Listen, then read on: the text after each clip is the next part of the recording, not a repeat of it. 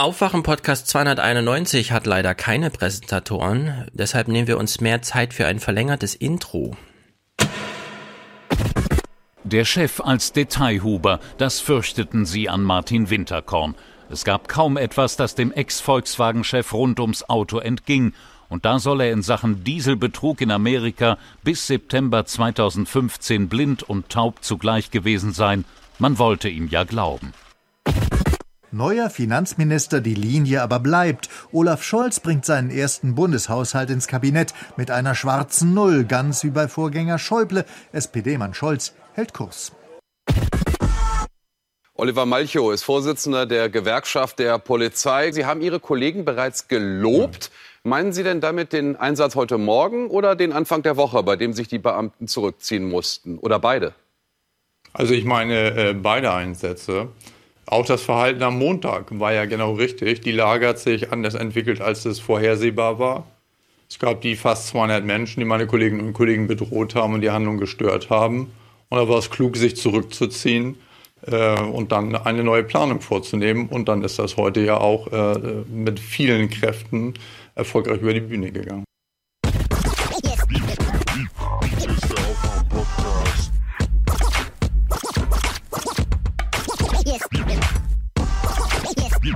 Hier ist der Aufwach-Podcast. Wake up.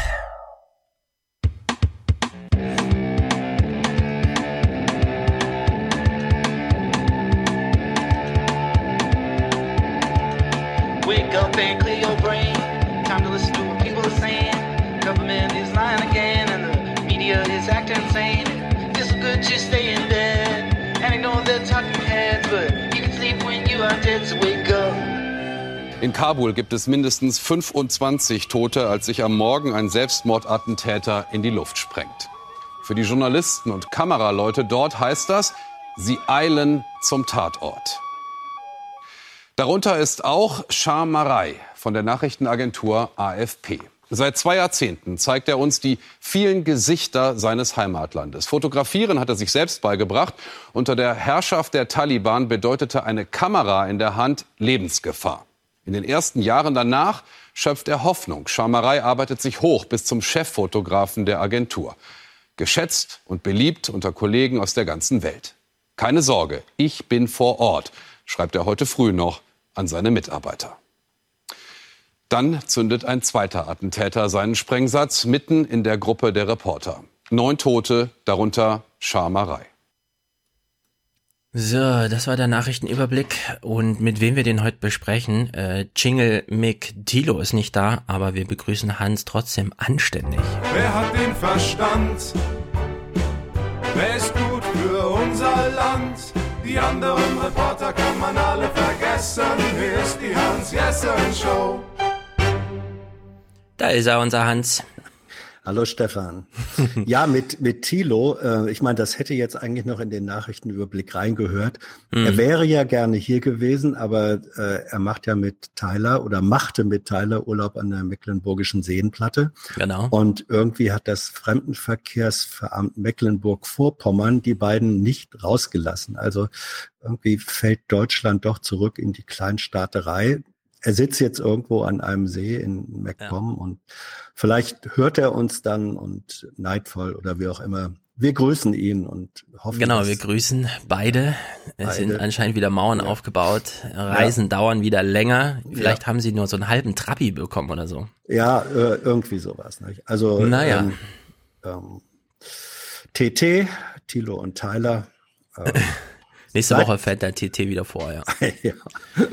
So, also ihr habt schon gemerkt, wir haben es umgedreht. Äh, die ganzen Nachrichten von letzter Woche waren jetzt im Intro drin, weil wir heute nur Republika-Clips mit Restle, Hayali, Knifke, Bellut, Schlesinger und so gucken.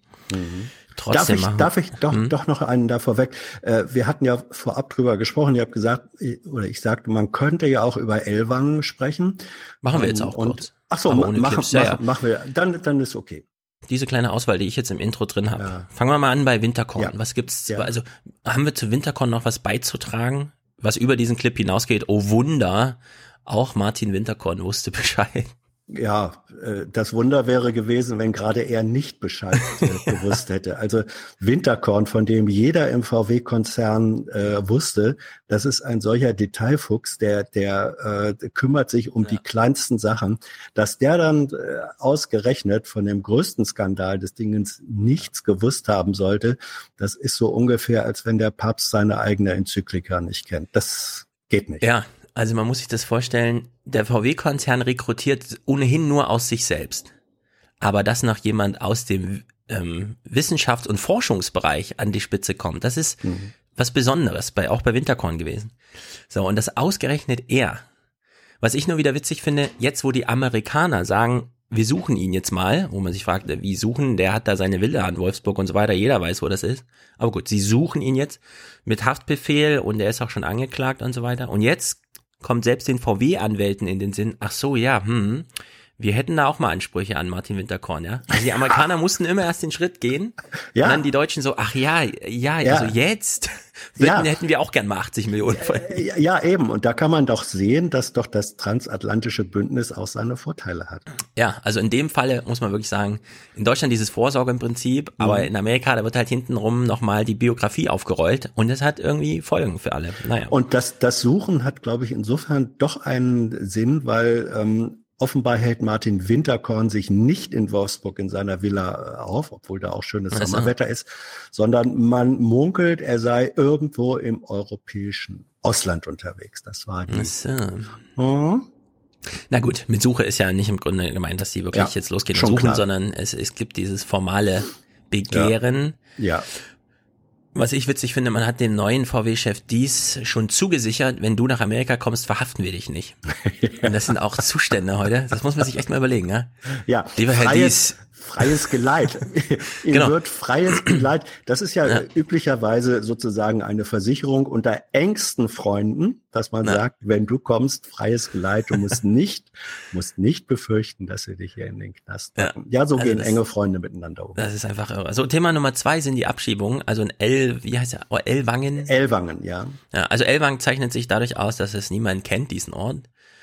Jetzt haben wir ihn kennengelernt und vor allem auch durch viele Straßenumfragen, wo alle Bewohner sagen, ich habe nichts Gegenteiliges gehört. Also ich meine mhm. wirklich 100 Prozent dessen, was ich gehört habe, nee, wir haben hier keine Probleme mit Flüchtlingen. Das fand ich auch gut, stimmt. Das war auch mein Genau, Eindruck. das kann man erstmal festhalten, mhm. weil parallel dazu, und deswegen parallel, also da gibt es eine Parallelgesellschaft in Elbang, nämlich es gibt die Leute, die da einfach wohnen. Und dann gibt es dieses, ähm, wie soll man sagen, also dieser, die nennen, die neuen Dinger wollen sie jetzt schon auf äh, Ankerzentrum nennen. Mhm. Und die interne Abkürzung ist wohl schon AZ. Und wenn man das so wegnuschelt, ist man schon in der Bredouille. Und was du, meinst, nur, weil, du meinst, weil A sich so ähnlich wie K anhört von Ja, so ein bisschen. Mhm. Es ist nur so, ein, so eine kleine Zungenbewegung davon mhm. entfernt, ja. wieder von KZ zu sprechen. Mhm. Was ich nur beachtlich finde, dieser Tenor, ja, ja und so. Und wir hatten ja, also es ist ja nicht lange her, du bist noch näher dran, aber ich kenne das jetzt auch noch von meiner Oma und so weiter, ja, dass man einfach über Zeiten sprach, wo es hieß, ja, ja, und dann wurde der abgeholt. Ja. Ja, also da wurde jemand abgeholt. So, man geht morgens zum Frühstückstisch und da fehlt einer, man fragt, was ist denn los? Ja, der wurde abgeholt. Und das sind ja, das sind diese Zentren. Da, da sind einfach 200 Flüchtlinge und die kommen morgens zum Frühstückstisch und einer fehlt und fragt man, was war los? Ja, der wurde abgeholt. Und jetzt wurde halt wieder einer abgeholt und es hat nicht ganz geklappt. Wobei der Herr Malcho sagt, ja, also das gehört eben zur Polizeitaktik dazu, dann nicht mit einer Hundertschaft aufzutreten, sondern dann, wenn man eine braucht, sie zu holen, weil das war ja auch schon wieder so dieser Furor, dass man sagt, hey, wieso gehen die da nicht direkt gleich mit 100 Mann rein und so, ja, um eine Abschiebung durchzuführen. Also äh, es sind irgendwie ein, ein paar Dämme gebrochen in der Erwartung, wie man, wie man sowas macht. Lass mich Was, trotzdem zwei Sachen dazu sagen. Also das mh. eine mit dem ab, äh, abgeholt, ähm, das ist, glaube ich, schon doch ein wesentlicher Unterschied, ob in den äh, NS-Zeiten, äh, zum Teil auch in der DDR sozusagen auf einmal jemand ähm, abgeholt wurde. Ja, also ich meine nicht die NS-Zeit. Genau, ja, also ich meine so DDR, ja. So die Russen ja, haben jemanden abgeholt, weil ja, wieder und ja, so. Gut. Mhm. Und äh, dennoch auch da sehe ich sehe ich doch einen massiven Unterschied zu dem, was in Elwang war, weil da war eine Ausreisungsverfügung, eine Abschiebeverfügung nach einem rechtsstaatlichen Verfahren, das war im Vorlauf. So, welche Mängel das hat und so weiter, kann man auch gern immer drüber reden. Aber es gab ein, da ist nicht jemand, da sollte nicht jemand spurlos verschwinden, sondern das war Ergebnis eines rechtsstaatlichen Verfahrens und der Unterschied ist mir dann, dann doch wichtig. Das im, ja. das, dass im ja. Übrigen die, die Polizei, als sie den zur Abschiebung abholen sollte, nicht mit einer Hundertschaft äh, angerückt ist. Erstmal Gott sei Dank. Nicht? Gott mhm. sei Dank. Was wäre das, ähm, das? Das haben auch verschiedene Polizei, auch Gewerkschafter gesagt, haben gesagt, also mal jenseits vom, vom Personalaufwand sollen wir bei jeder Abschiebung da mit 200 Leuten ankommen. Äh, was wäre dann aber auch das Signal, das innergesellschaftliche Signal, wenn, wenn da immer Polizei mit 100 oder 200 Mann äh, andrückt? Nein, also so, so bescheuert das alles ist, vom Ablauf und den, den Einsätzen her, finde ich, ist dann in dieser ganzen Bedenklichkeit vermutlich noch das Beste, was passieren konnte. Ja. Also ich habe auch bewusst gesagt abgeholt, nur um eine Assoziation meinerseits zu spiegeln. Ich will jetzt da keine Vergleiche machen und so, mhm. weil es gab noch einen zweiten Begriff, bei dem ich auch, aber der auch wieder nicht, also in dem Fall wirklich nicht von mir ist, sondern einer der Polizisten hat äh, zumindest im schriftlichen Interview dann gesagt, weil jetzt jetzt diese neuen Ankerzentren und so geplant sind, er hoffe nicht, dass die Polizei da als Wachbataillon eingeplant wird. Genau. Und das muss man sich auch mal überlegen. Ja, ja. ja was, ja. was da so mitschwingt. Ja. An Semantik und so weiter. Also ja. wirklich krass. Ja. Drittes aber, Thema. Aber ja. das ist, äh, lass mich das so sagen, das ist tatsächlich auch, ich habe auch mit Polizeibeamten äh, und mit äh, Menschen aus dem äh, Bundesinnenministerium äh, gesprochen. Ähm, da geht's ja im Zweifelsfall auch um die Rolle von Bundespolizei am Ende. Mhm. Das sind Assoziationen, die die ja. haben. Und denen ist bei dem Gedanken dieser Großeinrichtungen, dieser Ankereinrichtungen, die ja wie Seehofer sagte, nicht 200 Leute haben sollen, nachher Insassen haben sollen, sondern 1000 bis 1500, das muss ja. man sich mal vorstellen, denen ist richtig Blümerand dabei und die haben dann einfach diese Assoziationen und die sind vermutlich auch berechtigt. Die wissen ja, ja. worüber sie sprechen. Ja, vor allem diese Planung wirkt wieder so, als hätte man genau das Gegenteil von dem jetzt vor, von dem alle, die damit beteiligt sind, sagen, das wäre klug. Ja. also es ist, es ist wirklich sehr merkwürdig. Naja. Drittes Thema. Olaf Scholz hat einen Bundeshaushalt vorgestellt. Äh, es mhm. ging dann drunter und drüber, weil ähm, für den Wehretat nicht genug übrig bleibt. Gleichzeitig hat allerdings auch Haushaltskommissar Günther Oettinger einen Siebenjahresplan aufgestellt für die EU. Äh, was hängen bleibt, ist halt die schwarze Null. Was, was will man da noch sagen? Die schwarze Null ist halt, Olaf Schäuble bleibt in den Erwartungen. Mhm. Es gibt erstaunlicherweise, wir hatten auch äh, Hörerkommentare dazu, äh, alle wundern sich, also alle, die bei uns so mithören und so, dass es wirklich nirgendwo Widerspruch gibt. Also wie unangetastet die schwarze Null so im Raum steht als erstrebenswert und so weiter. Finde ich, ich, ich war bei der Pressekonferenz dabei, als äh, Scholz BBK, das, das ja. in, der, in der BPK vorgestellt hat. Der Wahnsinn ist, da saßen wirklich 150, nach 100 Kollegen, an die 100 Kollegen, viele Fachkollegen von Finanzen, die haben versucht, ähm, äh, Scholz da zu, äh, zu knacken, zu grillen. Das war faszinierend. Ich bin ja kein Finanzer, deswegen habe ich mich da zurückgehalten. Der Typ war einfach nicht zu knacken. Der, der, der redet das weg, der moderiert das weg in einer Bierruhe, sage ich jetzt mal so, äh, faszinierend. Also ähm, ihm einfach dazu kommen und sagen, ey, Alter, du, wir haben doch jetzt so viel Geld und zusätzliche Steuereinnahmen und musst du mal, das redet der einfach so weg. Und was ja. ich mir, was ich mir wünschen würde, wäre mal wirklich eine, eine Open Stage, äh, wo wo, wo Scholz da säße und ähm, ein Haufen von sachkundigen äh, Kritikern plus äh, empörter Volkszorn, der sagt, warum kommt die Kohle nicht bei uns an? In so einer normalen Pressekonferenz kommt man ihm nicht bei und äh, auch die Politiker, sowohl SPD als auch die Oppositionsfraktionen, sie kommen über eigene Wortblasen hinaus, kommen sie nicht an ihn ran. Das finde ich dann auch schon bemerkenswert. Ja, also BWKs sind auch, was das angeht, keine Diskussionsforen. Das ist richtig.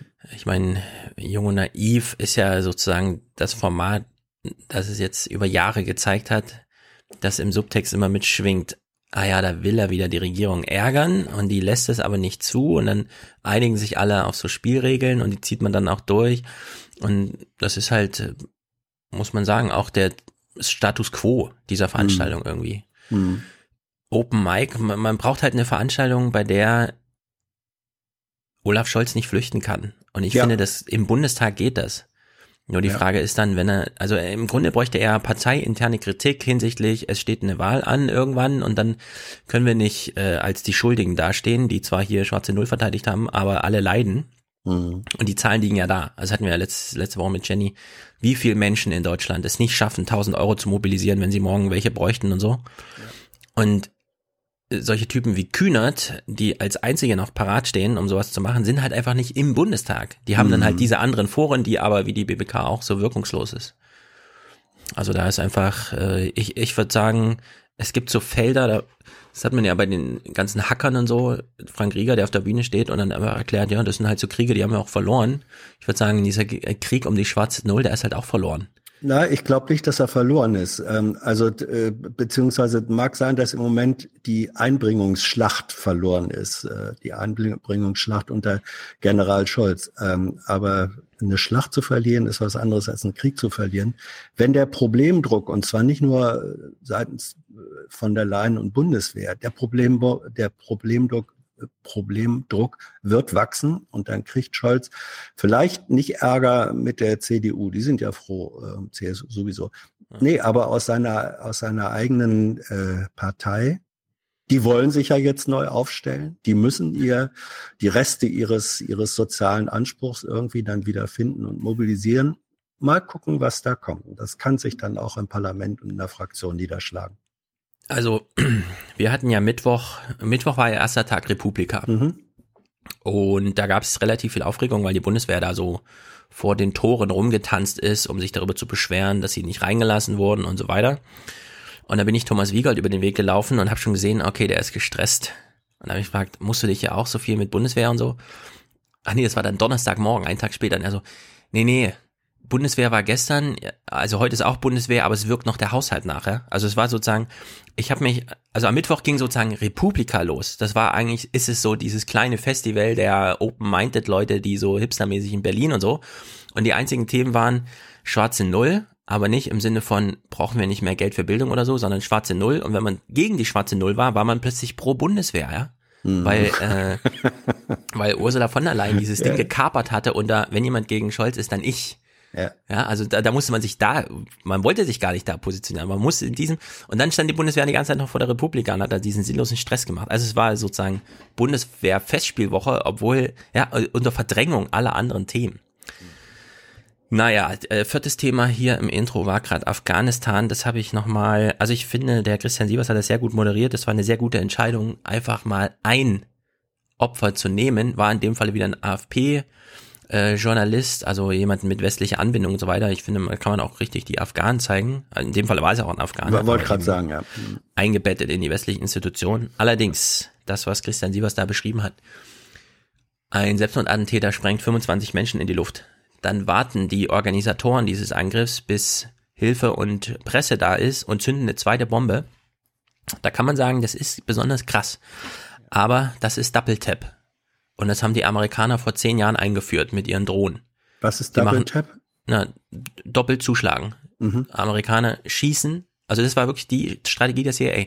Sie schießen einen Angriff, warten dann, bis Hilfe herbeieilt und dann zehn Minuten später kommt der zweite Angriff. Mhm. Und die Strategie dahinter war, die Menschen sollen liegen bleiben. Niemand soll sich um Drohnenopfer kümmern, sondern jeder soll Angst haben, dass er der Nächste ist, wenn er zur Hilfe eilt. Und diese Taktik wird jetzt offenbar auch von den Taliban angewendet. Also ja. der Fachbegriff heißt Double Tap, man kann in der Wikipedia mhm. die ganze Geschichte dazu nachlesen. Ist wirklich gruselig. Jetzt erleben wir es sozusagen äh, von der anderen Seite. Ja, es ist im einen wie im anderen Fall, wer es macht, es ist infam, es ist menschenverachtend, es, es fehlen einem ja die, die Begriffe äh, dafür. Aber das ist es. Ja, schließen wir diese Woche ab. Ansonsten ist nicht viel passiert. Ich fand, das war auch nicht viel zu kommentieren oder sonst irgendwie. Wir gucken jetzt Republika und vorher gehen wir auf die Ehrentribüne. Ye are many, they are few.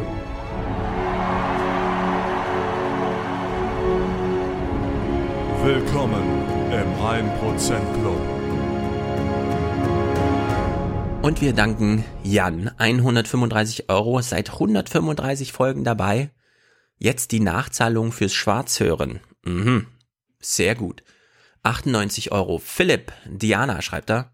Hast du auch endlich mal gespendet? Du hörst schon so lange schwarz. ja, Diana, was los? 50 Euro Toni. 50 Euro Nora. Sie schreibt Dankeschön. Timo, genauso 50. Bitte gebt der Jenny ein bisschen ab, wenn möglich. Danke.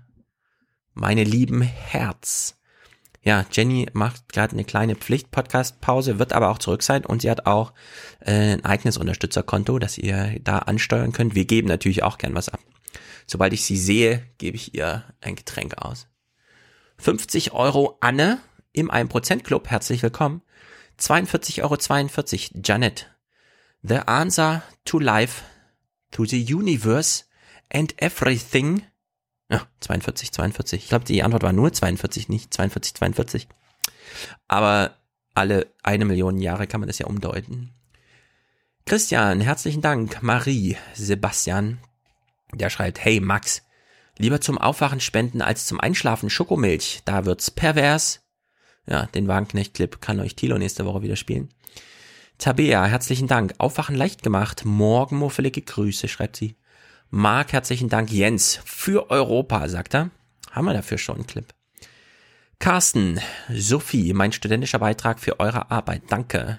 Gunnar, zum 1. Mai Podcasten. Ich als Arbeiter, Klammer auf, Schweißer, Klammer zu, danke euch für diesen Einsatz. Bitteschön.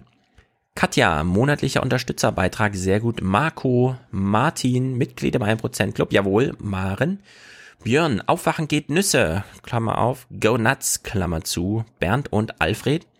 Igor schickt uns einen Beitrag, 1750. Dauerauftrag für ein Jahr, danke, bitteschön. Gunnar, der längst überfällige Aufwachen, die, die längst überfällige Mo Aufwachen-Monatssteuer. Walter, herzlichen Dank. Äh, Oliver schickt zwei Euro pro Sendung. Ein treuer Hörer dankt für das regelmäßige Erwecken, Klammer auf, erleuchtet, Fragezeichen, Klammer zu, werden. Na, wie du magst. Wir haben nichts gegen Erleuchtungen. Alexander, Dirk, Oliver, ein Prozent Club Mitgliedsbeitrag, sehr gut. Jan, Michael, Malte, Mario, wie wird man eigentlich Präsentator? Ah, das klären wir später. Ole, täglich höre ich euch, sehr gut. Pascal, kauft euch was Schönes, Liebesgrüße. Machen wir Weitere Unterstützer sind auf der Seite aufgeführt. Es war ja wieder Monatswechsel. Sehr gute, ein sehr guter 1% Club. Der macht uns froh und sehr glücklich. For the many, For the many. Not, not the few. The few.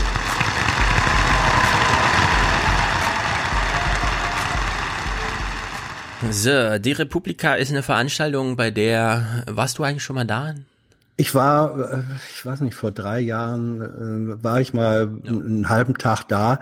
Ähm, aber ich, ich gehöre sozusagen nicht, nicht zu dem Club im engeren Sinne. Mhm. Ich verfolge nicht zum Republika im, im engeren Doch, Sinne. Also die Republika ist ja so als Internet-Blogger-Konferenz gestartet, damals in der Kalkscheune, nur ein Veranstaltungsstream, jetzt ist das irgendwie in diesem, in dieser Station ja. auf zehn Bühnen oder so und es wird jetzt mittlerweile auch als Gesellschaftsforum beschrieben. Das heißt, da ist auch für dich Platz.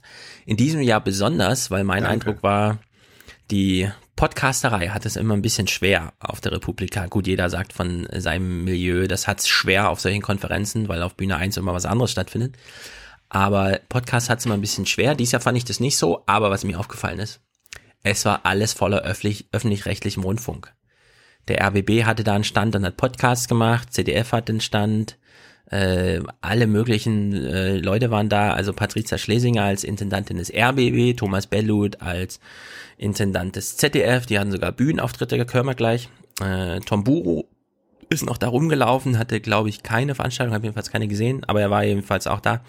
Kai Knifke und so, ja, also alle, alle waren da mhm. und ich muss mir das dann auch nochmal erklären lassen es gibt die Republika und dann gibt's innerhalb der Republika die Media Convention. Das ist eine abgeordnete Bühne, die von anderen kuratiert wird, die wiederum, keine Ahnung, wo die herkommt, diese ganzen öffentlich-rechtlichen Foren da aufbauen. Letztes Jahr war ja Klaus Kleber zum Beispiel da, der hat ja sogar für seinen Slot da bezahlt. Also das ZDF ist da groß engagiert gewesen, schon die letzten Jahre. Und dieses Jahr ist es eben, ich habe das ja in so einem Media-Interview, das ich da gegeben habe, auch so beschrieben, als ja, weil die Frage war, ist das jetzt, ist die Republika jetzt Mainstream? Da habe ich gesagt, na, wenn, so wie hier das öffentlich-rechtliche, ist das hier mega Mainstream, ja? Also ist mitten in der Gesellschaft angekommen. Und es gab eine Veranstaltung, die müssen wir jetzt ausführlichst gucken. Ich habe 40 Clips oder so davon, obwohl das nur eine Stunde ging. Willst du jetzt, willst du jetzt Hörer vertreiben? Nein. Nein, nein, nein. Das, äh, Alle ja, sorgfältig ausgewählt. Ich sag mal so, wir können heute nicht so viel Rücksicht auf die Hörer nehmen, weil wir haben im Aufwachen-Podcast, wo wir viel Nachrichten gucken, immer so Sub-Diskussionen laufen. Innerer Mainstream, äußerer Mainstream, Oma Erna, was ist los und so.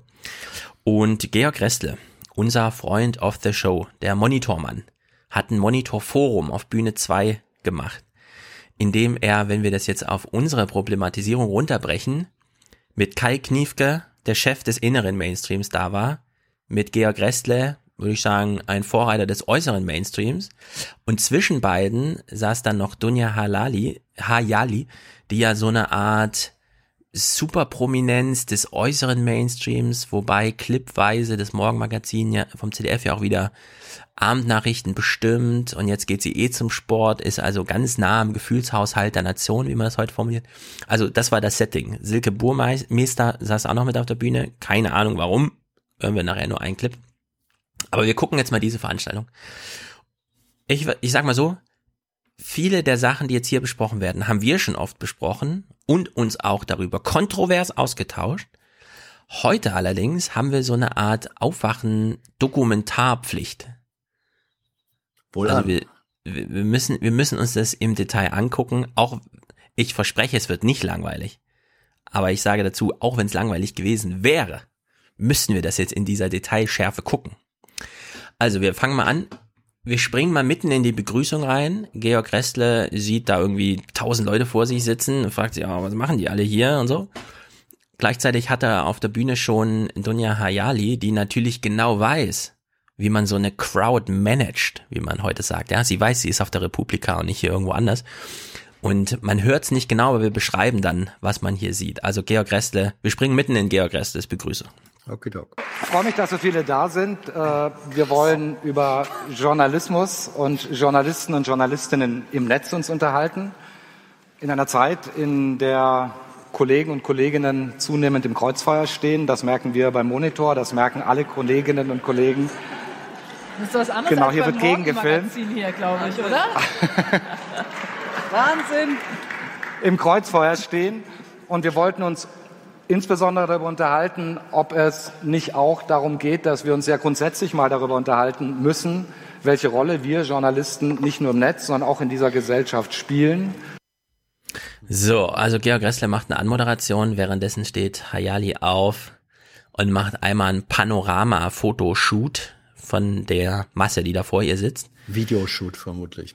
Oder Video, genau. Es ist, ähm, also während Georg versucht, äh, das alte Medium Fernsehen mit einer Moderation dem Publikum nahezubringen, im Sinne von, das ist eine Veranstaltung, ich rede hier, aber ich habe ein Mikrofon und so weiter, zeigt sie dem Publikum, ich weiß, was man hier macht.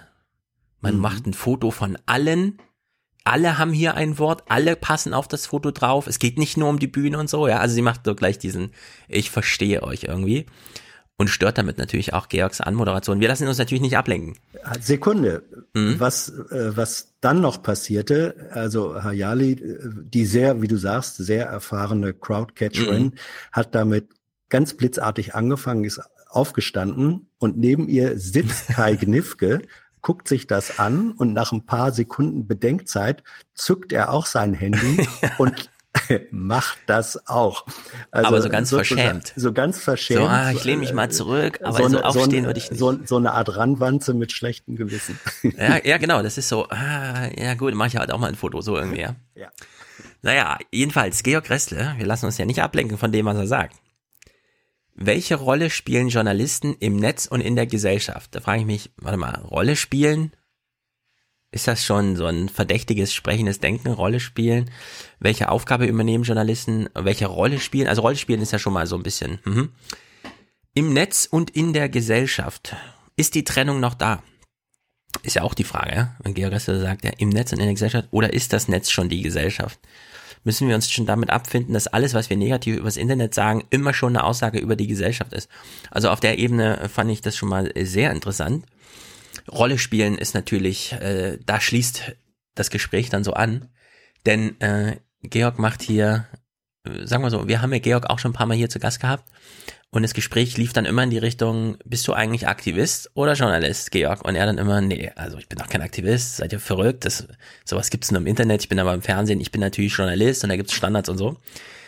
Er hat anscheinend auch nochmal so ein paar Sachen nachgelesen, Historie nachgearbeitet und äh, beginnt so. Was heißt es, wenn Menschen, insbesondere uns Kollegen und Kolleginnen vom öffentlich-rechtlichen Rundfunk, entgegenrufen, wir hätten gefälligst neutral und objektiv zu sein? Sind das dann die Grundwerte, die es tatsächlich zu verteidigen gilt? Oder müssten wir nicht eher mit journalistischen Vorbildern wie Egon Erwin Kisch, den aktivistischen Journalisten, die da rauspacken? So, ich muss zugeben, Egon Erwin Kisch kenne ich natürlich nur von diesem Preis. Aber was gibt's über ihn zu sagen? Georg Restler sagt hier, das war ein aktivistischer Journalist. Ja. War er. Also wenn ich in der Wikipedia nachgucke, steht da, das ist der rasende Reporter der Weimarer Republik. Ich weiß überhaupt nicht, was das bedeutet. Ja, also der rasende Reporter, äh, das, das ist äh, sozusagen eine der Ungerechtigkeiten der Geschichte, weil bei rasendem Reporter denkt man ja erstmal assoziativ, ach Gott, das ist einer, der ist überall und nirgends und, und mal hier hm. und mal da und so weiter. Hans Dampf ähm, in allen Gassen. Hans Dampf in allen Gassen, äh, nur an der Oberfläche. Tatsächlich kommt es daher, dass äh, eins der Bücher von Kisch, das glaube ich jedenfalls, also äh, wenn mein Gedächtnis mich nicht drückt, heißt der rasende Reporter. Und es besagte eben nicht, dass einer mal so husch, husch, husch über alles wegfliegt, sondern dass Kisch, gerade weil er als explizit Linker, als politischer äh, äh, Journalist ähm, die globalen Zusammenhänge damals schon erkannt hat. Deswegen hat ist er überall dorthin gegangen, wo er gesehen hat, hier sind so, so wie bei, bei Erd, Erdbeben, wenn dann tektonische Platten aneinander sich reiben und es gibt Vulkanausbrüche. Er hat entdeckt, wo in der Gesellschaft und in den Gesellschaften sich solche äh, Aufbrüche äh, zeigten und dort ist er hingegangen. Also als mhm. Reporter, er ist immer dahin gegangen, wo Gesellschaft äh, sich im Aufbruch und in den Widersprüchen zeigten. Und das hat er dann immer sehr gründlich gemacht. Er war manchmal äh, zwei, drei Monate in einem anderen Land, an einem anderen Ort. Also gar nicht so ein, ein Hopping von Ereignis zu Ereignis. Also der mhm. rasende Reporter heißt eigentlich nichts Negatives äh, bei Kisch. Das wird heute manchmal vergessen. Also nicht hyperaktiv, sondern äh, tiefschürfend tiefschürfend, aber eben nicht, äh, nicht der Lokalreporter, der, der äh, im Jahr 50 Mal um sein eigenes Rathaus rumrennt, sondern der Reporter, der überall da, wo gesellschaftliche Brüche, Widersprüche ähm, und ihre Auswirkungen sichtbar wurden, da ist er hin. Und das hat mhm. er äh, hat er sich angeguckt, hat es analysiert, hat es geschildert. Er war ähm, ein neugieriger äh, Mensch, äh, ein empathischer Mensch und mit großer Sprachbegabung und Schreibbegabung ausgestattet. Es lohnt sich heute wirklich, Tischreportagen zu lesen. Immer noch. Ja. Also gesellschaftliche Brüche gab es damals viele. Deutschland oh ja. hat sich gerade entschieden, wir machen jetzt nicht mehr mit Kaiser und so. Dann kam irgendwie so ein Hitler. Ähm, aber wo kommt der Aktivismus her? Also würde man jetzt sagen, äh, Kisch war zu einer Zeit journalistisch tätig, als es noch gar keinen Journalismus nach heutigem Standard gab, weshalb man heute rückblickend sagt, klar war der aktivistisch, der war halt interessiert oder so, oder hatte der tatsächlich so einen politischen Antrieb auch? Das war, das war beides. Kisch ist, äh, glaube ich, ja ähm, ein, äh, er kam, er ist in Prag äh, groß geworden, also er ist ein äh, tschechischer Deutscher, wenn man, wenn man das äh, so sagen kann. Ähm, und er, er hatte ähm, einfach diese Neugierde und beim Hingucken in die Gesellschaft ist ihm aufgefallen, was in dieser Gesellschaft nicht funktioniert. Ja? Und darüber hat er sich äh, empört. Und seine politische Motivation bestand darin zu sagen, ich will das Funktionieren oder eben auch nicht Funktionieren dieser Gesellschaft sichtbar machen. So, das war seine politische Motivation. Hm. Vielleicht muss ich da auch nochmal nachlesen. Weil es lohnt sich, wirklich. Ja, ich ich kenne sozusagen gar keine Erzählung von, Mhm. also wir kennen natürlich alle so nie wieder Hitler und deswegen gibt es Mhm. einen Journalismus, aber die Zeit davor, also die journalistisch, die, der Journalismus der Zeit davor, der ist ja eigentlich, wie soll man Absolut. sagen, unaufgearbeitet. Es gibt halt diesen Preis, den Kisch-Preis, aber ansonsten ist da wenig los. Gut, Georg hat jetzt also, würde ich sagen, äh, jemanden mobilisiert mit Kisch, von dem auch Knifke nicht sagen kann, der ist mir egal oder so, da gehe ich drüber hinweg, sondern der aktivistische Journalismus steht jetzt plötzlich im Raum. Und Georg hängt da mal so ein aktuelles Argument dran, indem er äh, Knifke direkt auswählt, äh, aus äh, anspricht, um äh, die Themenselektion in bei ARD aktuell zu thematisieren. Für die Tagesschau ist es ja nochmal eine ganz andere Diskussion, immer wieder zu sagen, seid gefälligst neutral, seid gefälligst objektiv. Das ist das, was viele damit verbinden. Aber auch ihr wählt ja aus. Auch ihr seid ja in dem Sinne subjektiv. Und die alte Diskussion, die es schon lange gibt und 2014 in so einem Briefwechsel zwischen Glenn Greenwald und Keller von der New York Times mal neu thematisiert worden ist, in dem Greenwald der New York Times vorgeworfen hat, das ist ein Pseudo-Objektivismus, dem ihr frönt.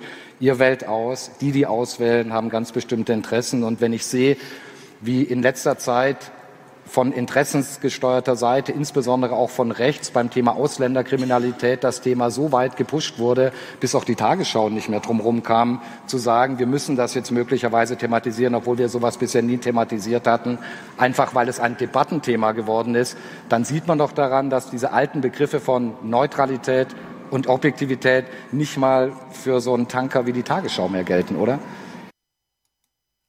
Oder hängt er noch so verlegen nach, um noch zu sagen, es Nee. war eigentlich eine Frage, das war nicht ein State, das war Ja. eine Frage. Oder? Nicht, nicht, nicht, gar nicht verlegen, sondern das war sehr, sehr geschickt, weil ähm, Gnifkes äh, Gesichtsausdruck, der zwischendurch in Großaufnahme zu sehen war, der war alles andere als heiter entspannt und, und freundlich, ähm, sondern das war mehr so ein Gesichtsausdruck, dass man auf den Gedanken kommen könnte. In seinem Mhm. Kopf bewegt sich äh, ein Wort, das mit A anfängt und Loch aufhört. Ja. Ähm, so, und da dann hinterzuschieben, das Oder es sagt, so nun positionier dich mal. Also als ich schon als ich es gehört habe, dachte ich, Georg, die Veranstaltung ist gerade drei Minuten alt. Du kannst jetzt hier nicht wie im Aufwachen-Podcast einfach ein fünf Minuten Statement machen, sondern du kannst auch einfach eine offene Frage stellen. Ihr wählt doch auch aus, oder? Also hätte ja völlig gereicht. Stattdessen, also gleich explizit, nicht nur im Subtext diese Frage, habt ihr euch eigentlich von den Lügepresserufern unter Druck setzen lassen? Also wo, wo man so denkt, ja, also wir wissen jetzt, wie Kniff geantwortet, ja. Also es ist völlig unüberraschend. Aber es war auf der anderen Seite wieder ganz günstig, weil ich dachte, ja gut, macht man das halt in der dritten Minute, weil es sind noch 57. Und das ist so ein Setting, da kann man nicht einfach gehen oder so, ja, oder sagen, können wir das mal schneiden oder so, sondern die sitzen halt hier vor tausend Leuten irgendwie. Also es, es war ein, ein sehr ordentlicher Einstieg. Wir wissen allerdings, wir können uns vorstellen, wie Knifke auf diese Oder-Frage von äh, Ria Gressler geantwortet hat. Nee, sehe ich komplett anders. Ähm, muss ich vielleicht vom Berufswegen auf, weil ich extrem befangen bin. Ja, das finde ich. Also, dass er hinterher schiebt, weil ich befangen bin. Da steckt doch auch die Botschaft drin, es könnte sein, dass ich nicht richtig liege. Äh, ich sage aber trotzdem, was ich sagen muss. Oder? Oder? das Schulzsche Oder. Äh, Na, ich das- meine, wenn der, wenn der ja, sagt, ich, bin befangen, ist Ja, das, nein, also, er sagt, er sagt ja, pass auf, äh, dieses Befangen, sagt er, ich muss es anders sehen, äh, Mhm. von Berufswegen. Also vom Berufswegen heißt, er ist Chef von ARD aktuell, er verantwortet Tagesschau, Tags. So. aber warum muss das, er? äh, Weil, weil ihm die, weil ihm die Rolle äh, das natürlich vorgibt. Es wäre unmöglich, ähm, zu sagen, ja, es ist schon so, dass wir hier von den Lügepresseschreiern uns unter Druck äh, gesetzt fühlen. Ähm, dann würde der ganze Anspruch auch, den natürlich Nachrichtensysteme äh, haben, ähm, zusammenbrechen. Der Anspruch für meine Begriffe Mhm. darf nicht daherkommen mit Worten wie, wie äh, objektiv und so weiter. Das ist, das ist alles Quatsch. Aber dass man sagt, wir gucken genau hin, wir wählen aus, ja, jede Auswahl ist subjektiv und wir versuchen, und das sind ja die Begriffe, die wir hier auch immer verwendet haben, es geht darum, dass, dass eine Art von äh, relevanter Berichterstattung ähm, gemacht wird, dass die Argumente und Positionen aufgenommen werden, die man nach bestem Wissen und Gewissen für wichtig, für relevant hält, auch wenn sie einem gar nicht inhaltlich schmecken. Mit diesen Begriffen muss man daherkommen und da darf man dann nicht sagen, naja, wir haben es ja jetzt mal gemacht, weil uns äh, Pegida oder so unter Druck gesetzt hat. Deswegen ist das richtig, wenn er sagt, ähm, von der, also diesen groben Klotz, äh, den Restl ihm da hinhaut, ähm, Mhm. dem muss er von der Rolle des ARD-Aktuell-Chefs ein Stück weit schon widersprechen. Ja, allerdings, es ist früh in der Veranstaltung. Mhm. Er hält hier dagegen mit, nee, das sehe ich komplett anders, aber Ja. ich bin ja auch befangen. Ja. Er wird diese Haltung, also es ist erstmal eine sehr strikte Antwort, aber es ist auch klar, das ist in dem Clip, könnte man es schon erahnen, er wird diese Haltung natürlich nicht durchhalten können. Mhm. Er wird Abstriche machen müssen. Ja. Trotzdem, dass er am Anfang, und das ist eben so, es ist schon zu halbherzig, finde ich. Entweder sagt er, nein, das ist anders, die Redaktion arbeitet so und so. Aber so dieses, ach, ich sehe das eigentlich anders, ja. Also ja. er bezieht sich schon auf seine Perspektive zurück und sagt dann noch, ich bin befangen. Und dieses Befangen als Wort, Nein, Also aber das ist, nee, Steff, Stefan, sorry, ich finde, du hängst das ähm, Befangen zu, äh, äh, zu weit äh, nach vorne, weil er sagt ja, ich muss es auch deswegen anders sehen, weil ich ja aus dieser Rolle komme und da bin ich natürlich befangen. Also er spricht etwas aus, was eine Selbstverständlichkeit ist, wenn ich in einer bestimmten Funktion da bin, in einer Rolle da bin, äh, die relativ definiert ist, dann ist das doch klar, dass ich da befangen bin.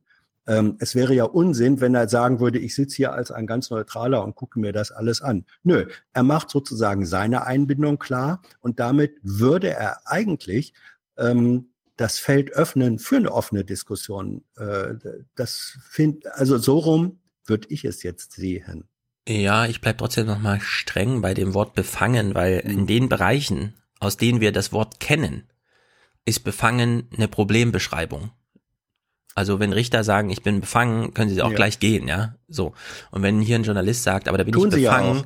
Ja. Ja, Genau. Aber ich finde, das überträgt sich halt in die Verwendung auch in dem etwas anderen Feld Journalismus. Wenn man da sagt, ich bin befangen, ist das im Grunde so eine Einladung an alle. Ja, ich bin befangen. Ihr habt jetzt eine Stunde Zeit, mich hier aufs Glatteis zu führen. Mir So nämlich meine Befangenheit vor- vorzuhalten.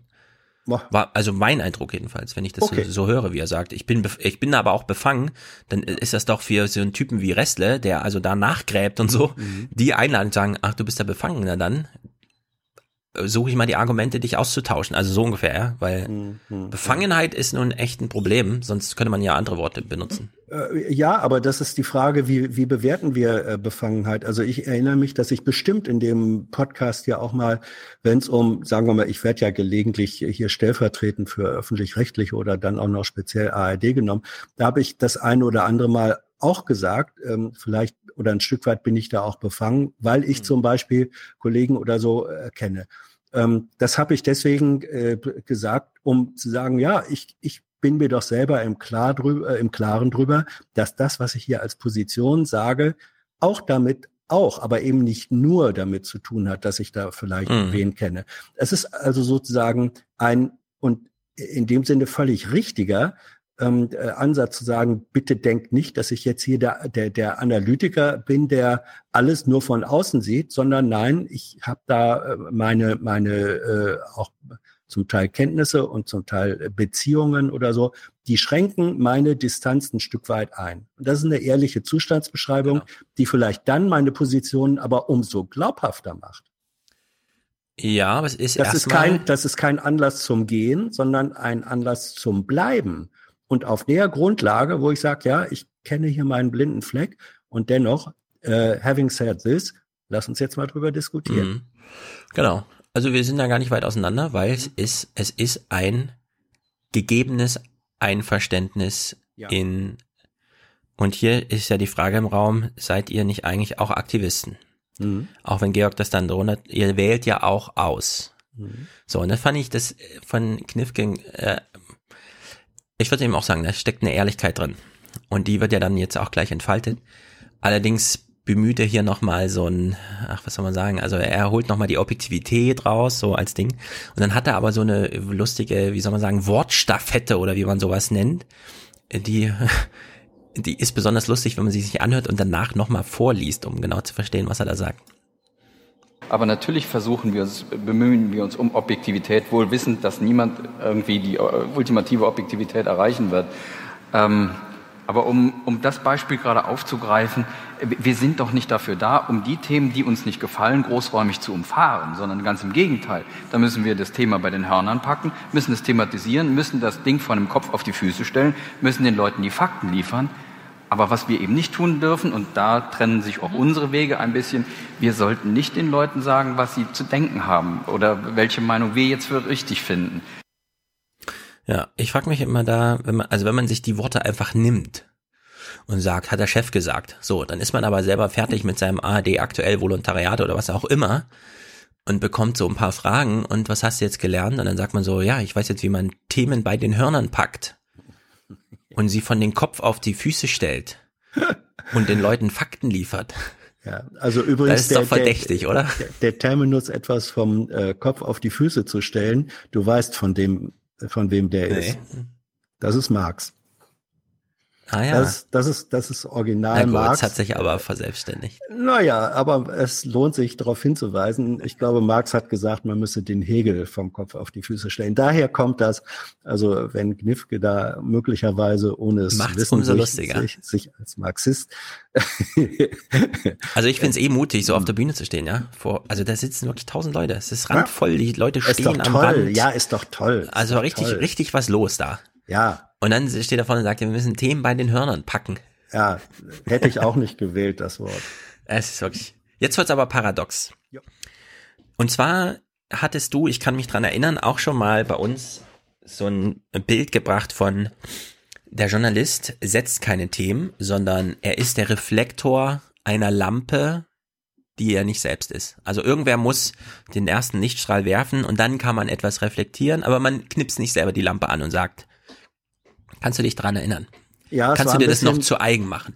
Ähm, nicht in der, nicht in der Weise, Mhm. nicht in der Weise, äh, wie du es jetzt ähm, sozusagen interpretiert hast. Mein Argument war, dass ich sagte, in gesellschaftlichen Prozessen ähm, gibt es Systeme, Verstärkungssysteme, die funktionieren ein bisschen wie eine Lampe. Es muss erstmal eine primäre Lichtquelle da sein, ähm, äh, die ein Licht erzeugt. Und dann gibt es Reflektoren, die dieses Licht verstärken.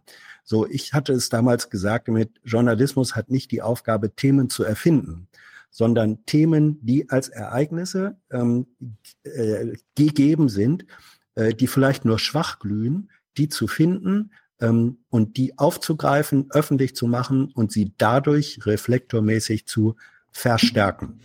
Genau. So. Also dieses, dieses Reflektorbild. Mhm. Ich will nur festhalten, es gibt einen großen, einen großen, großen Unterschied zwischen Themen setzen und, ähm, wie soll man sagen, Themen treiben, Themen aufgreifen, Resonanzboden sein und so weiter. Ja. Jetzt hören wir uns mal an, was Knifke hierzu sagt, weil ich glaube, das ist super paradox. Er sagt am Anfang genau das Gegenteil von dem, was er am Ende sagt. Und es ist kein besonders langes Statement. Wir sind dafür da, den Diskurs, den es in der Gesellschaft gibt, abzubilden ähm, und wie gesagt auf eine Faktenbasis zu stellen. Dafür wählen wir aus. Die Kriterien, nach denen wir auswählen, sind transparent. Das kann jeder irgendwie nachvollziehen. Das heißt aber auch nicht, dass jeder das so übernehmen muss. Aber nochmal, wir bieten den Rohstoff für gesellschaftlichen Diskurs. Ja, äh, der Rohstoff. Also wenn er sagt, wir, wir bieten den Rohstoff. Also Rohstoffe sind jetzt nicht, also es gibt den Rohstoff und dann gibt's die Reaktion und dann gibt's von mir aus Katalysatoren. Am Anfang hat er sich als Katalysator beschrieben und am Ende als den Rohstoff. Nein, am Anfang hat er, nee, nee, Katalysator ist ja noch was anderes, sondern am Anfang Ja, hat, da machen wir, hat, wir bilden hat die er sich, Diskurse ab. Ja, genau. Und das ist nicht Katalysator, sondern das ist eine, eine, eine simple Spiegelfunktion. Mhm. Und ähm, die ist, die ist einfach, wird immer noch gern genommen im Journalismus. Sie ist aber falsch, weil so funktioniert Journalismus nicht, sondern äh, jegliches, wir greifen Themen oder Journalismus greift Themen auf und ähm, gibt immer da, wo er sie dann in Berichterstattung in die Gesellschaft hineingibt, ist es eben kein Abbilden im Sinne von Abbild, von Spiegel, sondern es ist immer schon eine, eine Interpretation, eine Fokussierung, eine Verstärkung oder auch Verkürzung. Mhm. Und das wird ihm, glaube ich, im Verlauf seines Statements klar, dass man mit dem simplen Spiegel Bild so nicht weiterkommt. Und deswegen sagt er dann hinter, ja, wir liefern ja den Rohstoff für den Diskurs. Du hast recht, insofern Widerspruch. Vorne sagt er, wir bilden den Diskurs ab. Und hinten sagt er, wir liefern ja nur Rohstoffe für Diskurs, der dann ja. zu entstehen hat.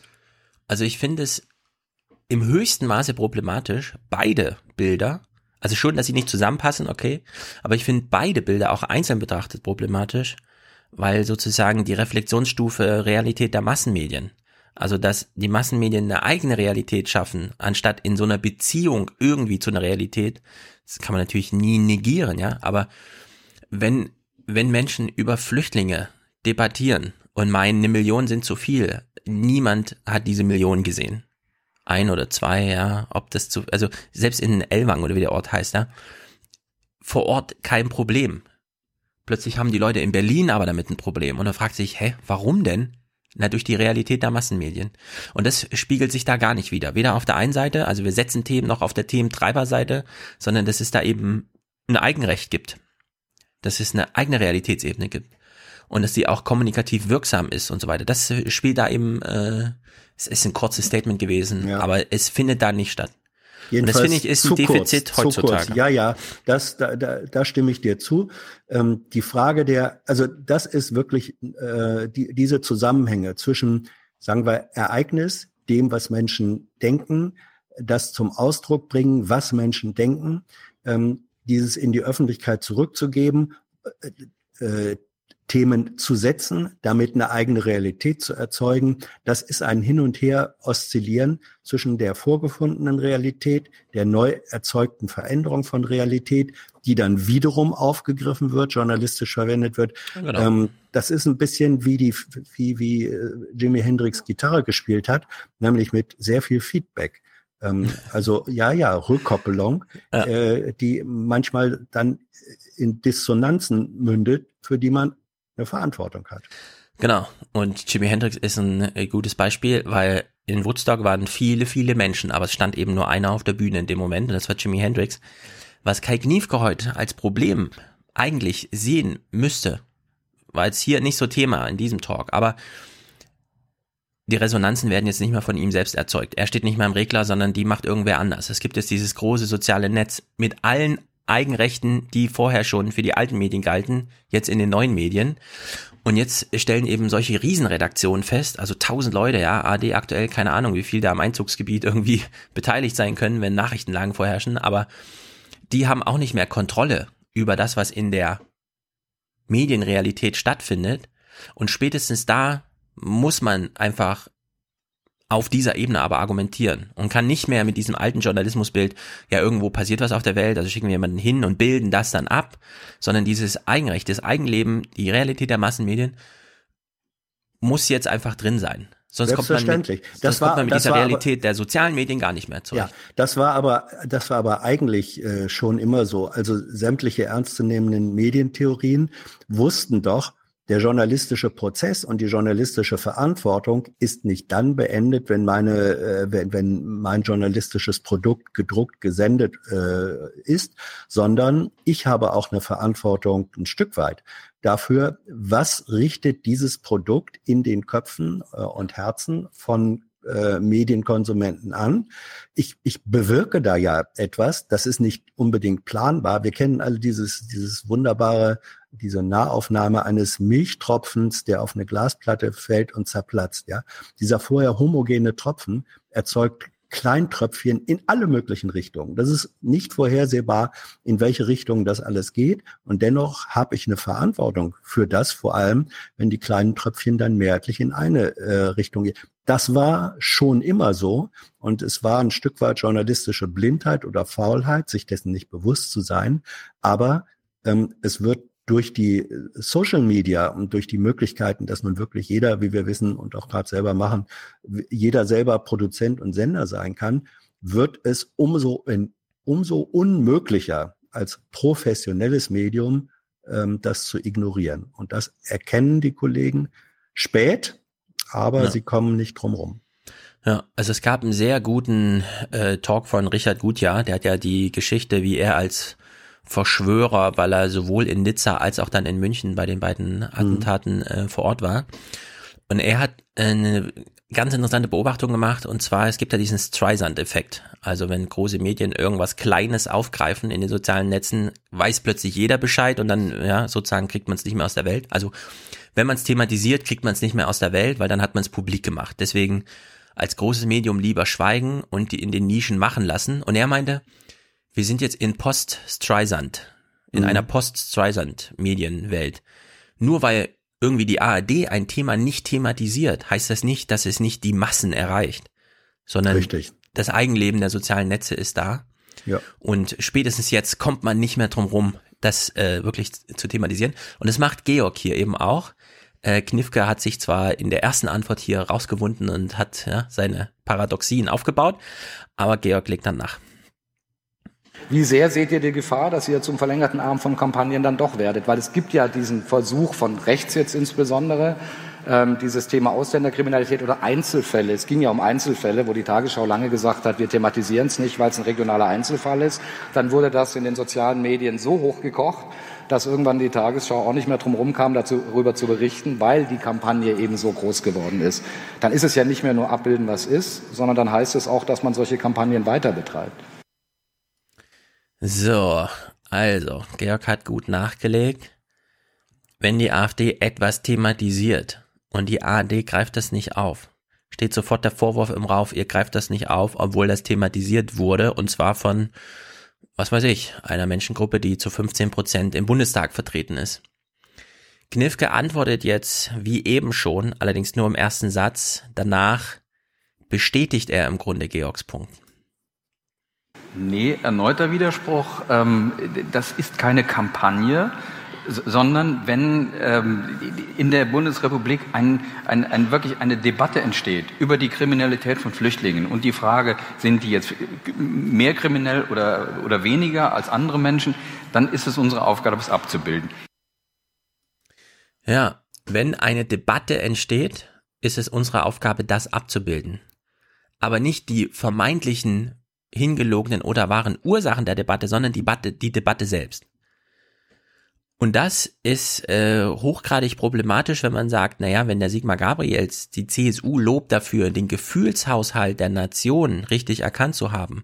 Und der Gefühlshaushalt ist aber, dass man sich in Schleswig-Holstein Sorgen um die Integrität des äh, Sicherheitssystems in Deutschland macht, weil irgendwo auf der anderen Seite der Republik 200 äh, Flüchtlinge 50 Polizisten überrumpelt haben muss man sich fragen, naja, greift man das jetzt einfach nur auf, weil halt viele darüber diskutieren und dann ist die Frage, wie greift man das denn auf? Ja, also hier ist man schon sozusagen mitten in jedem aktuellen Thema eigentlich. Es, es sind alles mediale Eigenleben. Und das Kniffke hier so unter der Hand. So, ja, ich kann's, also im Grunde geht er auf den Punkt ein, aber nur weil er ihn nicht abstreiten kann. Nicht weil er gute Theorien hat, um das wahrzunehmen, zu sagen, ja, wir behandeln Themen weil sie Themen sind im Gespräch und nicht zwingend, weil eine Etage tiefer in der Realität strukturell irgendwas vorliegt. Das ist, äh, du hast recht und gleichwohl muss man sagen, Gnifke ist Chef von ARD aktuell. Der ist Chef eines Nachrichtenunternehmens.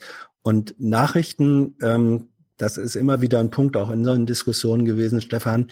Nachrichten äh, sind zunächst mal nicht diskussionsvertiefende äh, Gelegenheiten, sondern Nachrichten berichten über das, was als Ereignis stattgefunden hat. So, das ist sozusagen seine Baustelle.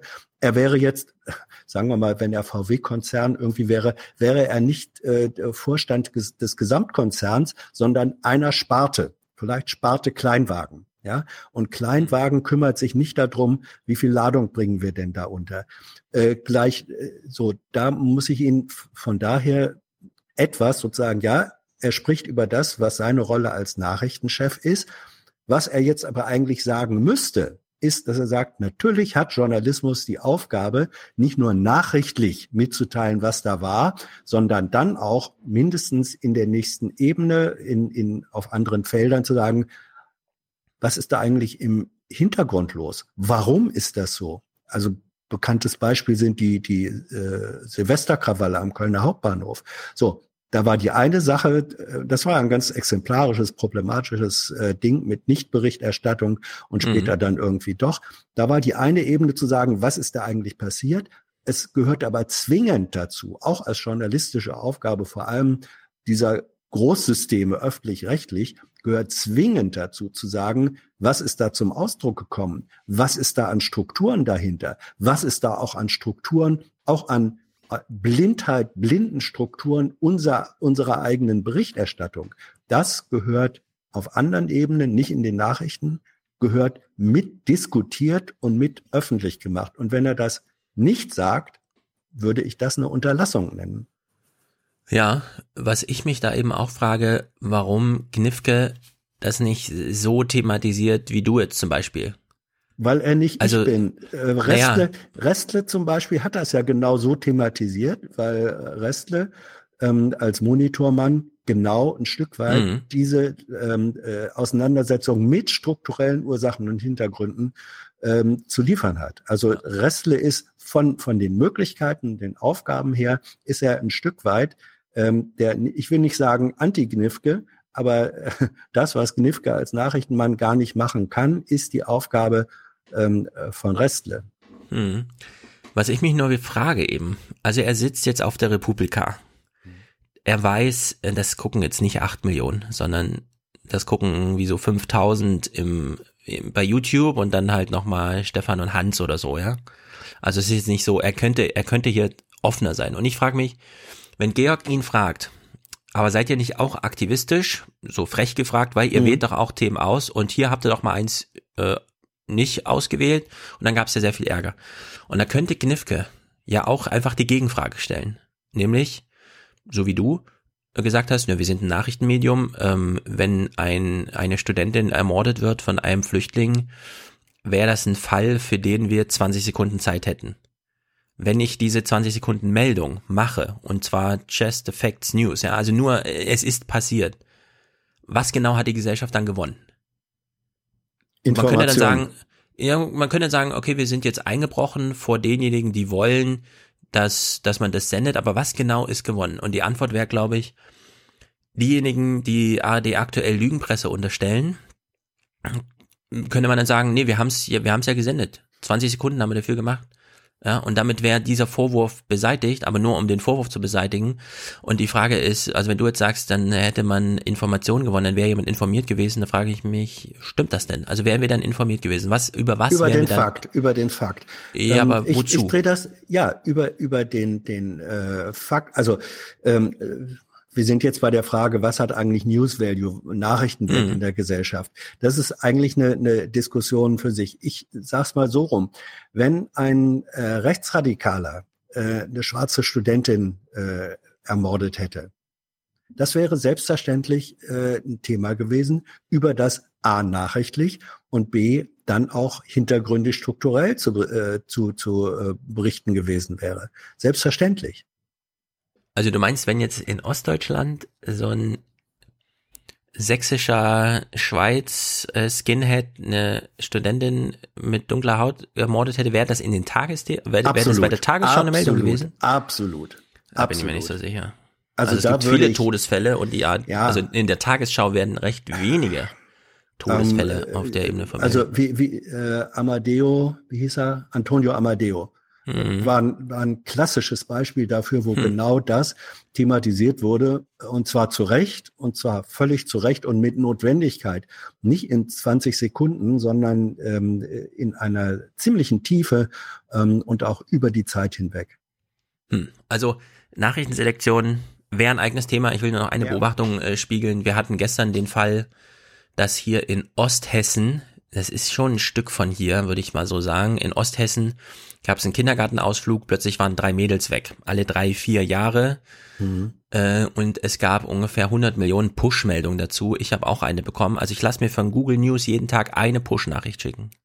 Und gestern war es die Push-Nachricht, drei Kindergartenmädchen sind verschwunden. Äh, die ursprüngliche Nachricht kam von Spiegel Online. Also Spiegel Online und Google News haben mich dafür versorgt. Und ich frage mich, wozu?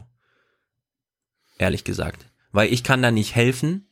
Äh, in dem Moment, wo sowas passiert, weiß die Polizei schon Bescheid und die waren auch mit 150 Feuerwehrleuten in dem Wald. Am Ende hat ihn der Förster gefunden. Ich konnte sozusagen mitfiebern, ja. Also ich war Mhm. einkaufen und habe gedacht, okay, dann fieber ich jetzt halt mal mit, weil wa- was sonst? Wo, also wo ist der Nachrichtenwert für mich? So, dass es einfach nur schlimm ist, finde ich, reicht nicht aus, ja, sondern so, also es gibt keinen Grund, mich darüber zu informieren, aber in dem Moment fieber ich natürlich mit, dass die Mädels dann gefunden wurden, habe ich natürlich nicht als Push-Nachricht bekommen, sondern danach musste ich dann aktiv suchen.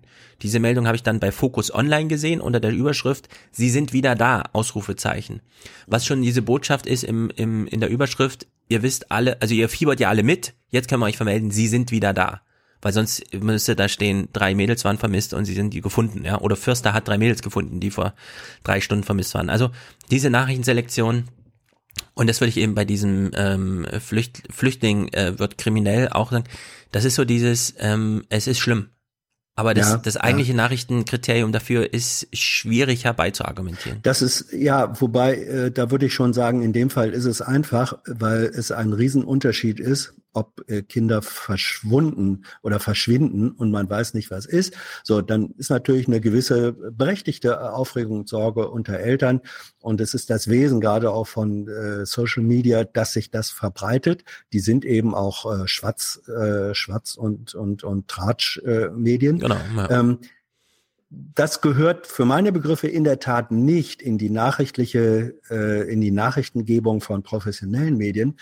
Etwas anderes ist, wenn jemand ermordet wird. Ja, da ist ein Fakt. Da ist ein Fakt.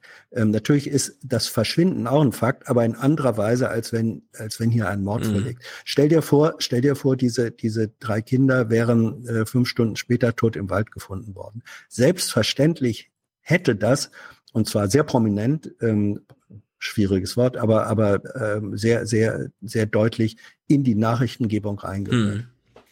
Also was, wann etwas, wann etwas, äh, du hast ja nie, glaube ich, in der Nachrichtenredaktion gearbeitet, Stefan. Ähm, ich Äh, doch als Volontär ein bisschen, also sowohl Okay, ja. Politik als auch Ja. äh, Faznet.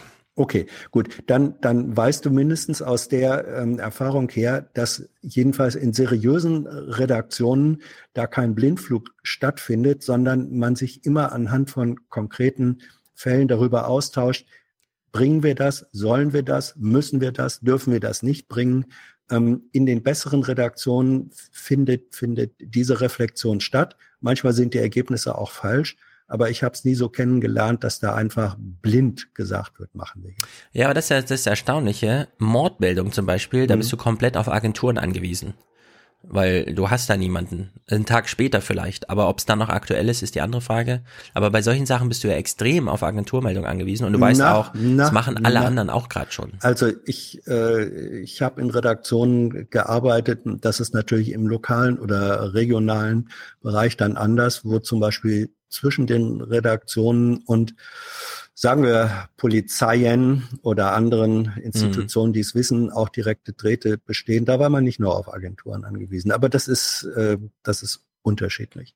Ich frage mal Google nach einer Zahl. Mhm. Okay, Google. Wie viel Mordfälle gibt es pro Jahr in Deutschland? Ich kann das im Web suchen. Ja, mach doch mal. Ja, gibt uns keine Antwort. Man müsste mal nachgucken. Ich könnte mir vorstellen, wenn man Morde vermeldet, müsste die Tagesschau jeden Tag einmelden. Nein, das werden na- natürlich oder nachschieben, weil es andere Ermittlungsergebnisse gibt. Nee, es werden ja nicht alle Morde äh, äh, gemeldet. Hm. Da ist man jedenfalls im schwierigen Wasser, in dem Absolut. es auch, Ja. in dem es auch Hayali hier, denn sie gibt äh, zu, möchte ich jetzt scharf formulieren, ja, wir selektieren. Die Gründe, die sie anführt, finde ich allerdings wieder, da fehlt einfach äh, Reflexion. Natürlich selektieren wir, wenn man jetzt das böse Wort nimmt. Wir entscheiden, welche Meldung bei uns im Morgenmagazin gezeigt wird und welche nicht, weil wir nicht mehr die ganze Welt abbilden können. Ich habe schon mal gesagt, der berühmt-berüchtigte Sack Reis in China, den kannst du heute live beim Umfallen auf Facebook zugucken. Das können wir aber alles nicht mehr abbilden. Sie hat zweimal die Formulierung benutzt, das können wir nicht mehr abbilden, als Ja. ginge das früher. Nein. Also das ist, was, was mich bestürzt dabei, ist, dass sie selektieren als böses Wort nimmt. Was, das ist Bullshit. Das auch. Äh, weil selektieren heißt auf Deutsch nichts anderes als auswählen. Ja, du liebe Güte, das ist eine der Grundfunktionen und Aufgaben von Journalismus auszuwählen. Naja, aber so wie sie das hier verkauft, Ja, das ist, ist, das eben, Da, da fällt Nee, sie aber rein. sie- genau. Da fällt sie, da fällt sie rein Genau. ähm, auf die, auf, auf diese negativen Verschwörungstheorien, die dann sagen, haha, ihr wählt aus, um übelwollenst oder ferngesteuert zu manipulieren. ja. Ja, das, aber es gibt das noch, ist der ja. Unsinn. Also das ist das eine, dass sie, dass sie nicht, ich würde auch einfach, Knifke hätte von Anfang an offensiver in die Sache reingehen Ja, sollen, ja, mit absolut. Gegenfragen. Ja. Hayali hat sich hier auch in die Ecke drängen lassen und plötzlich Mhm. ist Selektieren, sie hat sozusagen von dem Das Publikum, das, sie kein, nicht mag, das den Begriff Selektion Mengele, das übernommen. ist, das ist kein Mengele. Äh, Genau. Aber sie hat, ja? genau, sie hat das aber übernommen, wie äh, die Konnotation auf der Gegenseite, auf ihrer Gegenseite. Was ich aber witzig finde, ist, dass sie völlig unreflektiert so dieses, dieses Bild von früher mussten wir das nicht, Mhm. heute müssen wir, weil selbst der Sackreis. Und da sind wir genau, genau an der Ursache. Nachrichtenredaktionen selektieren nicht aus der Welt, sondern sie selektieren aus dem Angebot, das ihnen gemacht wird von Korrespondenten, Nachrichtenagenturen und so weiter. Jetzt kann man sich vorstellen, ja, die DPA war schon immer fleißig, aber sie hat tatsächlich ein, ein übersichtliches Angebot gehabt, bei dem man am Ende einfach nur sagen musste, wir sortieren, aber wir müssen hier nicht viel selektieren. Heute, da jeder Sack Reis über einen Tweet in die Kommunikationssphäre eingebracht wird und ganz andere Mechanismen der Relevanz plötzlich zählen, nämlich wie ist er denn umgefallen und so weiter und so fort, hat er noch jemanden erschlagen und ist das auf Bild? Ja, findet natürlich viel mehr in diesem Angebot statt. Also Journalisten sitzen an ihrem Schreibtisch, sehen nicht die Welt, sondern sehen den Bildschirm vor sich, in dem alles Mögliche kommuniziert wird. Und dann jetzt zu sagen, ja, früher war es einfach, da mussten wir nur sortieren, jetzt haben wir plötzlich ein Überangebot und müssen selektieren. Ja, das, also da st- steht sie einfach zu nah an ihrem Bildschirm Das ist richtig. Also und sieht äh, einfach nicht, dass man früher ja. natürlich auch nicht alles Ja. abbilden konnte. Nur es hat Ja. halt niemand kommuniziert. Und jetzt ist der Sack. Reis plötzlich bei ihr im Relevanzding noch drinne, ja. Sie muss noch Ähm. überlegen morgens, ob der Sack Reis wirklich relevant genug ist. Ja, ich, äh, wenn wir das vielleicht mal vergleichen mit einer Castingshow. Ähm, es ist ein, äh, also bei, äh, bei einer Castingshow kommt ja auch nicht jeder in die Sendung, die dann nachher ausgestrahlt wird, Genau. sondern da finden äh, Vorauswahlen statt. So. Und wenn für eine Castingshow, äh, die nachher, sagen wir mal wie X-Faktor oder so, wo wo nachher na, vielleicht 20 Leute auf die Bühne gelassen werden und man wählt dann aus äh, und irgendeiner wird's am Ende.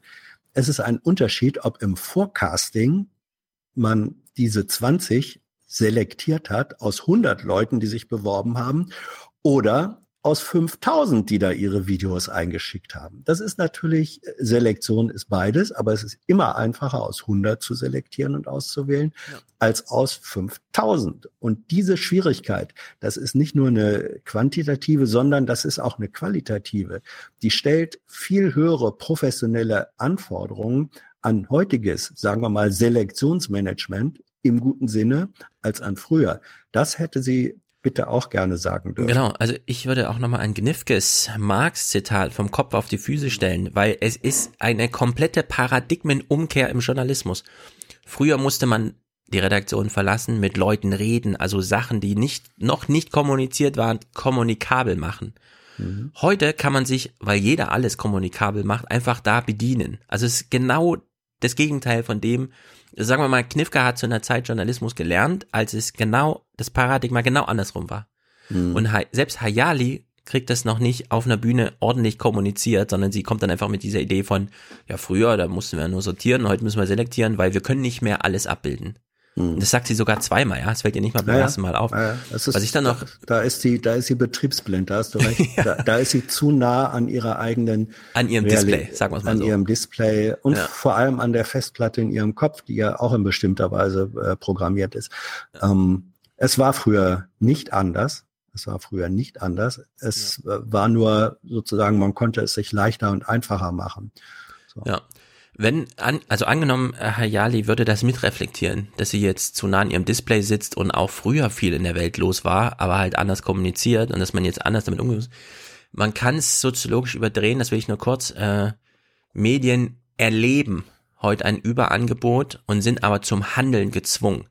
Und an diesem Unterschied von Handeln und Erleben kann man alles ableiten, wie zum Beispiel eine Selektion ist eine Entscheidung.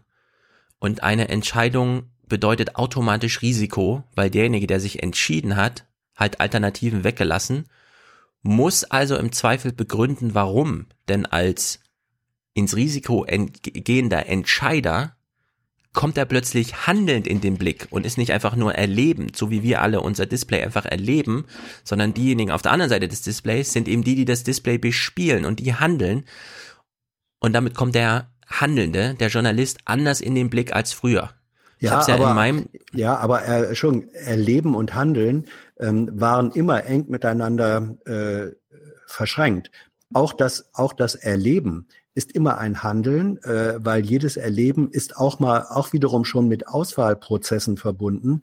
Ich erlebe etwas ja nicht nur passiv, sondern in jeder Sekunde des Erlebens entscheide ich schon mal, was von dem Erlebten lasse ich in welcher Form in mich hinein und wie verhalte ich mich dazu. Also Erleben und Handeln sind äh, für meine äh, Begriffe unauflöslich schon immer miteinander verschränkt. Du hast recht, sie haben jetzt eine andere Stufe erreicht. Aber das ja, Grundprinzip also gibt, war schon immer da. Also es gibt, ich breche es jetzt mal ganz runter. Wir haben eine Veranstaltung, bei der ähm, sind tausend Leute und erleben irgendwas, was auf der mhm. Bühne stattfindet. Dann gibt's aber einen, der ist zuständig für die Berichterstattung. Das ist, sagen wir mal, der DPA-Agent vorne, ja. Der sitzt in der ersten Reihe, hat einen super Platz. So, diese tausend Leute, die erleben, was da passiert, können im Nachhinein dem Handelnden Vorwürfe machen, dass er die Aspekte, die den Erlebenden besonders wichtig waren, nicht in seiner Entscheidung mit drin hatte. Also er hat falsch gehandelt. Diesen Vorwurf, den man dem DPA-Agenten machen kann, du hast falsch gehandelt, kann der nicht zurückspiegeln mit, ihr habt doch, ihr wart doch auch da und habt gehandelt, ihr hättet doch auch mhm. aufbereiten können und so, ja. Mhm. Sondern da ist sozusagen eine Asymmetrie, an der die heute ja sehr viel leiden. Ja, Dieses ganze, die, die war aber schon immer so. Die war schon immer so. Ähm, gerade in den Bereichen äh, des lokalen und regionalen Journalismus ähm, der ja traditionell einen, einen sehr großen äh, Teil des Journalismus ausmacht. Gerade im Bereich des lokalen und regionalen Journalismus hattest du in der Realität der Berichterstattung schon immer, ich sag mal, die Bevölkerung, wenn da irgendwo im Dorf oder in der Stadt etwas passierte, äh, da waren real lebende Menschen drumherum, haben das auch mitgekriegt. Das, was du hier sagst, als die Miterlebenden ähm, äh, in der, im Republikasaal, die hinterher dem DPA-Mann sagen konnten, ähm, äh, das hast du aber jetzt falsch äh, ja. Ausgewählt und entschieden. Das war, ich nehme noch mal meine, meine Bremer Zeit, ähm, bei Buten und Binnen war das so, wenn wir da etwas Bericht erstattet haben, dann haben wir ähm, am nächsten Tag sehr wohl von den Nachbarn dieses Ereignisses um die Ohren gehauen kriegen. Da habt ihr aber was ähm, weggelassen, was da mit reingehörte. Also diesen, ich sag mal, Korrekturmechanismus mhm. ähm, oder Diskursmechanismus, der gekommen ist von oder der kommt von Menschen, die als, wie du es, finde ich richtig nennst, als Erlebende etwas auch äh, aufgenommen haben, als Kritik, äh, mit dem der handelnd etwas darüber berichtet, gab es schon immer. Sie hat auch nur jetzt, da ist, äh, sind Social Media genau, ein Treiber, ein der Treiber, Punkt. der das auf eine mindestens quantitativ und ich glaube auch qualitativ neue Ebene hebt. Genau, aber die, die Erlebenden ja. haben ihr eigenes Publikum heute. Ja. Die konnten früher Leserbriefe an dich schreiben oder bei ja. dir vorstellig werden. Ja. Aber eine Straße weiter hat das keiner mehr mitbekommen. Und das ist Richtig. heute anders. Die Erlebenden ein, ja. haben ein eigenes Publikum, so wie die Handelnden, können sich aber zurückziehen und sagen, wir erleben ja nur. Ja. Und da kommt so viel diese Vorwürfe her. Ja. Ihr habt das ausgelassen, ja. Was ist mit diesem Thema? Natürlich. Äh, wo sind wir hier? Ach ja, äh, ich habe mir nur noch eine Beobachtung aufgeschrieben. Ähm, Nachrichtenredakteure das habe ich auch getwittert währenddessen, glaube ich. Nachrichtenredakteure argumentieren heute sehr oft wie Google-Ingenieure. Hm. Wenn sie nämlich mit diesem falschen Bild der Selektion, früher war alles einfach, heute ist es schwer und so. Ähm, Sendungen und Algorithmen laufen nämlich bislang unter, ja, das ist halt Gott gegeben. Und wenn ihr da von außen mit euren aus Erlebung äh, gewachsenen Ansprüchen herankommt, dann manipuliert ihr. Ja, also das bei Google gab's das, dass es hieß, ja, also ähm, das spanische Gericht will jetzt Google vorschreiben, welche Namen wir in Google-Suchen zu löschen haben. Das ist doch ein manipulativer Eingriff in, ja, in was denn eigentlich? Naja, in den Algorithmus, den Google-Autoren Ja. zusammenschreiben Ja, und dann also sind da 500 Algorithmus ist Selektoren ja schon andere, drin. also Algorithmus ist nur ein anderes, ein griechisches Wort für Manipulation. Ja, genau, aber die Argumentation ist die gleiche. Ähm, Ja. Algorithmen sind neutral, objektiv, Das- das, ist reine Mathematik und so weiter. Quatsch. Und, Das und Knifke und, und Hayale kommen eben so ein bisschen mit diesem gleichen. Ja, objektiv, ja klar, es gibt keine so 100%, aber es ist schon ziemlich neutral, was wir machen und so weiter. Und da, also ist mir nur aufgefallen, dass die Argumentation da so ziemlich ähnlich, sich ziemlich ähnlich ist. Naja, Hayali beschreibt hier mal ähm, ihren Umgang im Netz und diesen Clip finde ich ein bisschen peinlich, ehrlich gesagt. Also gerade wenn wir ihn so jetzt auseinandernehmen, also sozusagen zerhackstückelt, äh, selektiv äh, ähm, zugreifen auf diesen Clip. Denn sie kommt auf das Netz zu sprechen, dass sie ja eben schon, also jeder Sack Reis plötzlich und so. Und dann wechselt sie komplett in ihre Medienfigur, die wir jetzt schon alle kennen. Und dann gibt es auch für uns Journalisten, wer will, die Möglichkeit, sich einzumischen. Ich tue das auf meiner Facebook-Seite, das ist meine private Kommentarseite, auch wenn wir nie, darüber werden wir bestimmt gleich noch sprechen, nicht mehr privat sein können, weil natürlich jeder meinen Namen auch mit dem ZDF verbindet. Aber ich sehe wirklich bei aller Neutralität überhaupt nicht ein, für Grundwerte und Grundsätze wie Pluralität oder Humanismus oder Vielfalt oder Toleranz oder Respekt und gegen jegliche Form von Rassismus oder Extremismus oder Islamophobie, Homophobie, Antisemitismus mich da einzusetzen, weder als Mensch noch als Journalistin. Und wenn einer ein vernünftiges Argument hätte, dann denke ich darüber gerne nach. Aber bis jetzt hat mir keiner irgendwie eins genannt. Ja, Restel sitzt so daneben und denkt, geil, so sieht die Hayali-Show aus ein Meter Entfernung aus. Nicht schlecht, fast so gut wie im Fernsehen. Also ich würde sagen, Ich glaube mh, nicht, dass er das denkt. wir, wir können es ja mal despektierlich machen. Ich finde, wenn sie aufzählt, äh, sie ist für Pluralität, Humanismus, Vielfalt, Toleranz und Respekt, müsste sie nicht auch für Vegetarismus sein oder hat sich da was übersehen? Und wenn sie gegen Rassismus, Extremismus, Islamophobie, Homophobie und Antisemitismus ist, was ist denn mit Altersdiskriminierung? Ist, Das- müsste das nicht auch in die Liste? Absolut. Ich glaube auch nicht, dass das eine Liste war, äh, die Vollständigkeit beanspruchen Ah, die Frau würde. Burmeister ist da gleich ganz begeistert, wie vollständig das war. Ist das so? Nein, Ja. solch, solche Listen sind doch, sind doch nie vollständig. Also, Ja, aber ich können- finde sowas auch peinlich, ehrlich gesagt. Sie ins, also Dunja Hayali ist eine sehr geschickte und erfolgreiche Selbstinszeniererin. äh, die hat, also gerade im politischen äh, Berlin erlebt man das. Ich würde mal vermuten, sie hat mindestens so viele ähm, Performances als Moderatorin von relativ hochrangigen äh, öffentlichen Ereignissen, wie sie im Morgenmagazin auftritt. Und das ist ähm, das ist wie eine, das ist wie eine, wie Musiker, die live spielen. Also das Live-Erlebnis ist immer noch etwas komplett anderes als äh, die Aufnahme Ja. im Studio.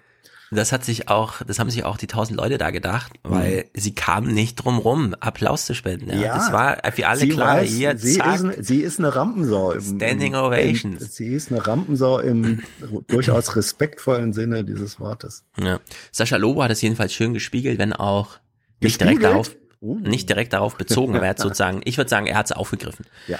Weil er meinte so in, also eine Viertelstunde vor Schluss von seiner Stunde, die er da hatte, meinte er so, ja klar, wir können jetzt immer alle aufstehen und sagen, wir sind für Pluralität, Humanismus, Vielfalt, Toleranz, Respekt, Vegetarismus und so weiter und so fort. Aber wenn wir wirklich was gegen die Bösen in dieser Welt haben, irgendwelche Neurechten und so weiter, die uns irgendwie einreden, Kai Kniefke hätte irgendwas übersehen und so, dann ist das ist das keine linke Haltung, sondern das ist die normale staatsbürgerliche demokratische Haltung und zu der gehört dann auch, dass man sich für Muslime einsetzt, die diese Haltung auch teilen, von denen ungefähr 99,9 Prozent ja, ins Raster fallen. Und das macht aber keiner, und das macht Hayali auch nicht. Hayali schwebt immer über der Wolke, ja. Sie nennt die Werte, aber sie wird da eben nicht konkret. Also sie würde ja keine Person nennen oder so. Oder jedenfalls keine Person, die nicht eh schon äh, sozusagen unterstützungswürdig genannt werden. Und das ist, finde ich, ein Problem, ja. Also einfach immer nur Werte aufzählen und so weiter. Aber da muss man sagen, ja, pf, also die Werte kann jetzt jeder Also, aufzählen. ja, und da kann man auch nee, immer nee, so wie nee, ich dann sagen, die sich- Liste ist unvollständig. Ja, das ist richtig. Die Liste ist unvollständig, aber da muss man jetzt auch sagen, sie hat durchaus, und das ist ja auch bekannt geworden, ähm, sie hat durchaus auf diesen Ebenen, wo sie, die sie als ihre privaten Kanäle benennt, dann nennt sie auch Namen. Also sie ist da schon relativ aktivistisch und nicht nur so werteabstrakt, wie das hier erscheint. Da ist Hayali nicht nur die äh, Republika Hayali, da, da gibt's auch anderes. Wenn du das sagst, du scheinst ja. ja. immer auf ihrer Facebook-Seite äh, lesen nein, aktiv nein, zu sein. Nee, nee, nee, nee, über, überhaupt nicht. Du weißt ja, dass ich nicht bei Facebook bin. Ähm, aber äh, bestimmte Sachen von Facebook ähm, verbreiten sich dann auch auf anderen Kanälen. Mhm. Man kann sie da angucken. Ja, Georg jedenfalls wieder auf Zack. Ähm, er fragt sie jetzt, warte mal, wenn du so drauf bist, wie kannst denn du mir irgendwas von Neutralität und so erzählen? Gibt's zwei Dunja Hayalis? Machst du es dir nicht ein Stück zu einfach? Also nee. zu sagen, einerseits bin ich ja neutral, einerseits ja, gibt es auch einen Applaus für. Einerseits ja, ja. bin ich ja neutral, aber dann bin ich natürlich die private Dunja Hayali, die angesichts äh, der, der, der wichtigen Werte, die es zu verteidigen gibt, dann doch eher die aktivistische Journalistin bin, weil das ist ja nochmal der Unterschied. Wir Müssen einmal, wir immer alles in Schubladen packen? Ja, ja. Also, aber das ist vielleicht ganz wichtig, weil das genau das Rollenverständnis ist, das da draußen gespiegelt wird und mit dem wir uns auseinandersetzen. Und wenn ich versuche, drei Bilder von Journalisten mal zu kategorisieren. Und da gibt es sicher Überschneidungen. Und sagt, da gibt es den objektiven, beobachtenden, scheinbar neutralen Journalisten oder die Journalistin, die mit nichts irgendwas zu tun hat und tatsächlich versucht, die Dinge nur so zu beschreiben, wie sie ist, mit der Gefahr, dass man sich zum verlängerten Arm von Kampagnen macht. Dann gibt es den meinungsstarken, kommentierenden Journalisten, der sauber trennt zwischen Kommentar und Fakt.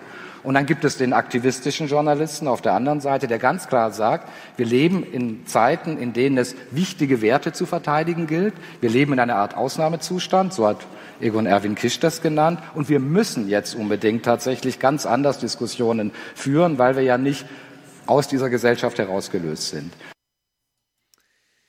Ja, ich finde, hier führt er, also hier drängt er sie einfach in die Ecke, weil sie kann, sie kann einfach nicht aufstehen und sagen, äh, weil es keine Gegenargumente gibt, bin ich für Pluralität und Humanismus und Vielfalt und Toleranz und Respekt.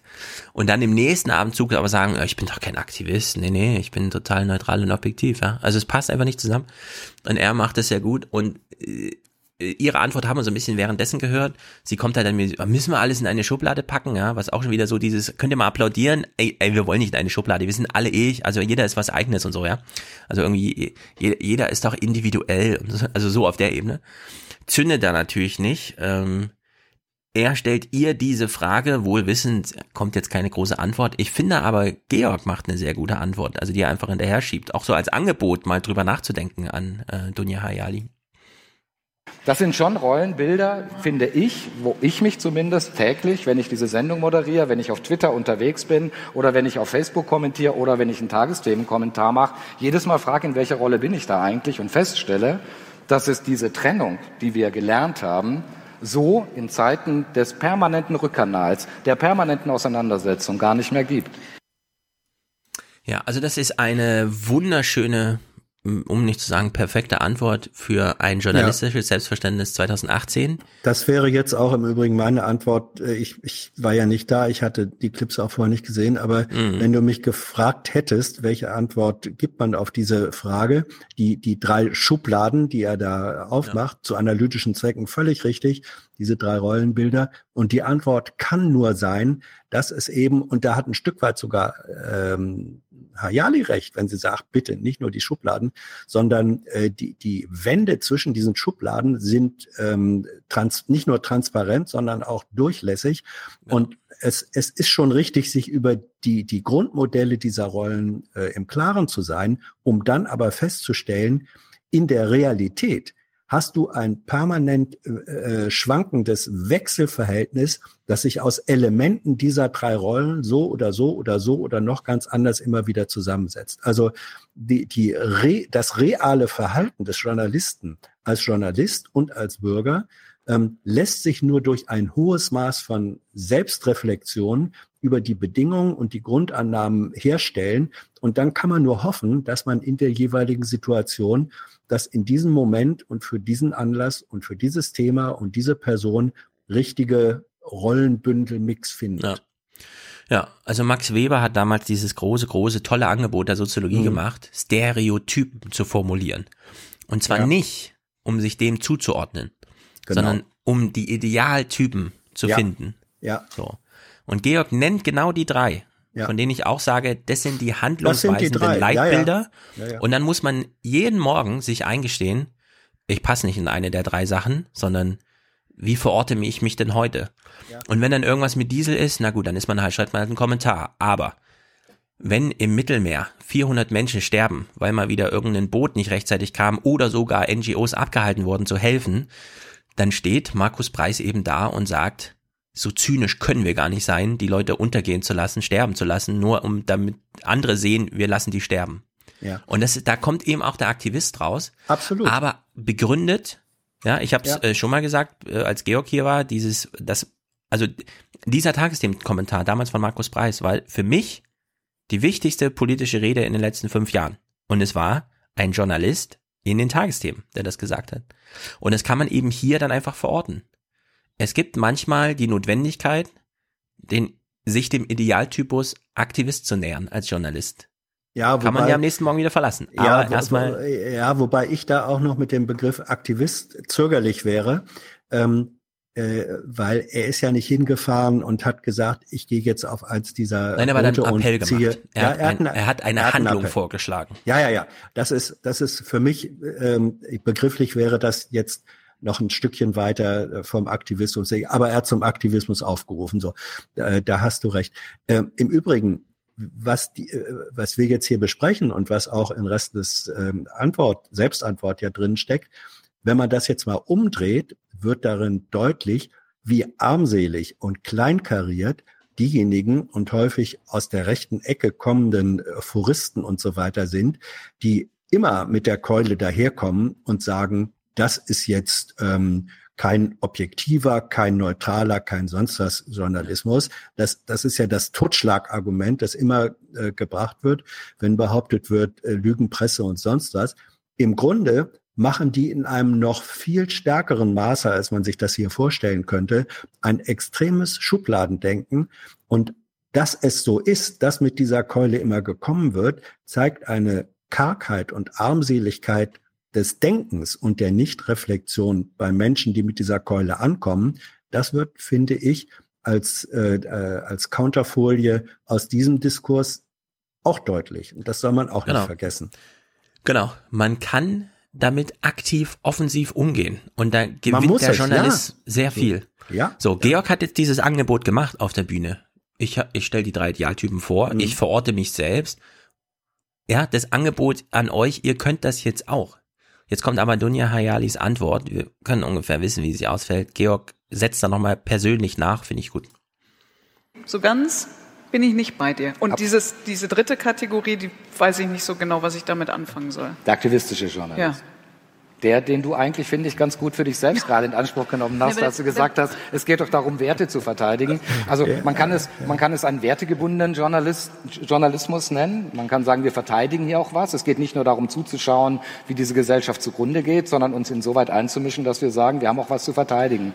Und ich glaube schon, dass das eine Haltung ist, in, der nämlich dich war, also zumindest bei Twitter nehme ich dich so wahr, in der nämlich auch dich war und ich selber merke ja auch, dass es bestimmte Situationen gibt, wo ich nicht mehr anders kann und selbst Kai Knifke stellt sich irgendwann hin und sagt, verdammt nochmal, äh, auch wenn wir bei der Tagesschau die Partei AfD nicht mehr rechtspopulistisch nennen, ich halte sie nach wie vor für rechtspopulistisch und damit ja auch in gediegeneren Worten eine Art Kampfparole ausgibt, oder nicht? Bam! Ja, on schön. fire. Ja, sehr Also schön. das war sehr, Ja. sehr, sehr gut. Ja, aber das zeigt sich ja, ich meine, äh, wer Georg Restle ein bisschen verfolgt hat, auch im, als, als äh, Podcast-Gast, er hat ja doch immer relativ stark betont, ähm, diese Rolle, dass er sagt, nee, nee, ich bin äh, Berichterstatter, ich bin nicht Aktivist und so. Also dieses On Fire ist auch Ausdruck, hat er am Anfang ja auch gesagt, mit Bezug auf Kisch, dass er sagt, irgendwie bin ich jetzt gerade auch in so einem selbstreflexiven Prozess, wo, wo ich mir überlegen muss, auch für mich, also er führt ein Stück weit ein intelligentes Selbstgespräch hier auch gerade in der Auseinandersetzung. Kann man so sagen, ja. Also das war wirklich sehr gut. Äh, jetzt ist Knifke angesprochen. Wir raten mal, wie er antwortet. Hier ist seine Antwort. Nee, ist überhaupt keine Kampfparole. Nee, ist keine Kampfparole. Wir sagen, die faschistoide AfD ist keine Kampfparole. Naja. Knifke noch mal ein bisschen weiter. Er, ähm, das ist jetzt wirklich witzig. Also er sagt jetzt gleich, wir wollen niemals belehren. Und dann stellt er selbst fest, warte mal, 2018, das kann ich so nicht auf der Bühne sagen, oder? Bevor der Georg jetzt wieder was sagt, revidiere ich selbst noch mal ein bisschen. Wir müssen einfach zur Kenntnis nehmen, dass wir, wir, wir niemals belehren wollen und ich glaube auch nicht belehrend waren. Dass wir aber gerade zu Beginn der ganzen äh, AfD, des AfD-Großwerdens, Pegida-Phase, da hatten wir schon einen gewissen missionarischen Eifer. Ich Ups. glaube, wenn man sich unsere Texte anguckt, sind die alle irgendwie unangreifbar. Ja, die sind alle irgendwie unangreifbar, alles klar. Aber zwischen den Zeilen kam es aus jeder Pore irgendwie, ihr sollt die bitte doof finden. Das hatten wir, das hat eine ganze Weile gebraucht. Und deshalb haben wir, geklappt. Und deshalb haben wir das immer, immer dann noch wie, wie so ein, so ein Stigma noch da dran gelegt. Die rechtspopulistische AfD. So, er sagt, missionarische Alpha war uns eigen, finde ich schon mal mutig, aber er sagt im zweiten Schritt eben auch, ja, es gibt sowas wie zwischen den Zeilen, selbst bei der Tagesschau. Immer. Immer. Aber das ist doch erstaunlich, dass er hier auf der Bühne das einfach so sagt. Ja, aber In einem Drei-Minuten-Interview würde er das nie sagen, aber hier auf wäre, der Bühne geht das ja, plötzlich. ja, ja, eben. Lange, lange Zeit öffnet Köpfen und Münder. Ähm, das ist ja der Vorteil von, von langen Formaten. Mhm. Ähm, also jeder gute Text, es ist geradezu ein Qualitätsmerkmal von Texten, wenn zwischen den Zeilen nicht nur leeres weißes Blatt ist, sondern Sinn erscheint. Was denn sonst? Absolut. Ich widerspreche dir gar nicht. Ich finde es gut, dass der Kai, Ja. dass der Kai das hier so eingesteht, ja. Also Kai- bei uns gibt's Kai- klar zwischen den Zeilen. Die sind zwar unangreifbar, die Texte, aber zwischen den Zeilen, da ist die ganze Welt. Kai kommt aus der Kiste. Ja, jetzt, jetzt kommt ein noch wichtigerer Clip. Gibt es eine Mitverantwortung äh, der Tagesschau an der Stigmatisierung der AfD? Ich würde sagen, dieser Clip, der jetzt kommt von Kai Knifke, ist uns, also man kann jetzt ewig interpretieren, aber ich glaube, das ist ein eindeutig, was hier gesagt wird. Mittlerweile ist diese Partei bekannt. Es braucht dieses Etikett nicht mehr, weil was hat dieses Etikett gemacht? Es hat genau diese Wirkung entfaltet, dass die Leute sich irgendwie stigmatisiert fühlten. Und das braucht's nicht.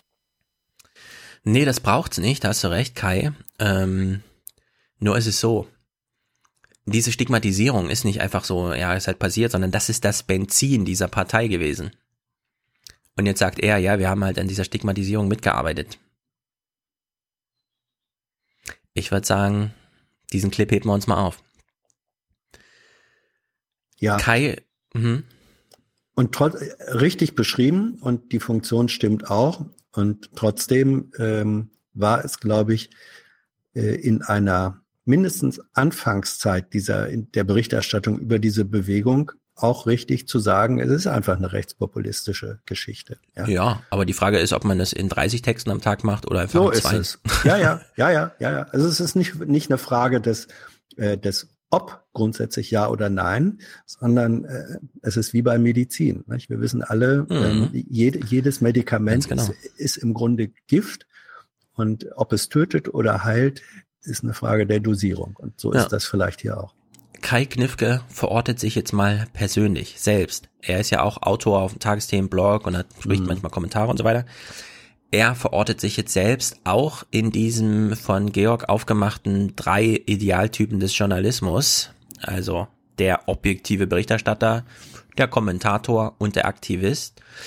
Und äh, das, was ich hier so im Subtext als äh, ist, ich wünsche mir von Kai menschlichen Journalismus, kein Roboter-Journalismus, aber ich glaube, er entscheidet sich für die falsche Seite. Ich merke, wenn ich da so einen Text schreibe, es schwillt mir der Kamm bei so ein paar Dingen. Und das müssen wir uns abgewöhnen. Das wollen wir uns abgewöhnen, dass uns der Kamm schwillt. Wollen wir unsere Emotionen wirklich unterdrücken? Können wir das nicht den Roboter und den Roboterjournalisten überlassen? Also ich, ich, ich fände es besser, wenn Kai sagt am Anfang eines Tages dem Kommentars, Achtung, Achtung, bei diesem Thema, ich habe das nicht ohne Grund ausgewählt, deswegen stehe ich ja hier. Ich sage Ihnen jetzt, warum mir mein Kamm schwillt. Und dann sagt er uns, warum sein Kamm schwillt, anstatt alles, was ihn den Kamm schwillen lässt, rauszulassen und uns irgendwas zu präsentieren.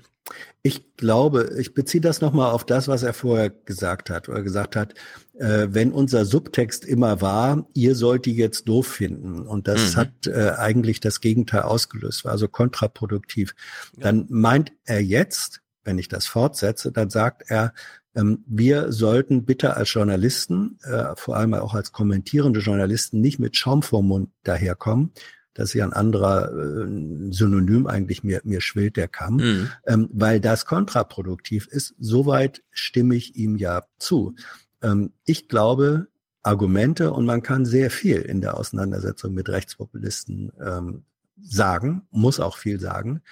Je nüchterner und weniger Kamm und weniger Schaum vorm Mund das vorgetragen wird, desto wirksamer ist es. Wenn man es so rum verstehen würde, würde ich ihm zustimmen. Wenn er sagt, ich soll nicht mehr erkennen lassen, was mich hier eigentlich stört, was ich für falsch halte, dann haben wir ja gar keinen Kommentar mehr, sondern irgendwie so ein belangloses äh, einerseits, andererseits. So. Also die Frage ist, was meint er damit? Auf den geschwollenen Kampf verzichten. Das kann etwas sehr Gutes sein.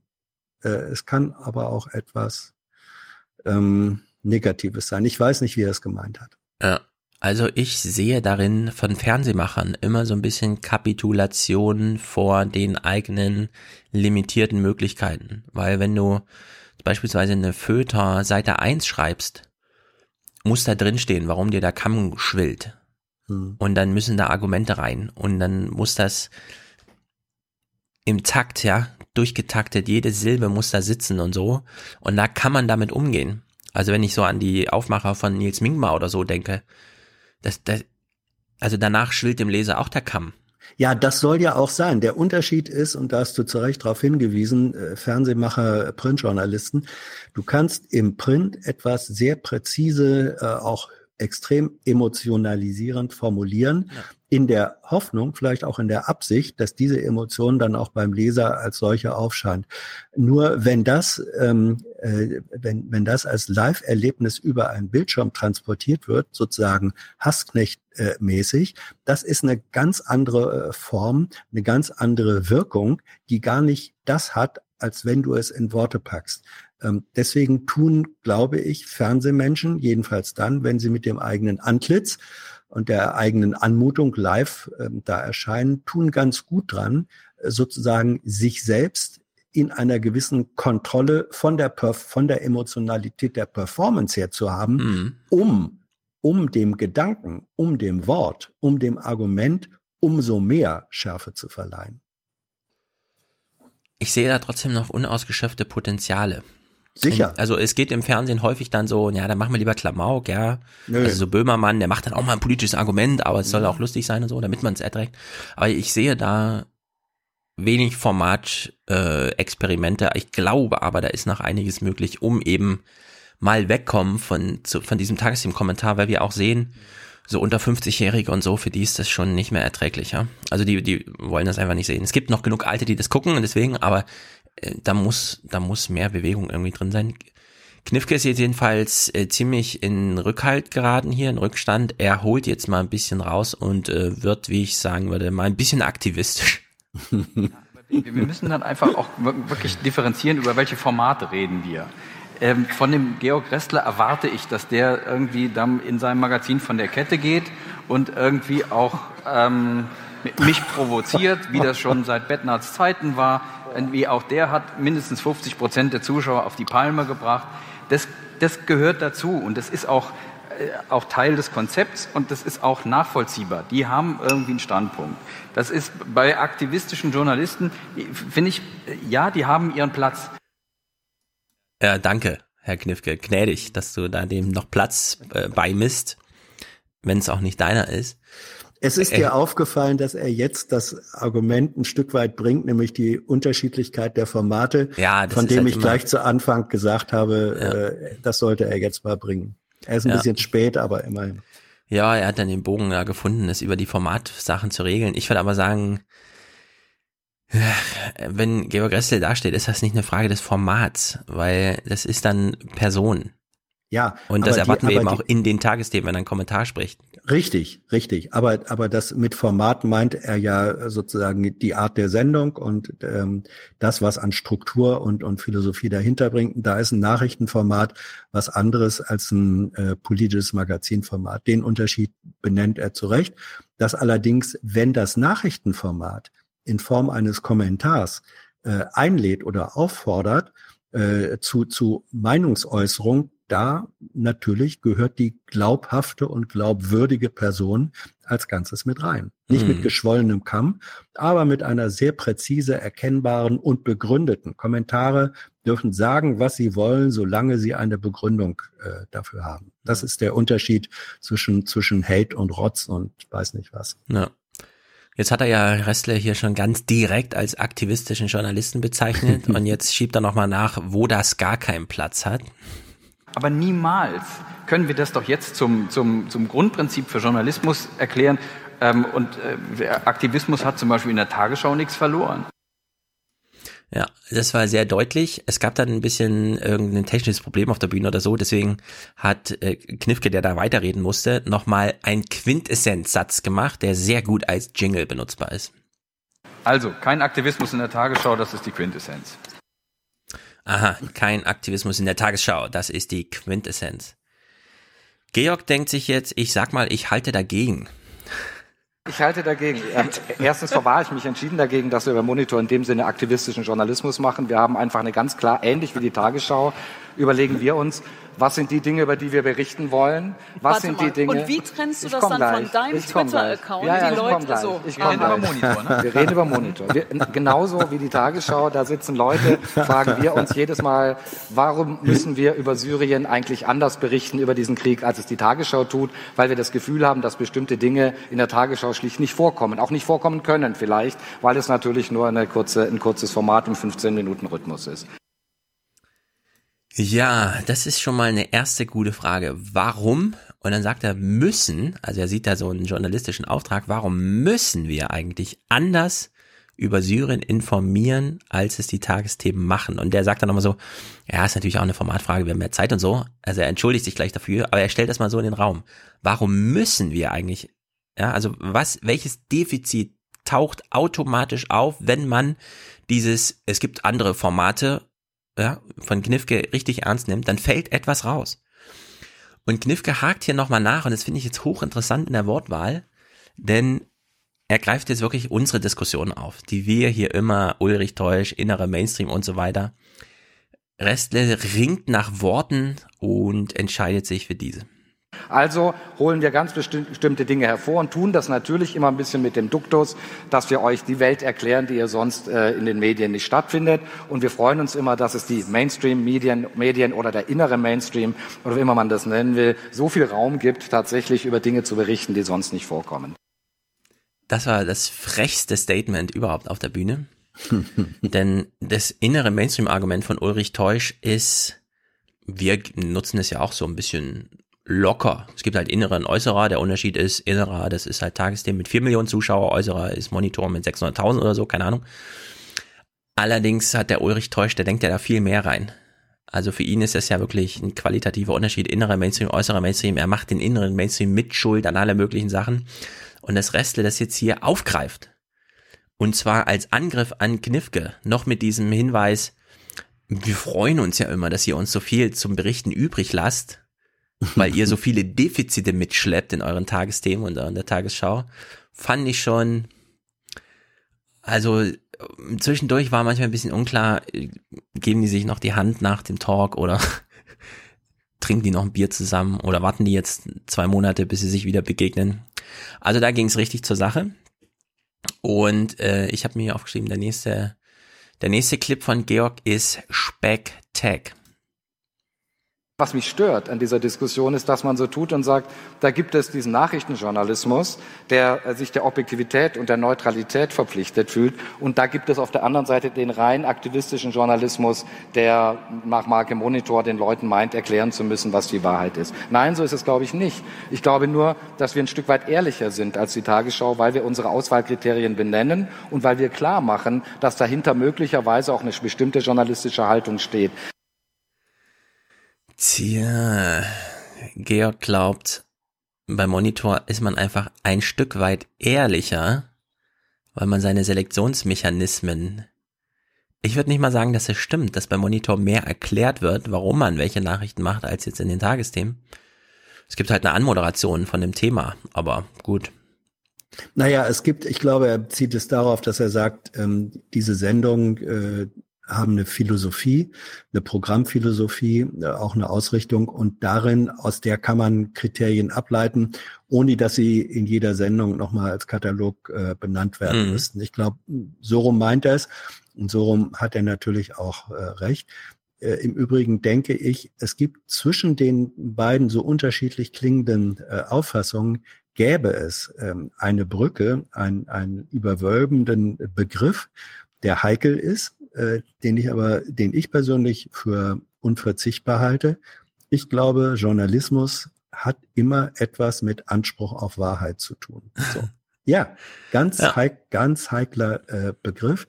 Aber wenn Journalisten nicht versuchen würden, Wahrheit auf die Spur zu kommen, und zwar immer im Sinne von relativer Wahrheit, nie absoluter Wahrheit, sondern relativer Wahrheit, was können wir nicht wahr, nach bestem Wissen und Gewissen unter Hinzuziehung so, so viel wie möglich aller zugänglichen Informationen äh, als Satz, als These für wahr für diesen Moment behaupten. Das ist, finde ich, innerer Anspruch und Nordpol journalistischer Arbeit. Und der hat zu gelten für Magazinsendungen, ganz genau für Nachrichtensendungen, kommt nur in völlig unterschiedlichen ähm, äh, Ausform Ausformungen daher. Mhm. Und der Nachrichtenjournalist kann es sich so verdammt einfach machen, das nicht äh, als, als innere Arbeitshaltung haben zu müssen, sondern sich auf ein bequemes, ähm, ich halte mich da mal raus und A sagt das und B sagt das und jetzt stelle ich mal A und B gegeneinander äh, und fertig ist der 1,30er. Das ist eine Bequemlichkeit, die diesem notwendigen Wahrheitsanspruch auch der Nachrichten, gerade der Nachrichtengebung, nicht mehr gerecht wird. Und darüber dürfte auch mal ein bisschen reflektiert werden. Genau. Formatstarre. Heute die ja. Beiträge so zu bauen wie vor 20 Jahren, wohl wissen, dass die Diskussionen anders laufen und man eben anders rechtfertigen muss.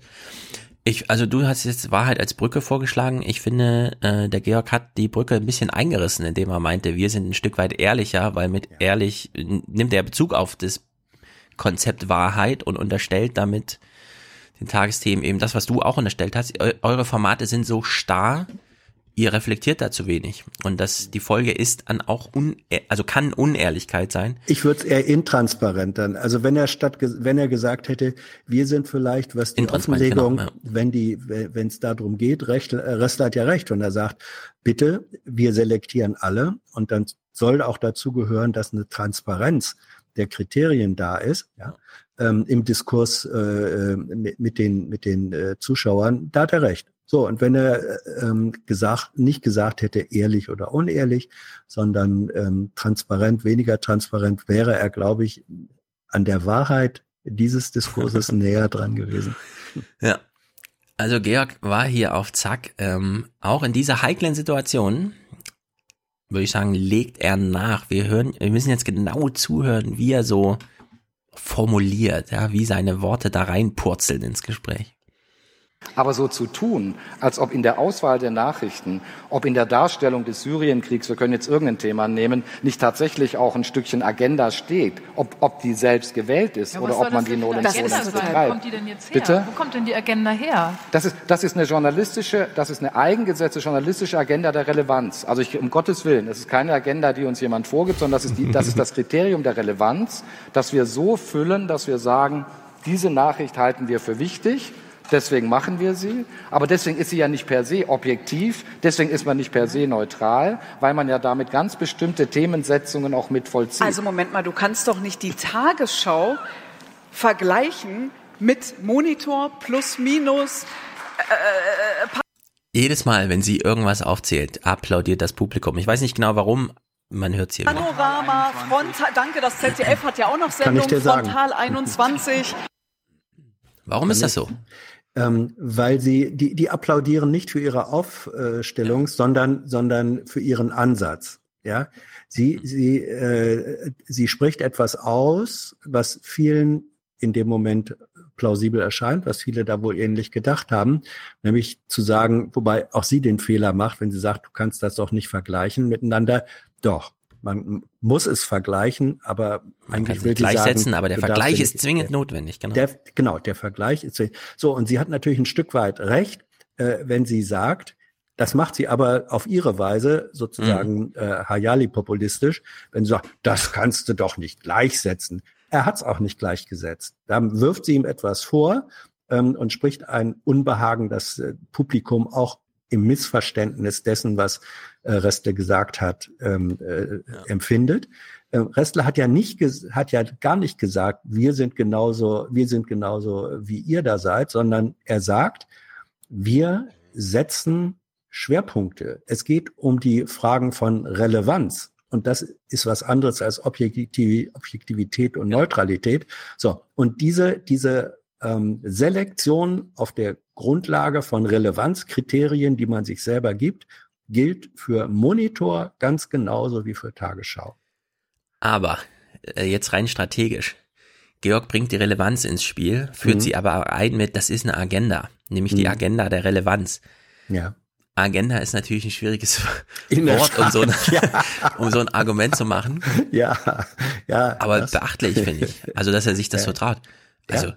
Wie es richtig, so zu Aber, tun, als ob ja. es keine Agenda gäbe und dabei ja. Knifke anzugucken und seine ja. Nachrichtenselektionen zu ja. und danach erst zu sagen, das ist natürlich die Agenda der Relevanz. Wir wissen natürlich, was er meint und finden das auch absolut, ja, also Relevanz ja. Agenda heißt Tagesordnung, ja, und ja. das ist einfach, dass die muss sortiert werden. Das geht Natürlich. nicht einfach das und so. Ja. Deswegen ist das absolut richtig. Natürlich. Gleichzeitig ist der Diskurs so vergiftet, dass Agenda eigentlich nicht richtig. Also richtig. Also, und und und weil das so vergiftet ist, da hast du dir jetzt selbst nochmal die Antwort drauf gegeben, warum äh, genau. kriegt Hayali Beifall mit ihrer Liste. Ja. Äh, es ist sozusagen ein Beifall, der, der die Vergiftetheit des Diskurses genau. bei Georg diesen hat den Teppich ausgelegt. Ja. ja. Ja, jetzt kommt jedenfalls Hayali. Sie versucht nach ihrem ähm, kleinen, nach ihrer kleinen Entgiftung hier, die das Publikum auch gerne entgegennimmt, versucht sie mal, ähm, wie soll man sagen?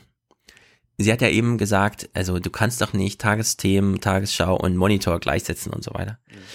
Jetzt erklärt sie mal ihre Agenda der Relevanz oder sowas. Es ist, ihre Wortwahl finde ich wirklich äh, schlimm das sind doch total unterschiedliche Genres. Und ich spüre immer wieder, die Tagesschau ist die Tagesschau. Und Formate, wie ich sie gerade aufgezählt habe, der Zuschauer erwartet oder giert zum Teil nach Einordnung, an denen er sich dann aber auch wieder reiben kann. Das heißt ja, ja nicht, dass er dann da vorne sitzt und sagt, okay, alles, was Monitor sagt, stimmt. So, sie hat den eben eingeführt, zumindest mein Clip mit ich spüre, das ist die mhm. Tagesschau, wenn sie das sieht. Und es reicht ihr. Nein, das hat sie nicht gesagt, sondern hat, sie hat gesagt, ich spüre, dass äh, Zuschauer ein Bedürfnis nach Einordnung haben. Das ist was anderes. Na, wir hören nochmal, wir hören nochmal. Mhm. Wenn sie die Tagesschau guckt. Das sind doch total unterschiedliche Genres und ich spüre immer wieder, die Tagesschau ist die Tagesschau und Formate, wie ich sie gerade aufgezählt habe, der Zuschauer erwartet oder giert zum Teil nach Einordnung, an denen er sich dann aber auch wieder reiben kann. Das heißt ja. ja nicht, dass er dann da vorne sitzt und sagt, okay, alles, was Monitor sagt, stimmt. Ja, also es gibt die Gier nach Einordnung. Ja. Das ist klar, ja. Die Views sind heute so wichtig. Ja, das, aber das so ist, wie das Sie das sagen. Ein, das ist ein furchtbares Wort, weil das Wort Gier ist das, ist der, ist das komplett falsche. Ähm, ich glaube, es gibt ja. ein Bedürfnis nach äh, Einordnung. Das ist auch richtig auch, auch um sich gegebenenfalls äh, damit nicht kongruent zu erklären, sondern nee, sehe ich völlig ganz, äh, völlig anders. Aber, ja, aber Bedürfnis ist was anderes als Gier. Und dass, dass eine erfahrene okay. Journalistin da das ganz falsche Wort wählt. Ja. Ja, gut, das Publikum giert danach. Also wie auch immer.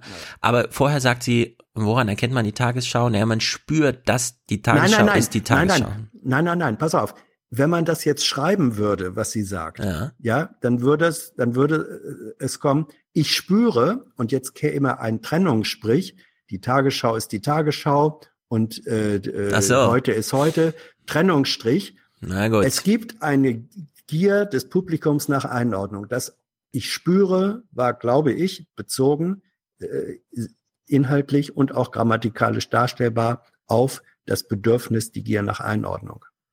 Nicht, dass Okay. sie spürt, dass die Tagesschau die Tagesschau ist. Nehme ich an. Ähm, ich will noch mal kurz reflektieren, warum ich gedacht habe, sie meint es anders, weil das unsere Oma Erna Interpretation Mhm. ist. Oma Erna guckt die Tagesschau nicht so, um sich zu informieren, sondern um zu spüren, dass alles in Ordnung ist. Sobald die Sendung rum ist, weiß sie nicht mehr, was gesagt wurde, aber sie spürt dann immer noch, dass die Welt in Ordnung ist. Und das ist ein großer Auftrag der Tagesschau und Tagesthemen. Deswegen sind die Moderatoren, wie die Moderatoren eben so sind. Deswegen ist Ingo Zamparoni da. Deswegen hätte es gut gepasst, wenn sie das genauso gemeint hat. Ich, die Tagesthemen sind die Tagesthemen. Das spüre ich. Das beruhigt mich. Ja, so ungefähr. Und dann kann ich mich über Monitor ja aufregen, aber die Tagesthemen, puh, das beruhigt mich. Ja, ja. Na gut, Georg äh, ist natürlich auf Zack hier, wie die ganze Zeit schon, und hakt wieder nach. Also das wundert mich, dass du das in Aber, einen aber, Korb steckt nicht, führst. aber steckt nicht in der Auswahl schon die Einordnung? Nee, in der Auswahl steht erstmal im Grunde die in der Redaktion die Diskussion darum, was man als wichtig erachtet oder was möglicherweise in anderen Formaten keinen Platz gefunden hat oder was hinten rüberfällt oder ihr habt aus Syrien einen Aspekt, den du nirgends gehört hast. Ja. Ja, in der Auswahl steckt natürlich die Einordnung. Wie soll das auch zu trennen sein? Das, also, etwas zu thematisieren ist ein Statement, weshalb auch jeder deutsche äh, Leser aus dem Häuschen ist, wenn es irgendeine Nachricht bis in die New York Times geschafft hat. Das ist nämlich, so nennt man das dann, in die Zeitung geschafft. Man hat es in die Tagesthemen geschafft. Ja. Und Auswahl ist Einordnung. Ja, aber trotzdem hat sie, hat sie da ein, äh, ein Stück weit, äh, das wird mir vorgeworfen wieder, wenn ich immer sage, ein Stück weit. Also, sie hat nicht ganz Unrecht. Okay. Ähm, weil es gibt zwei verschiedene Begriffe von Einordnung. Wenn Restle sagt, ähm, äh, ist nicht in der Auswahl schon Einordnung mit drin enthalten. Das stimmt, wenn man sagt, Einordnung auf der Relevanzskala. Da stimmt es. Es gibt aber, sie meint offenbar einen anderen Begriff von Einordnung, nämlich wie bewerten wir das denn jetzt? Das ist ein anderer Begriff Hm. von Einordnung. Die, sie benutzen dasselbe Wort, meinen aber etwas äh, Verschiedenes oder Unterschiedliches damit. Und deswegen reden sie ein bisschen aneinander vorbei, wobei sie beide recht haben. Genau, und jetzt äh, hören wir uns nochmal das, was sie hier sagt, ähm, nach diesem und so weiter. Ich hoffe, ich bin weit genug zurückgesprungen. Sie macht ja ganz am Ende noch einen, so, einen, so einen Hinweis. erachtet oder was möglicherweise in anderen Formaten keinen Platz gefunden hat oder was hinten rüberfällt oder ihr habt aus Syrien einen Aspekt, den du nirgends gehört hast. Ja, wenn sie so sagt, naja gut, dann kommt halt beim Monitor noch ein so ein Aspekt, den man in Syrien noch nicht gehört hat. Da könnte man sagen, okay, da ist halt ein Sack Reis mehr umgefallen oder jemand anderes ist für den Giftgasanschlag schuldig, als wie der innere Mainstream sagt. Dann wäre man auch auf dieser Ebene, ja, da kommt beim Monitor halt noch so ein bisschen was anderes, aber nee, da geht's dann, also da kommt was ganz anderes beim Monitor plötzlich. Ja. Ja, wenn dann plötzlich Oligarch oder so, keine Ahnung, zwar jetzt bei heute, aber das wäre ja so typisches Monitormaterial. Und da kann sie nicht so auf der Bühne sitzen, ah, dann habt ihr halt auch so ein bisschen was anderes aus Syrien, sondern da ist Ja. der andere Das ist, Grundlage. das ist eben die, das ist eben die, ich sag mal, äh, Arroganz oder das Nichtwissen äh, der aktuell Journalistin äh, über den Betrieb des ähm, meinungsstarken Hintergrundpolitikmagazins. ja, da ist sie einfach zu salopp, zu sehr in diesem Bühnenmodus. ja, ja, ja, zu ja. sehr in diesem Talkie-Talkie und so. richtig. Ja. Knifke holt sich ja auch mal einen Lacher ab. Oh, Zu sagen, die, die Monitor ist ein Stück weit ehrlicher als die Tagesschau, ist eine mindestens steile These. Ähm, Ja, ich glaube, das Publikum hat nur gelacht, weil es immer zu lachen ist, wenn jemand steile These sagt. Ansonsten, inhaltlich hat das, glaube ich, keinen Zusammenhang mit dem Gelächter. Naja, Knifke hat, ist jetzt jedenfalls durch den Lacher angestachelt und macht ein paar Gegenargumente. Oder sagen wir besser, Gegenangriffe zu Georg. ähm, ich habe einfach den Eindruck, bei euch weiß man, oder nein, genauer gesagt, ihr wisst, wo ist gut und wo ist böse. Ja. Und das, da macht ihr auch keinen Hehl draus. Mhm. Tja. Ja, das ist wie im Fußball. Äh, Verteidiger haben eine andere Auffassung von Fußball als Stürmer. Ja, ja, da ist einfach, also hier in diesem Gespräch ist Ja. Zündstoff und Ja, äh, Knifke denkt sich, ja, ihr wisst halt, was gut und böse ist. Reicht das für einen Satz? Nee, ich habe noch einen. Aber für einen Nachrichtenanbieter könnte ich mir das niemals vorstellen, dass wir den Leuten irgendwie so klar gut, böse, links, rechts, ähm, dumm, toll irgendwie aufzeigen. Nein, das können wir nicht, weil, Entschuldigung, das ist, das ist ein Stück Populismus, wenn, wenn wir das täten. Und deshalb werden wir uns das verkneifen. So, jetzt hat er Georg ja vorhin schon als Aktivisten dargestellt. Gut, Georg hat die Vorlage selbst geliefert, ja. aber dass er jetzt hier Populismus draus macht. Monitor sei Populismus. Also die Einordnung von Gut und Böse sei populistisch und das macht ja Monitor. Ist schon mm, eine neue Stufe. Nein, ich glaube, den Populismus wirft er ihm vor, wenn Monitor das von der Tagesschau verlangen wollen so, ja, würde. Gut, ja, also der zu sagen, wir mhm. sind ehrlicher als ihr, sagt er, ja. das ist ein billiges Argument, das, das ist Populismus. Populismus. So. Georg kühlt dann die Situation ab, nur um sie im nächsten Halbsatz schon wieder zu verschärfen. Wir wollen ja kein Battle zwischen, kein ARD-internen Battle hier veranstalten, obwohl, doch, warum nicht eigentlich? ja, genau. Eben. Aber warum nicht eigentlich? Ja, gibt's, gibt's viel zu wenig. Genau, jetzt, jetzt spiegeln wir mal kurz. Wir haben ja eben schon gehört, Dunja Hayali, das funktioniert einfach immer. Ja, also sie kann das Publikum so richtig anknipsen. Ja. Achtung jetzt, Publikum. Bitte Applaus. Äh, Silke Burmeister versucht das jetzt auch mal und scheitert grandios. Ähm, aber ich habe halt einfach schon ein Problem damit, wenn jetzt bleiben wir mal eben bei der ARD, wenn halt aus irgendeinem Ort berichtet wird, äh, egal ob das Syrien ist oder Paris oder was, und dann hat man einen von diesen wirklich wahnsinnig anständigen Recken, äh, der jetzt irgendwie berichtet und ähm, dann aber nur lauter Männer befragt da habe ich als Zuschauerin schon ein Problem, weil ich denke, okay, mhm. wo werden jetzt die Frauen abgebildet? Also da fängt es ja schon an, dass eben die, dass die Subjektivität sich Bahnen bricht, wie man es vielleicht gar nicht haben möchte. Ja, für dieses Gender-Argument hat sie nicht einen Händeklatscher gekriegt. Und soll ich dir mal was sagen? Das tat mir richtig leid wenn, wenn Dunja Hayali äh, ja, das Gender-Argument gebracht hätte, sie hätte Standing Ovation. Ja, also es geht, es geht eben, es geht eben, und das ist Fernsehen, das muss man, man muss es sagen. können. Ja, man muss es können. Es geht nicht nur, es geht nicht nur um das Argument als rationales Ding, äh, sondern es geht um die Performance, um, um, Ganz um genau. die äh, uh, You have delivered or not. Also mhm. und Genau. Gnifke ähm, ist wieder dran. Ähm, er hat ja nun sehr lange den in, in nicht populistisch ausbeutbaren, nicht aktivistischen, superneutralen und selektions-, aber ganz transparent und so weiter Tagesthemen, Tagesschau, AD, Aktuelljournalismus vorgestellt. Jetzt kommt aber das Internet ins Spiel. Äh, warte, Stefan, halt, Sekunde, mhm. ein, äh, einen Aspekt noch, noch mal zurückgehend ähm, äh, auf Nifke. Wenn, als er sagte, ja, das können wir uns ja gar nicht leisten mit dem Gut und Böse.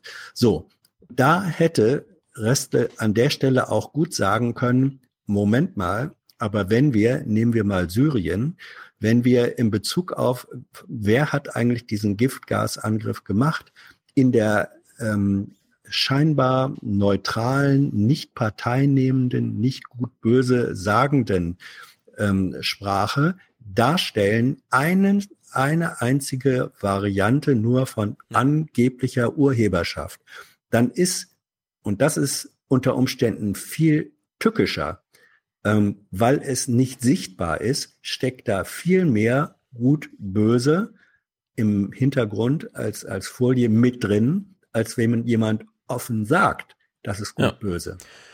Ja, also da sprichst du einen wichtigen Punkt an, weil ich würde auch an Georgs Stelle, ich weiß nicht in der Sendung, aber mhm. also in der Situation, aber unsere Unterstellung ist, die Tagesthemen wissen wer mal, wer gut und böse ist. Ja. Deswegen handeln die das so schnell ab und da sind die roten ja. Linien so schnell klar. Georg sagt nicht, wer gut und böse ist, sondern er sagt, äh, warte mal, liebe Tagesthemen, also den, den ihr mal als Bösen darstellt, der ist vielleicht gar nicht. Ja. ja, oder den ihr als den Guten darstellt, der ist vielleicht gar nicht. Da ist eigentlich über die Selektion, die Einordnung, aber das wurde ihm ja alles aus der Hand geschlagen hier. Also Georg hat sich wacker geschlagen, ja. auch wenn es da unendlich viel weiter zu graben gäbe. Jetzt ist Knifke, wie gesagt, beim Internet angekommen und da sieht er auch, meine Mitarbeiter sind da tätig. Und ich kann da nicht irgendwie verlangen, dass die nur Tagesschau-Meldungen äh, reproduzieren, oder? Aber die Frage, gibt es so ein gespaltenes Ich irgendwie einmal in der offiziellen Funktion im Fernsehen und dann auf einem privaten Account, das ist schon extrem schwierig.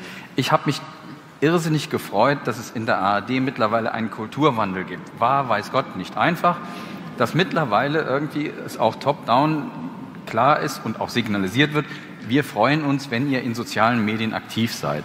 Das war, wie gesagt, von Anfang an ja nun nicht gerade so. Ähm, dann, dann haben alle gemerkt, ach, das funktioniert ja gar nicht mehr so wie früher, dass man eine Pressemitteilung erst noch mal im Haus abstimmen kann. Ähm, ja. Dann haben einige die Stirn gerunzelt, aber auch das ist mittlerweile das Thema durch. Ähm, also es gab früher sogar, das kann ich nur noch erwähnen, in der ARD die Diskussion, dass jeder Einzeltweet eines ARD-Mitarbeiters vorher abgenommen werden muss, bevor man ihn rausschickt. Ähm, ja. Also so lernfähig sind, ist die ARD dann doch, dass dieses Prinzip nicht mehr gilt. Georg redet hier über sich selbst, glaube ich. Ein AD-Mitarbeiter sollte seine Nachrichten immer erst vorlegen. Welcher AD-Mitarbeiter könnte das gewesen sein, der da so auf Ungefallen, Missfallen stieß? Hm. Who knows? Du Who kannst knows, ihn ja genau. beim nächsten Mal fragen. Ja. Oder äh, schick ihm eine Twitter-Anfrage und veröffentliche die Antwort. Genau. Also es gab da wahrscheinlich in der Geschichte der eine oder anderen Verwirrungen. Hm. Knifke erklärt nochmal, wo das eine oder andere Problem da liegt. Wir sind kein Start-up. Ja, wir sind kein Start-up. Okay, Hayali. Hayali, ich überlege schon die ganze Zeit, ob ich diesen Podcast heute Hayali-Populismus nenne, weil du das vorhin gesagt hast. Ist viele, viele dann nicht auf mich zurück. Jetzt möchte ich mir das aber zu eigen machen. Ich unterstelle in diesem folgenden Clip Dunja Halali, Hayali. Also dieses, dieses jägerische komm, Halali, ja, ich, das Hayali, ist sorry, sorry, sorry. Ich will keine Namenswitz machen. Hayali. Ja, ja. Ich habe es extra mir aufgeschrieben, aber ich komme dann durcheinander, so Ys und so. Also, Dunja Hayali sagt jetzt etwas, von dem ich ihr unterstelle, sie meint das Gegenteil, um den Zustand zu beschreiben und der Appell, den sie da drin hat, den, der richtet sich genau an sie selber. Ich finde nur ganz wichtig, und das steht eigentlich keinem seriösen und ernstzunehmenden Journalisten äh, zu, dass er über Empörung Reichweite generiert. Also es geht nicht im Netz darum, irgendwie eine fette Schlagzeile rauszuhauen oder zu spalten. Ich kann ja trotzdem für gewisse Dinge einstehen, aber das Ziel ist ja nicht, die Gesellschaft zu spalten oder in Schwarz und Weiß zu unterteilen. Also wenn ich mir ihre öffentliche Kommunikation auf Social Media angucke, sind das äh, Mitteilungen, die mich nicht berühren, aber von denen ich weiß, wer darüber empört ist. Und von denen ich auch weiß, dass die Reichweite generieren. Und dass der Hayali sich damit ähm, ein Resonanzboden schafft, bei dem es ihr dann einfach fällt, auf der Bühne einfach die fünf Werte aufzunennen, für die sie so ist. Hm. Und das finde ich hier auf der Bühne dann so umzudrehen und zu sagen, ja, ja, aber das sollte man nicht machen, finde ich echt ein bisschen problematisch. Hm. Weil klar kann man jetzt sagen, die Gutmenschen, wir, die Linksversifften, die Republikagänger, die ARD-Zuschauer, die sind davon nicht empört, wie sie kommuniziert. Aber dass sie das macht, wohl wissend, dass das auf ein, also über Empörung Reichweite generiert, das ist nun wirklich nicht abzustreiten, finde ich. Ja, ähm, das, äh, also mein Gedanke dazu wäre, äh, was sie sagt, es darf ja nicht das Ziel sein. Man darf es, mhm. sie sagt nicht, das passiert nicht, sondern, und da hast du recht, da reflektiert sie mindestens ein Stück weit das, was bei ihrer Art äh, des ja. sich Äußerns in Social Media garantiert auch passiert. Ja, sie generiert ein Stück weit auch Reichweite über Empörung. So, und jetzt, äh, jetzt sagt sie aber, das darf aber nicht das Ziel sein. Also sie exkulpiert ja, sich ein, ein Stück damit. Genau. Und eines darf man jetzt aber auch nicht äh, vergessen. Der Grund, warum sie überhaupt vor zwei Jahren oder wann das angefangen hat, oder drei, vier Jahren, äh, so aktiv zu werden, ähm, lag darin, dass sie wirklich eins der ersten nicht Opfer, aber eine der ersten Zielscheiben einer sehr üblen, xenophoben äh, Kampagne und Propaganda gewesen ist. Mhm. Ja, sie ist ja als ähm, äh, als Moderatorin des Morgenmagazins mit einem erkennbar migrantischen äh, Hinter Familienhintergrund. Sie ist beschimpft worden, verunglimpft worden in der allerübelsten Weise. So, und dass sie dann irgendwann da mal gesagt hat, das lasse ich mir nicht gefallen, dagegen wehre ich mich, völlig nachvollziehbar. Ja, die Ursprünge ihres, ihrer Aktivitäten in Social Media komplett nachvollziehbar, völlig richtig, dass die Gefahr ist, dass sich das als Muster verselbstständigt, was es vielleicht schon hat, Und da benennt sie ähm, vielleicht aus Selbstschutz oder auch als ein Stück weit Selbstkritik, es darf aber nicht der Zweck sein, damit Reichweite ja. zu generieren. Also sie genau. benennt genau. einen wunden Punkt. Das wäre die sozusagen die wohlwollende Interpretation. Ja, wobei ich ihr sogar zugestehen würde, zu sagen, ähm, so ist das halt, so funktioniert halt das ja, Kommunikationsthema Hayali, funktioniert so funktioniert so. auch das von ja, uns allen. Ja. Aber man darf dann eben nicht auf der Bühne stehen und plötzlich so ein das Ziel darf es aber eigentlich nicht sein und so, ja. Also das, das ist, das geht mir dann zu weit. Ich, ich will da einfach einen ehrlicheren Umgang damit. Ja, es würde mit dazugehören, äh, zu sagen, es darf nicht das Ziel sein. Gleichwohl weiß ich, dass wenn ich das mache, vermutlich ja. genau das passiert. So, genau, also, also im, dann hätte im, sie die, die beiden schillernden Seiten äh, dieses äh, der Auswirkungen äh, benannt. Ja, im letzten Logbuch Netzpolitik Podcast mit Linus und Tim äh, reden die auch so über Trolle und so weiter, mhm. Stefan Urbach.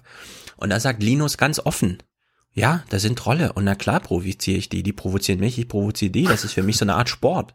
Ja. Er kann das natürlich machen, ja, er hat sozusagen männlich, alleinstehend, äh, mhm. jedenfalls keine Kinder oder sonst irgendwie, dass man sich da Sorgen machen muss und so, ja. ja, ja, Schon, ja. Ähm, beruflich unabhängig, also so richtig die Privilegien einmal durch, wie wir beide auch. Aber er, er geht da eben offensiv an die Sache ran und sagt einfach, klar ärgere ich die. Und Richard Gutjahr stand eben auch auf der Bühne und hat gesagt, naja, ähm, ich wurde hier Angriff von wirklich krassen Fake News, Hate News, irgendwas Geschichten und irgendwann habe ich entschieden, ich schlage zurück. Ja, und der steht nicht auf der Bühne und sagt, naja, hm, und so, das Ziel soll aber nicht mhm. sein, sondern es gibt hier Ziele. Ja. Und wenn das Ziel, ich finde es zum Beispiel auch ein legitimes Ziel zu sagen, wir stigmatisieren euch jetzt.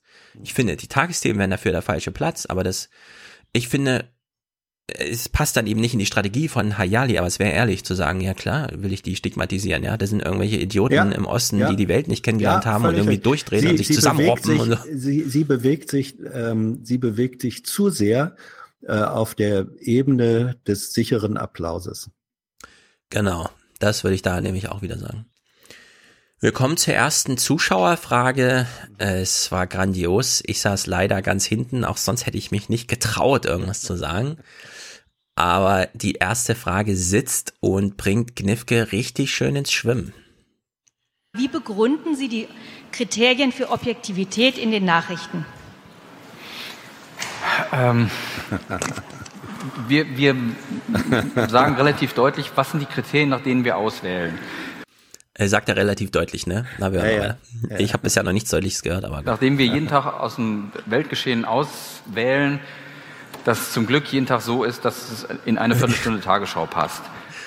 Na, zum Glück hat er diesen Witz noch eingebaut. Mhm. Okay, jetzt, jetzt, jetzt hat er, glaube ich, genug drüber nachgedacht. Jetzt kann so langsam die Antwort anfangen. Ähm, wir, wir, wir stellen ganz oben hin, wie, wie für wie bedeutsam halten wir ein Ereignis. Und das mhm. bemisst sich wiederum danach, wie viele Menschen sind davon betroffen, ähm, wie, wie, einflussreich sind die Akteure bei einem Ereignis und wie folgenreich wird es absehbar sein. Ähm, das ist das Entscheidende. Da, da, fällt schon mal ganz viel durch das Sieb. Und dann gucken wir erst in zweiter Linie, ähm, gibt es zu einem Thema besondere Bilder, äh, hat ein, ein Thema einen besonderen Gesprächswert. Dann macht auch nochmal die Nähe sehr viel ähm, Unterschied, auch kulturelle Nähe, sage ich ganz offen. Ähm, und, und danach sieben wir die Themen und wählen das jeden Tag aus. Jetzt könnte Georg an der Stelle reinspringen und sagen, äh, und das ist jetzt keine Agenda der Relevanz oder was? Wir halten wir sieben Themen dann raus, wie viel bedeutend wir sie halten. Ja, wer ja. die für bedeutend? Ach so, hm, alles klar. Mhm. Er kommt aber noch ein bisschen weiter ins Schwimmen, weil so mittendrin, man merkt, er ist es ihm unwohl. Oder er ist schon zu erschöpft oder so, keine Ahnung. Er kann die Gedanken nicht mehr ganz ordnen. Also ich, ich glaube, dass ähm, sein Problem ist damit, äh, er weiß nicht so recht, wie er sich zu dem Begriff des Objektiven, von dem er sehr genau, sehr genau eigentlich weiß, ja. wie zweifelhaft oder falsch der ist.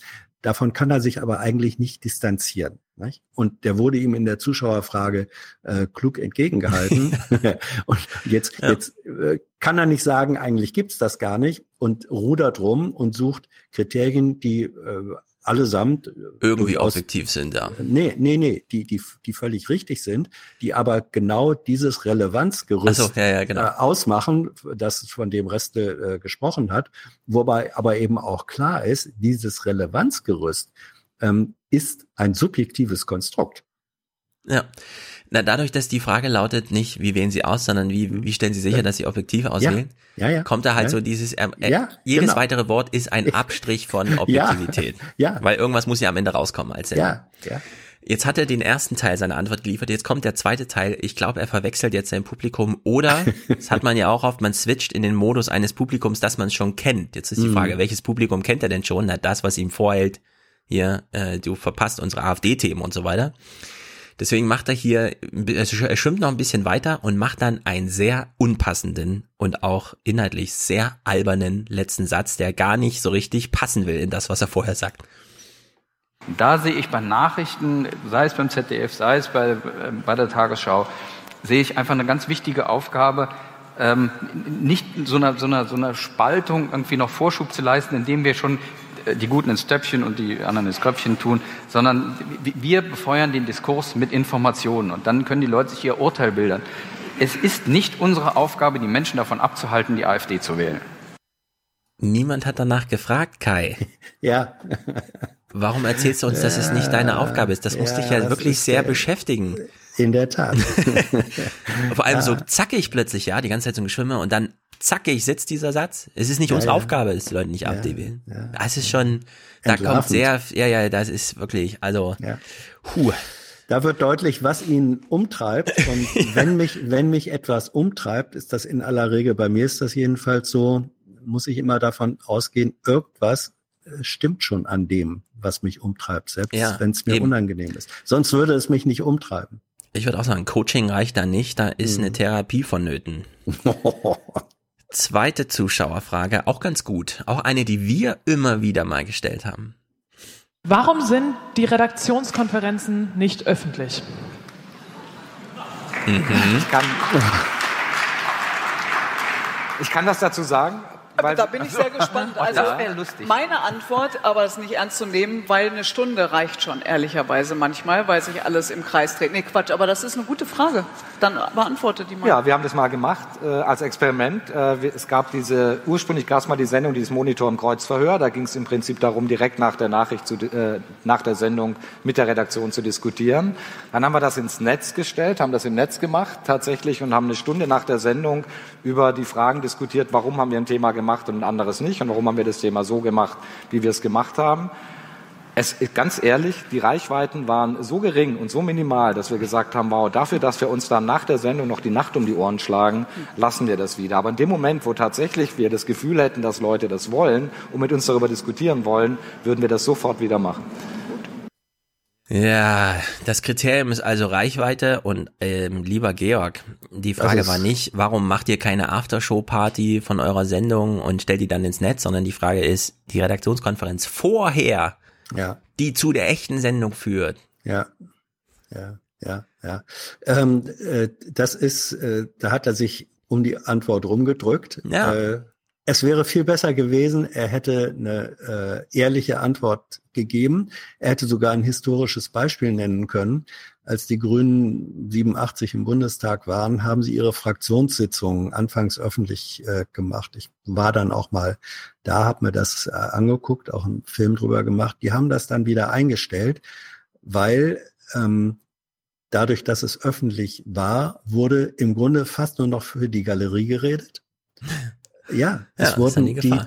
ja, das ist äh, die, die, der Gefahr ist auch gar nicht auszuweichen, weil bestimmte Informationen und vor allem, wenn es ans sogenannte Eingemachte geht, ja, ähm, da brauchst du äh, Peer Groups, also Menschen, die relativ äh, intensive, professionelle und auch persönliche Kenntnisse voneinander haben, gerade um heikle äh, Themen äh, auszutauschen. Du würdest, niemand würde einen Familienrat wo, wo heikle Beziehungsgeschichten ähm, äh, besprochen werden, äh, öffentlich machen, auf dem Hausflur stattfinden lassen. Und jetzt soll man Familienrat nicht mit äh, Redaktionskonferenz äh, vergleichen, aber aber im Interesse, im Interesse einer einer offenen, guten, auch kritischen äh, Besprechung von was sind Themen, warum machen wir was machen wir, da kann eine Form, diese Form von Öffentlichkeit, die da gewünscht wird, ähm, unter Umständen oder sie schadet mehr, als dass sie nützt. Aber ich finde, das kann man auch sehr gut so benennen. Ja. Also ich verstehe alles, was die Redaktion zurückhält. Äh, nicht ohne Grund sagt man auch, eine Sendung ist halt eine Sendung und der Rest ist halt eben nicht Sendung. Ich will nur kurz darstellen, weil ich habe ja bei der Republika auch einen Talk gehabt Mhm. und habe das Publikum aufgerufen, die Grenzen der Formate, die uns jetzt zur Verfügung stehen, jetzt zu finden, auszutesten. Aufwachen-Podcast, also wir behandeln hier genauso heikle Themen wie Monitor. Mhm. Beispielsweise, weil Monitor sie sendet oder weil sie sonst irgendwo, ja, und so. Bei uns gibt's keine Redaktionskonferenz. Es gibt überhaupt gar keine Kommunikation über das hinaus, was hier aufgezeichnet und äh, gesendet wird. Und da, davon kann man lernen.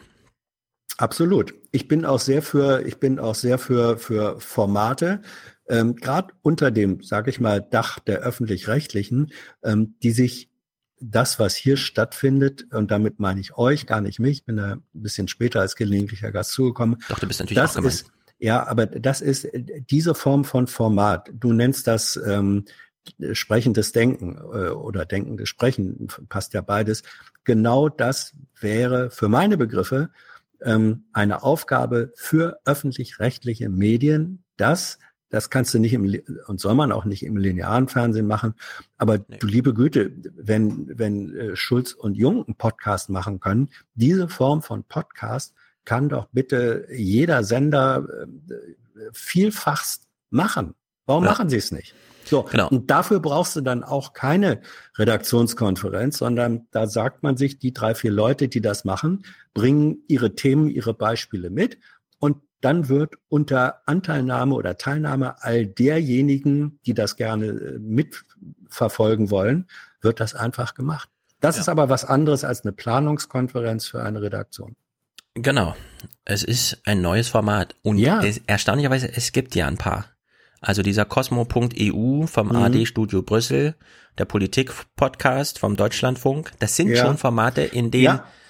Das Gespräch nicht auf eine Sendung hinausläuft, sondern Ja. das Gespräch selbst schon die Sendung ist und da sitzen Ja. die Leute zusammen, die ansonsten den Hintergrund vertonen und Ja. im Parlament zugegen sind und Ja. so weiter und ihre Ja. Erfahrungen berichten. Aber das ist mir noch, also mir ist es zu wenig. Äh, Ja, es ist noch zu wenig. Man hat noch eben noch ein großes Problem. Wir tauschen natürlich hier ähm, diesen Unterschied von Redaktionskonferenz und Sendung gegen unendliche Zeit, ja. Also wir sitzen Ja. jetzt auch schon wieder zweieinhalb Stunden und so Ja. weiter. Das ist dann halt, das fällt dann halt hinten raus. Kann man ein bisschen äh, aufholen, indem man doppelte Geschwindigkeit hört und so weiter. Aber das ist sozusagen noch einer dieser, äh, was viele zurückhält.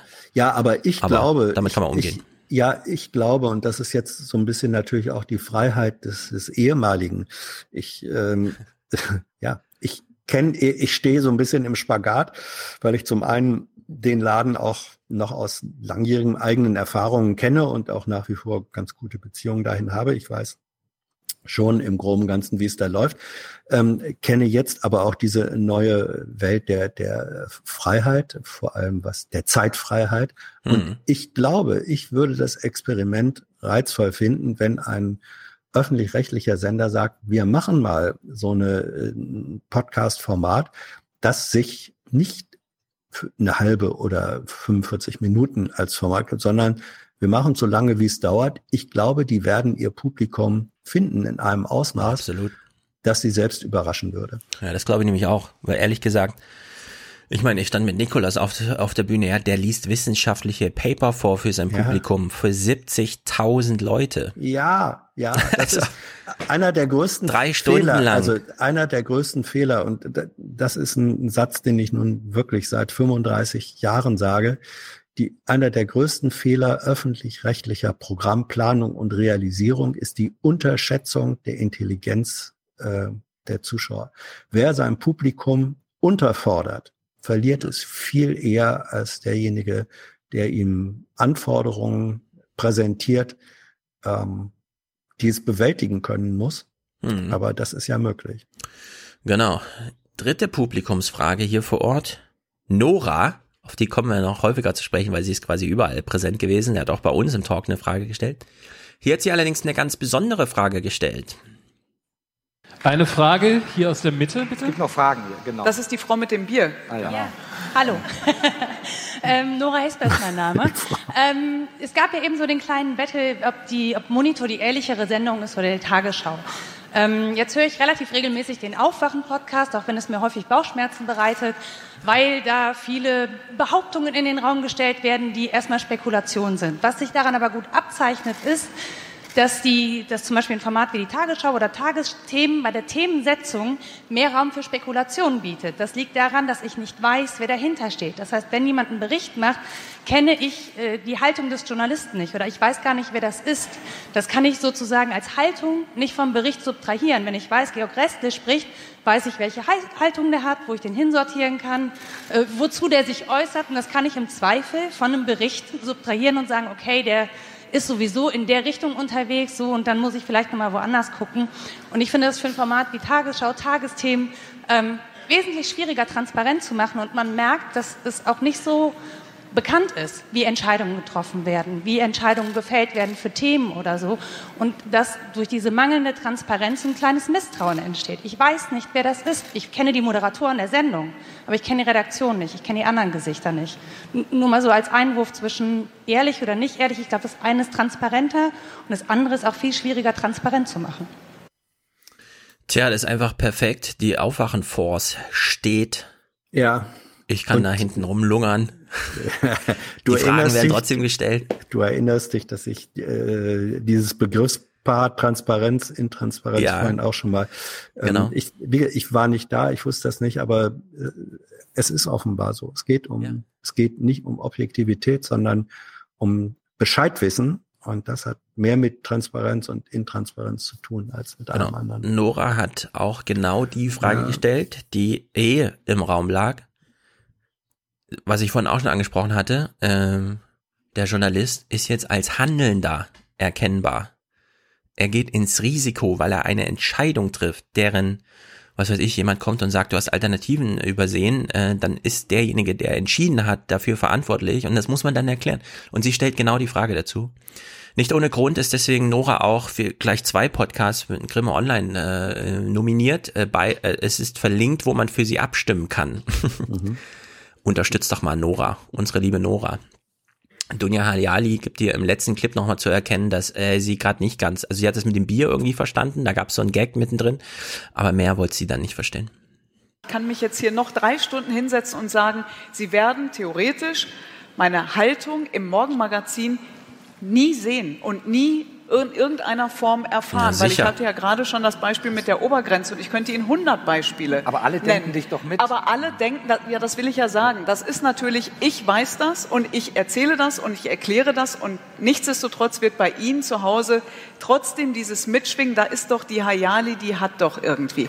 Und das kann zu einem Problem werden und deswegen sage ich, es ist ein sehr schmaler Grad, auf dem man sich da bewegt. Nur das, was die Frau mit dem Bier, was gleich irgendwann dann noch kommt, gerade gesagt hat, ähm, stimmt auf der einen Seite und auf der anderen Seite, ich weiß gar nicht, wie viele Menschen dann wirklich ein Interesse daran hätten, jedes einzelne und die Zeit, ne, jedes einzelne Redaktionsmitglied und die Hintergründe wirklich zu verstehen und nachzuvollziehen. Ja, also sie versteht gar nicht. Sie, also sie, sie, als wäre sie eine Stunde nicht da gewesen irgendwie. Sie verwechselt etwas. Sie verwechselt äh, Haltung mit Voreingenommenheit.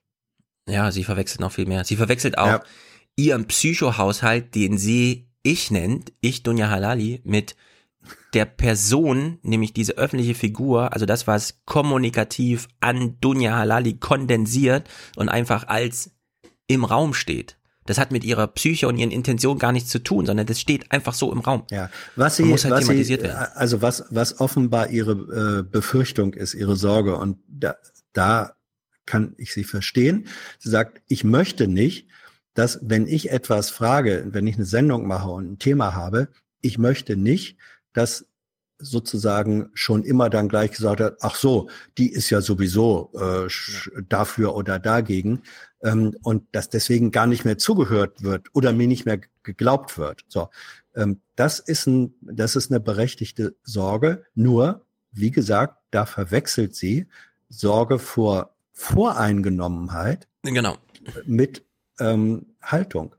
Eine Haltung, man kann eine sehr deutliche Haltung haben zu bestimmten Themen und dennoch signalisieren, aber das ist dann auch wieder die journalistische Performance. Ich habe eine Haltung, aber ich bin nicht voreingenommen, beziehungsweise lasse vielleicht meine Voreingenommenheit, stelle ich sie hier zur Disposition. Ja. Ja? Ich lasse mich drauf ein, was die andere Seite sagt.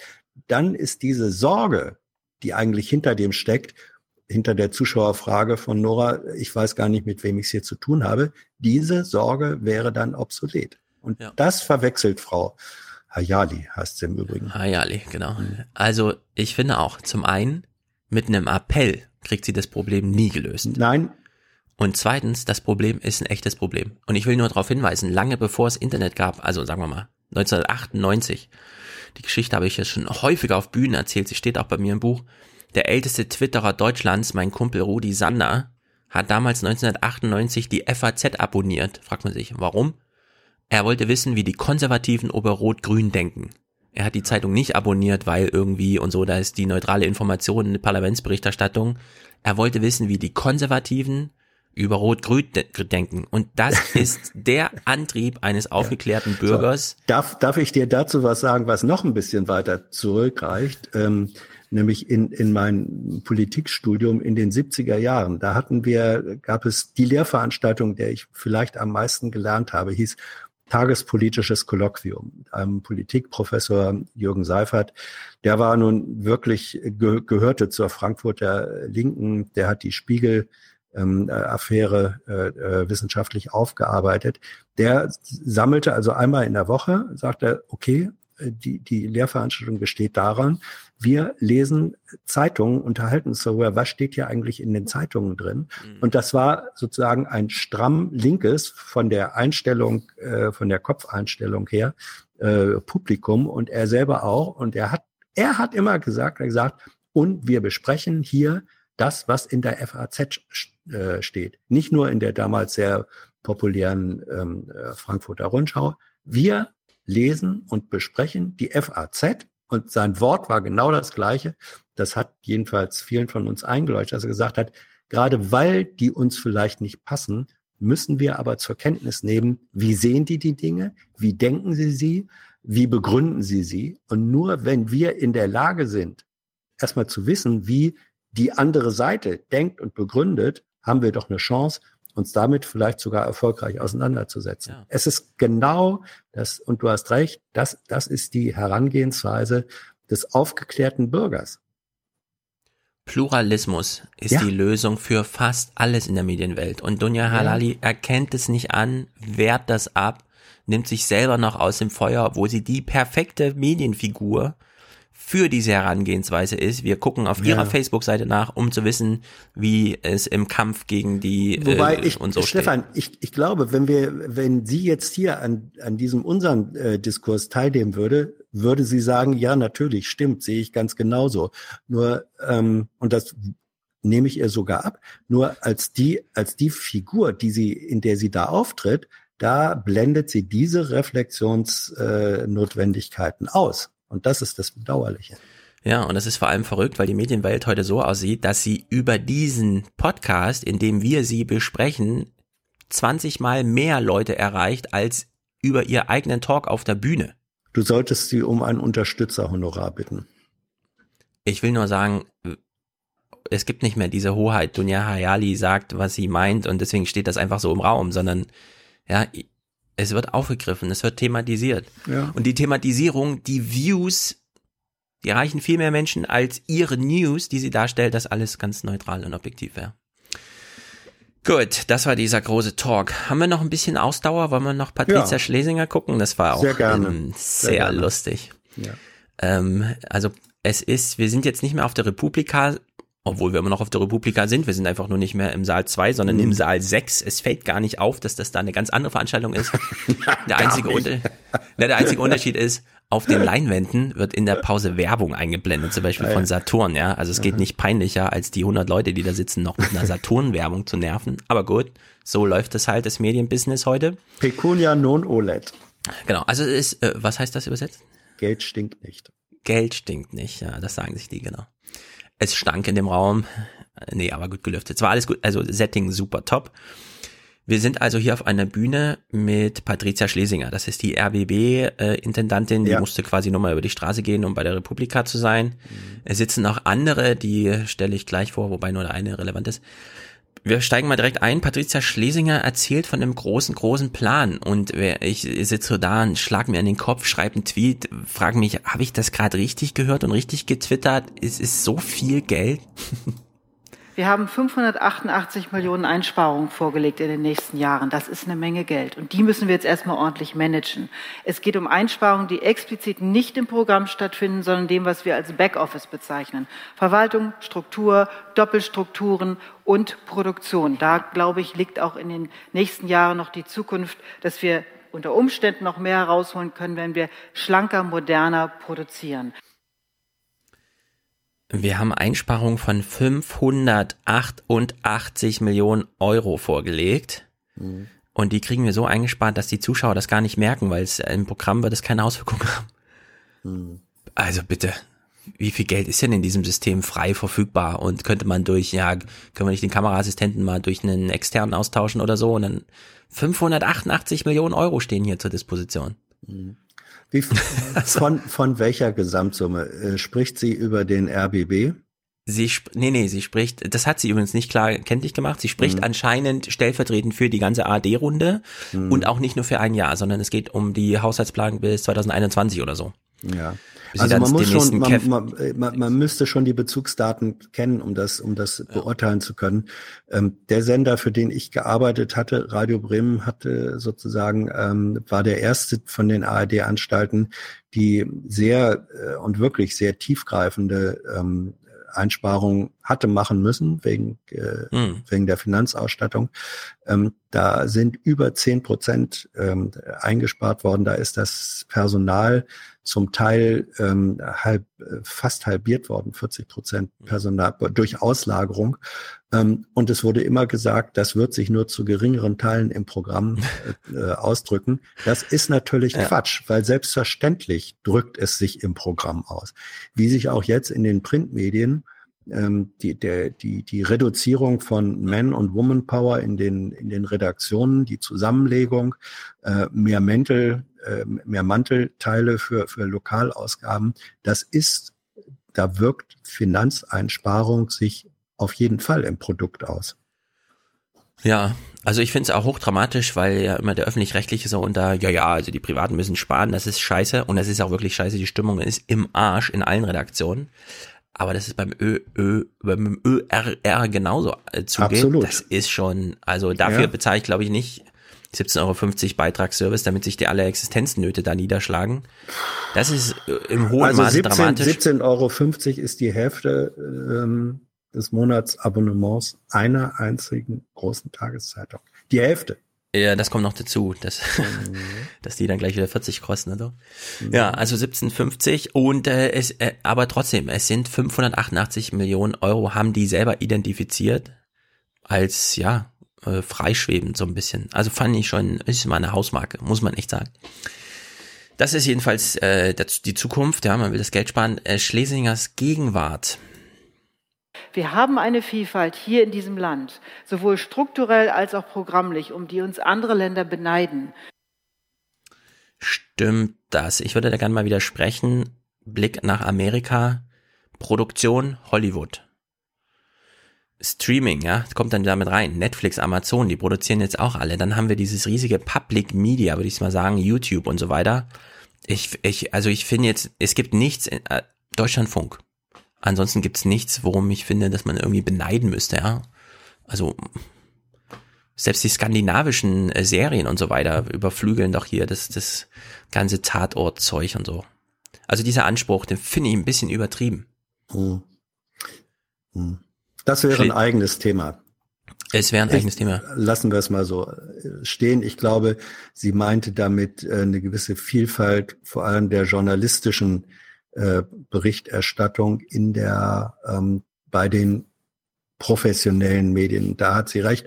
Und da kann man auch, finde ich, Netflix äh, und Hollywood ähm, und Streaming nicht direkt äh, miteinander äh, gleichsetzen. Aber ist, ist wirklich ein ja. eigenes Thema. Kann man bei Gelegenheit gern mal machen. Ja, also ich will nur sagen, wir haben zwar neun Milliarden Systeme, die, also neun Milliarden Etats pro Jahr und so weiter, aber rauskommen am Ende zwei Abendnachrichtssendungen und zwei Vorabend. Nein, das stimmt nicht, Stefan. Das und ist Unsinn. Die, das ist, die dritten Programme machen alle die gleiche Tagesschau und haben dann im Abend nochmal ja, ein Sonder 20 Minuten Programm. Ja, ja, ja.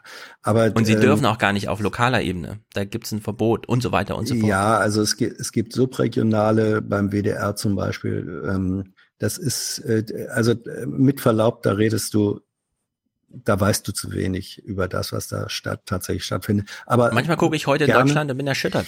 Ja, aber das ist äh, wenn ich Jörg Pilawa ein Quiz moderieren sehe, dann. Oh, nun, nun, nun guck mal, die ARD macht, wir reduzieren ARD immer auf Fernsehen. Die ARD macht tausendmal mehr im Hörfunk äh, als im Fernsehen. Und ähm, wenn man sagt, auch Kulturproduktion ähm, gehört zu den Aufgaben der ARD, hast du eine Ahnung, was ein Rundfunksinfonieorchester kostet? Äh, ja, ja. Nein, aber ich, ja, es, ja, es gibt, ja, es gibt sie halt. Ja, aber, es, es, es, gibt sie auch.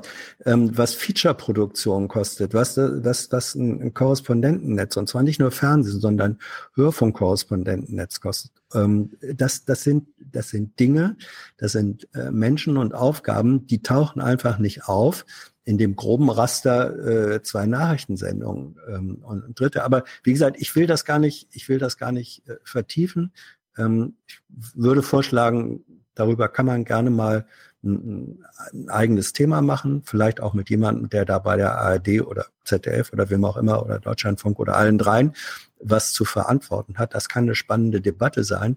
Ähm, wobei ich nicht finde, dass alles, was da gemacht wird, äh, toll und unterstützenswert äh, ist. Gut. Aber ich will nur sagen, Neid ist na. vielleicht das falsche Wort. Ich glaube ja. nicht, dass die 30-Jährigen irgendwie glauben, oh, das ist aber beneidenswert, was wir hier haben. Hm. Das ist aber beneidenswert, was ich hier alles ignoriere jeden Tag. Ja? Also mhm. das wäre so die Herangehensweise. Okay. Schlesinger, Schlesinger beschreibt hier ihr gegenwärtiges Problem. Darf ich noch einen Satz sagen? Wir sind auf dem Weg. Wir reformieren uns auf eine Weise, es ist die größte Reform, die die öffentlich-rechtlichen je hatten. Das ist also wirklich ein Meilenstein. Das mag viel noch zu klein sein, aber ich glaube, es ist wirklich in den Köpfen da. Wir müssen anders auftreten, wir müssen stärker ins Netz, wir müssen schneller digitalisieren und sparen. Ja, ich würde einfach kurz kommentieren, ja, ihr macht eine Reform, aber ähm, von außen, es, es sterbt halt einfach. Also für mich 35-Jähriger ist das einfach, ich sehe hier keine Reform und ich habe auch nicht drei Jahre Geduld oder sowas. Es ist einfach, es, es geht halt vorbei. So wie Klaus Kusanowski immer sagt, ich gehöre jetzt schon zu der Generation, deren Eltern das schon nicht mehr geguckt haben und irgendwann ist dann auch wirklich mal finito. Mhm. Aber gut. Jetzt geht jedenfalls diese Runde hier los, denn in diesem Gespräch sitzt auch Benjamin Immanuel Hoff. Kennst du ihn?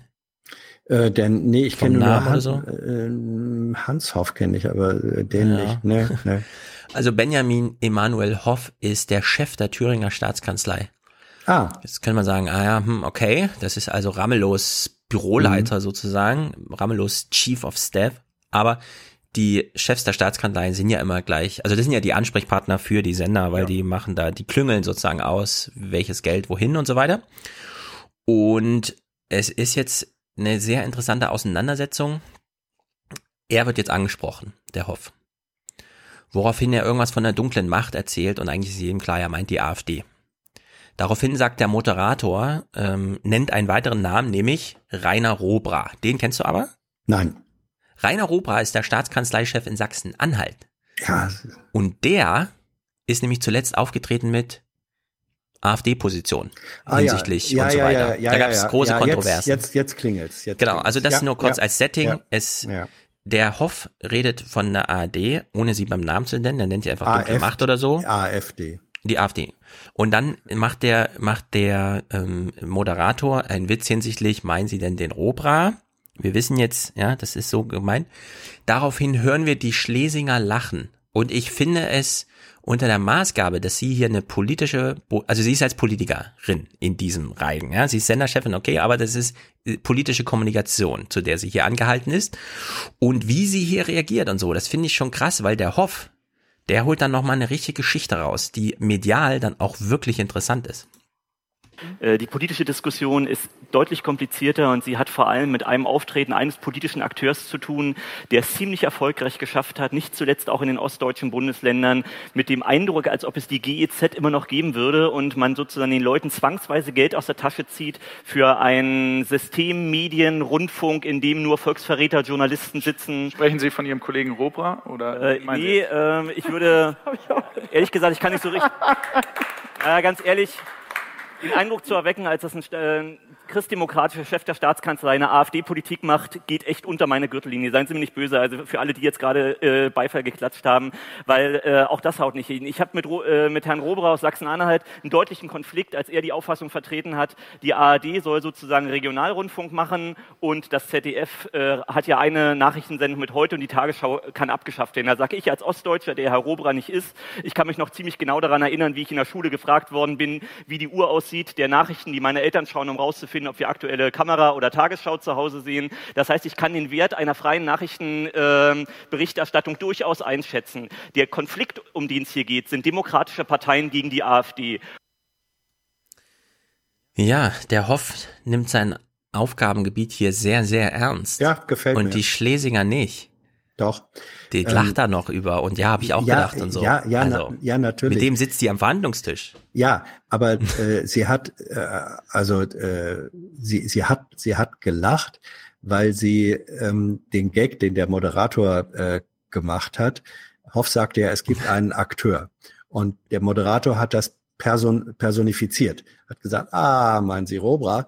Und ähm, obwohl eigentlich äh, er wissen hätte wissen können oder vermuten können, dass da nicht die Person, sondern die Part, äh, AfD gemeint ist. So und und aber äh, da natürlich Schlesinger auch relativ genau weiß, welche Positionen Robra äh, da vertritt mhm. und merkt, jetzt bringt er den Hoff damit so ein bisschen in die in die Enge, lacht sie, glaube ich, ähm, sozusagen insiderisch über diesen Gag.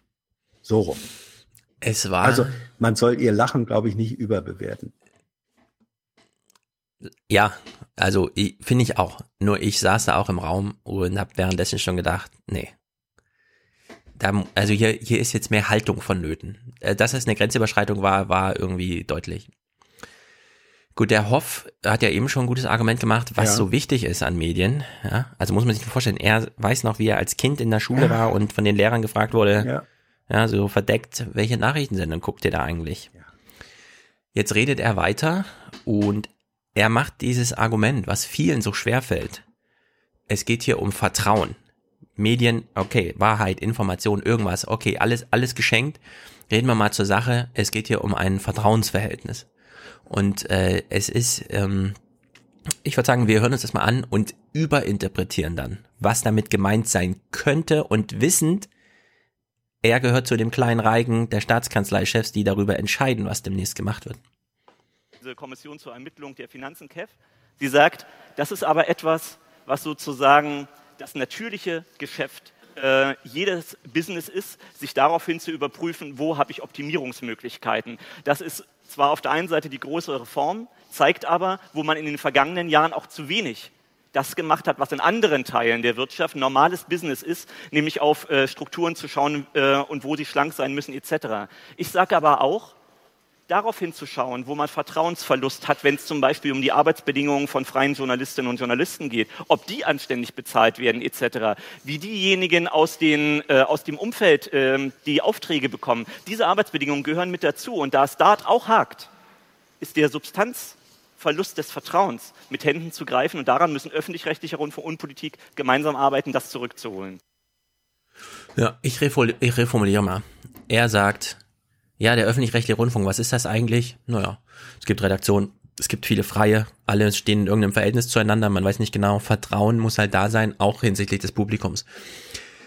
Nachdem ich mein Buch geschrieben habe, da habe ich ja auch so reingeschrieben, äh, es, es gibt Orte, an denen der Zynismus so krass ist, dass man eigentlich überlegt, wie kann man da überhaupt noch leben und arbeiten? Und es sind vor allem die öffentlich-rechtlichen Medienhäuser, weil jeder, also jeder Freie, der da irgendwie kleine Berichte, Fotos abliefert und so weiter, ja, und mit 5,80, 5,80 äh, Euro abgespeist wird, sieht natürlich abends, dass Klaus Kleber da für 600.000 Euro im Jahr irgendwas wegmoderiert, unter anderem die Meldung, dass für Tom Buru 3,5 Millionen Rentenpensionsansprüche zurückgelegt wurden. Und das schlägt sich da eben in diesem Haus nieder. Und wenn er sagt, naja, wir können jetzt mal das System uns angucken und fragen, wie kriegen wir da eigentlich wieder Vertrauen rein? Beispielsweise, indem wir so große Differenzen zwischen Gehaltsunterschieden oder was auch Lebensplanung, Sicherheit und so weiter angeht.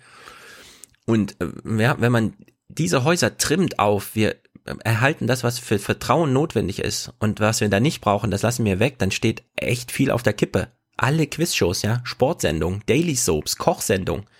Das ist in diesem Programm, was der Hoff und wir wissen, wie er das eben begründet hat, warum es so ein öffentlich-rechtliches Mediensystem braucht. Das findet da alles in diesem Gebäude, was er äh, aufbaut, äh, keinen Platz. Sondern da ist dann wirklich, äh, da geht's um andere Paradigmen. Ja, also was, was er ähm, völlig zu Recht, völlig zu Recht thematisiert, ist, dass er sagt, natürlich müssen bei der äh, Überprüfung muss geguckt werden, wo haben wir Einsparpotenziale, wo können wir effizienter werden, so klassisches äh, betriebswirtschaftliches äh, Effizienzdenken. Und dann macht er den Punkt auf und sagt und nimmt einen Begriff, der eigentlich ganz anders hauptsächlich konnotiert wird, nämlich Vertrauensverlust des Publikums. Ja gegenüber den öffentlich-rechtlichen. Er bringt diesen Begriff aber, und das ist ein guter Gedanke, nach innen. Er sagt, wie sind denn, wie ist es denn eigentlich mit dem Vertrauensverhältnis im Inneren dieser Sender bestellt? Und ich nehme wieder Radio Bremen. Ähm, die erste Einsparwelle bei Radio Bremen konnte nur so gemacht werden, indem vieles, was bis dahin Gewerk unter dem Dach des Senders war, ähm, outgesourced wurde. Da gab es dann eine Produktionsgesellschaft, äh, wo dann Menschen, die ähm, äh, für Radio Bremen gearbeitet haben, als Techniker, äh, als, als Produzenten, kriegten auf einmal, jedenfalls die, die neu reingekommen sind, weniger Geld als vorher. Das ist eine ähnliche Problematik wie mit Leiharbeit und Festangestellten. Ja. Wenn Menschen, die vergleichbare Arbeit machen, unterschiedlich entlohnt werden, das zerstört Vertrauen innerhalb des Systems. Das drückt sich dann auch aus in Arbeitshaltungen im Zweifelsfall. Das wirkt nicht qualitätssteigernd.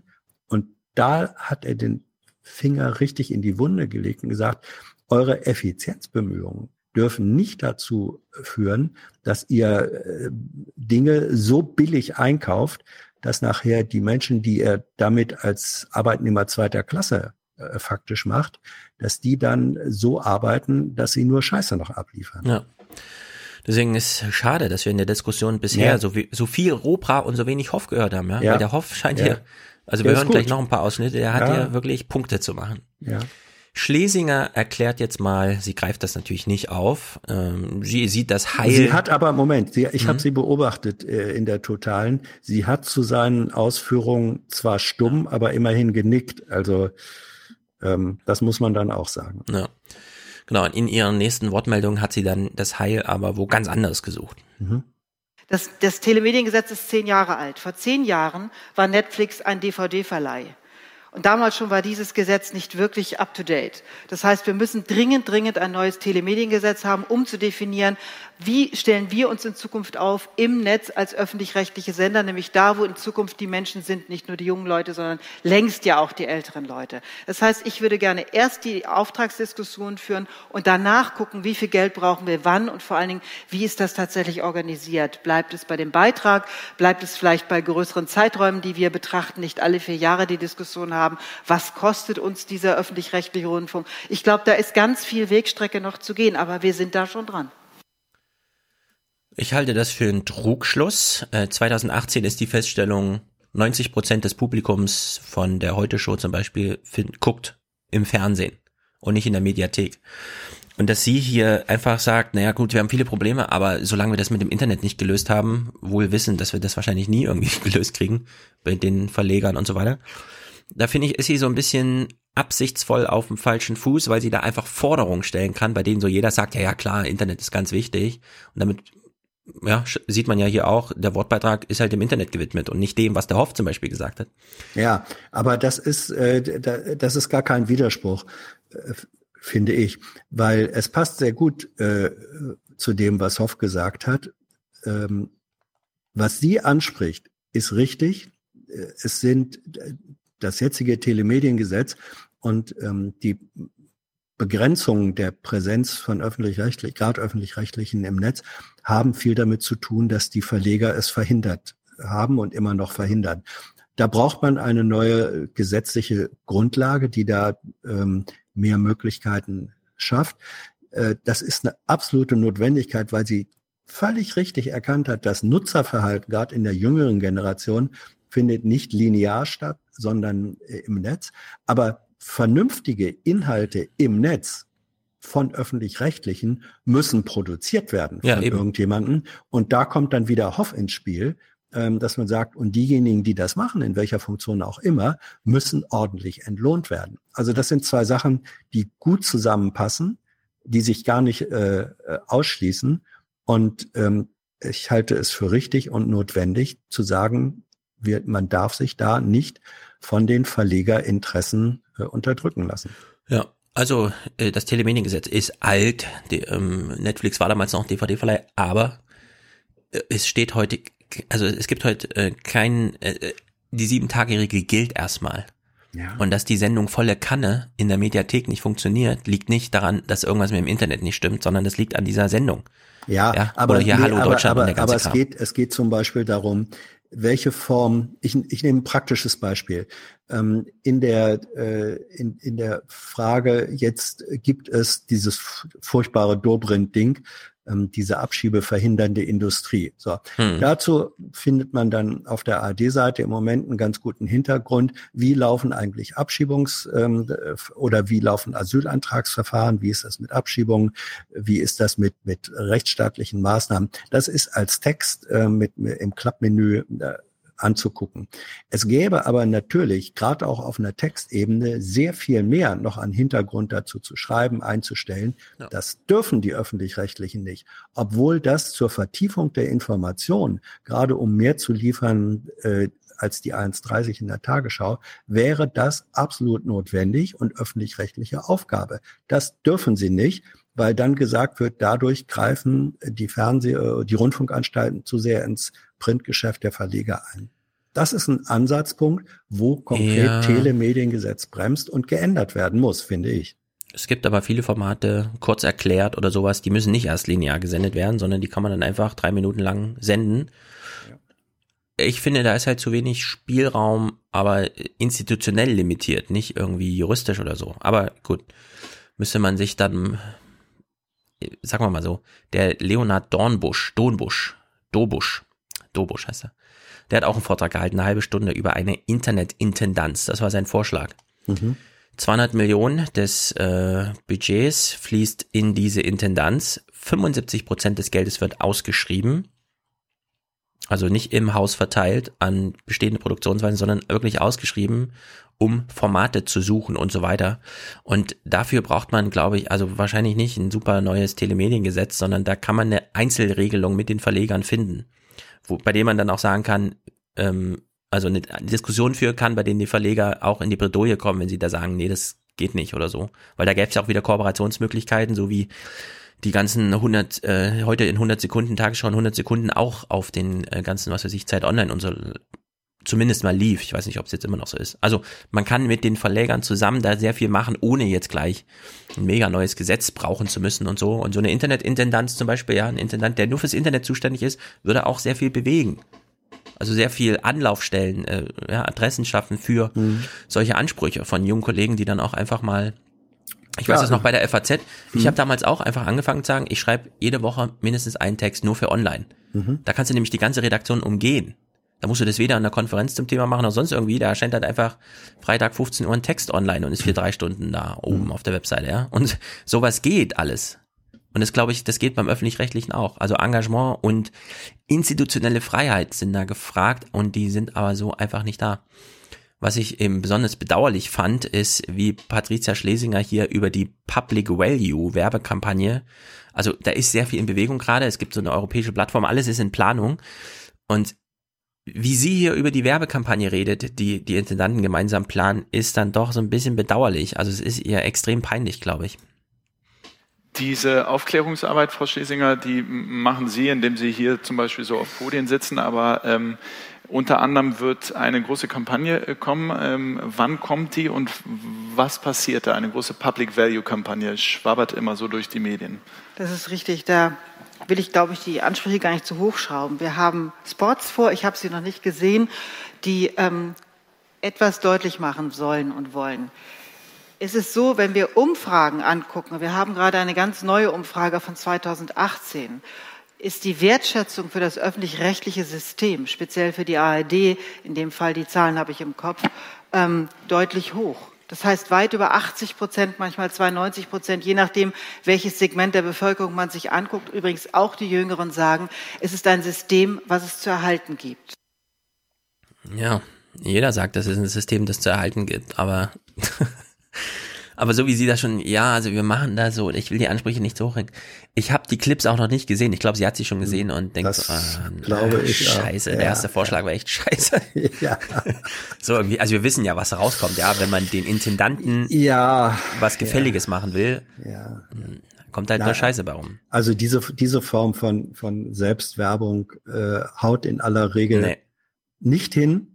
Nee, das CDF Man- versucht man- das immer wieder. Man erzeugt, La so, man aber- erzeugt Lacherfolge, aber ähm, also wirkliche, wirkliche Zuschauerbindung und positive Resonanz ähm, erzeugt sich anders. Das ist, das Ja. ist nicht über, das ist nicht über Werbung äh, hinzukriegen. Genau, sie hat auch gleich das große Aber und der Satz, der dann fällt, den finde ich äh, ein bisschen herzzerreißend, ehrlich gesagt. Aber so richtig gemocht werden wir nicht.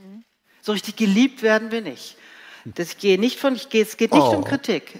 Kritik ist immer richtig, wenn sie sachlich vorgetragen ist, wenn es bestimmte Sachen gibt, die zu verbessern sind, sind wir tatsächlich, es glaubt uns ja immer keiner, wirklich offen dafür und reden darüber. Und jede einzelne Kritik geht in die Redaktionen. Was wir brauchen, jetzt komme ich direkt zurück auf Ihre Frage, ist ein bisschen Liebe, ein bisschen umarmen, ein bisschen Wärme herstellen für dieses System, denn es reicht ja nicht, wenn 80 Prozent oder mehr sagen, wir brauchen ein öffentlich-rechtliches System. Sie müssen auch bereit sein, wenn es Angriffe gibt von innen und von außen. Zurzeit kommen sie ja eher von innen. Von innen meine ich in dieser Republik. Ähm, dieses System auch zu verteidigen, es zu ihrem zu machen. Ich bin zutiefst öffentlich-rechtlich überzeugt. Ich sage immer wieder, es klingt pathetisch, ich halte die, das öffentlich-rechtliche System für einen Teil des Rückgrats dieser Demokratie. Ja, was sagen wir dazu? Ja, also maßlos, äh, maßlos. Äh, Der Anspruch kann nicht sein, geliebt zu werden, noch nicht mal gemocht zu werden. Also wenn, wenn nachher das Resultat von journalistischer Arbeit und Sendung das ist, dass Leute das gerne gucken und auch eine emotional positive Beziehung dazu aufbauen, schön. Aber das kann man nicht als Anspruch einfordern. Das ist das Pferd vom Schwanz.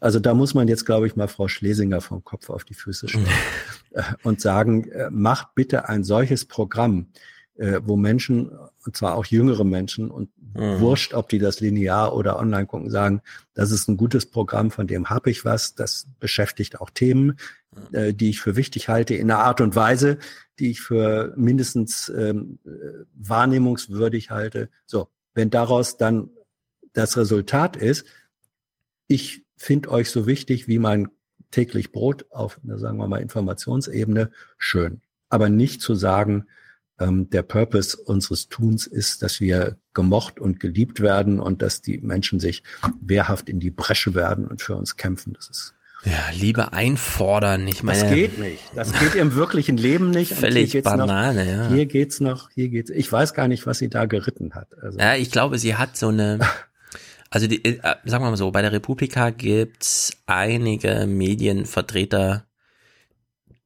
da muss man sagen, die werden geliebt von ihrem Publikum. Das sind aber dann die, die kein Geld haben. Also, ja, dass natürlich. sie auf der einen Seite so ein bisschen so dieses, wir haben 588 Millionen, aber geliebt Ja. werden wir nicht. Ja, auf der Republika gibt's sehr viele, die rumlaufen und sagen, ich habe hier so ein Mini-Publikum, das liebt mich, aber Geld Ja. habe ich eigentlich nicht. Ja, ja, also natürlich. Da trifft so Also- ein bisschen die Welten aufeinander. Ja, das ist, sie, sie, sie kann nicht den Underdog da geben das, äh, und, und sagen, die, die, die Liebe zum Underdog, der sich äh, ohne Kohle aus reinem Idealismus Ja. und dann auch noch menschlich sympathisch, also, nicht wahr? Ein Teil Ja. ist das ja auch Thilos Publikum, das so denkt, hallo Thilo.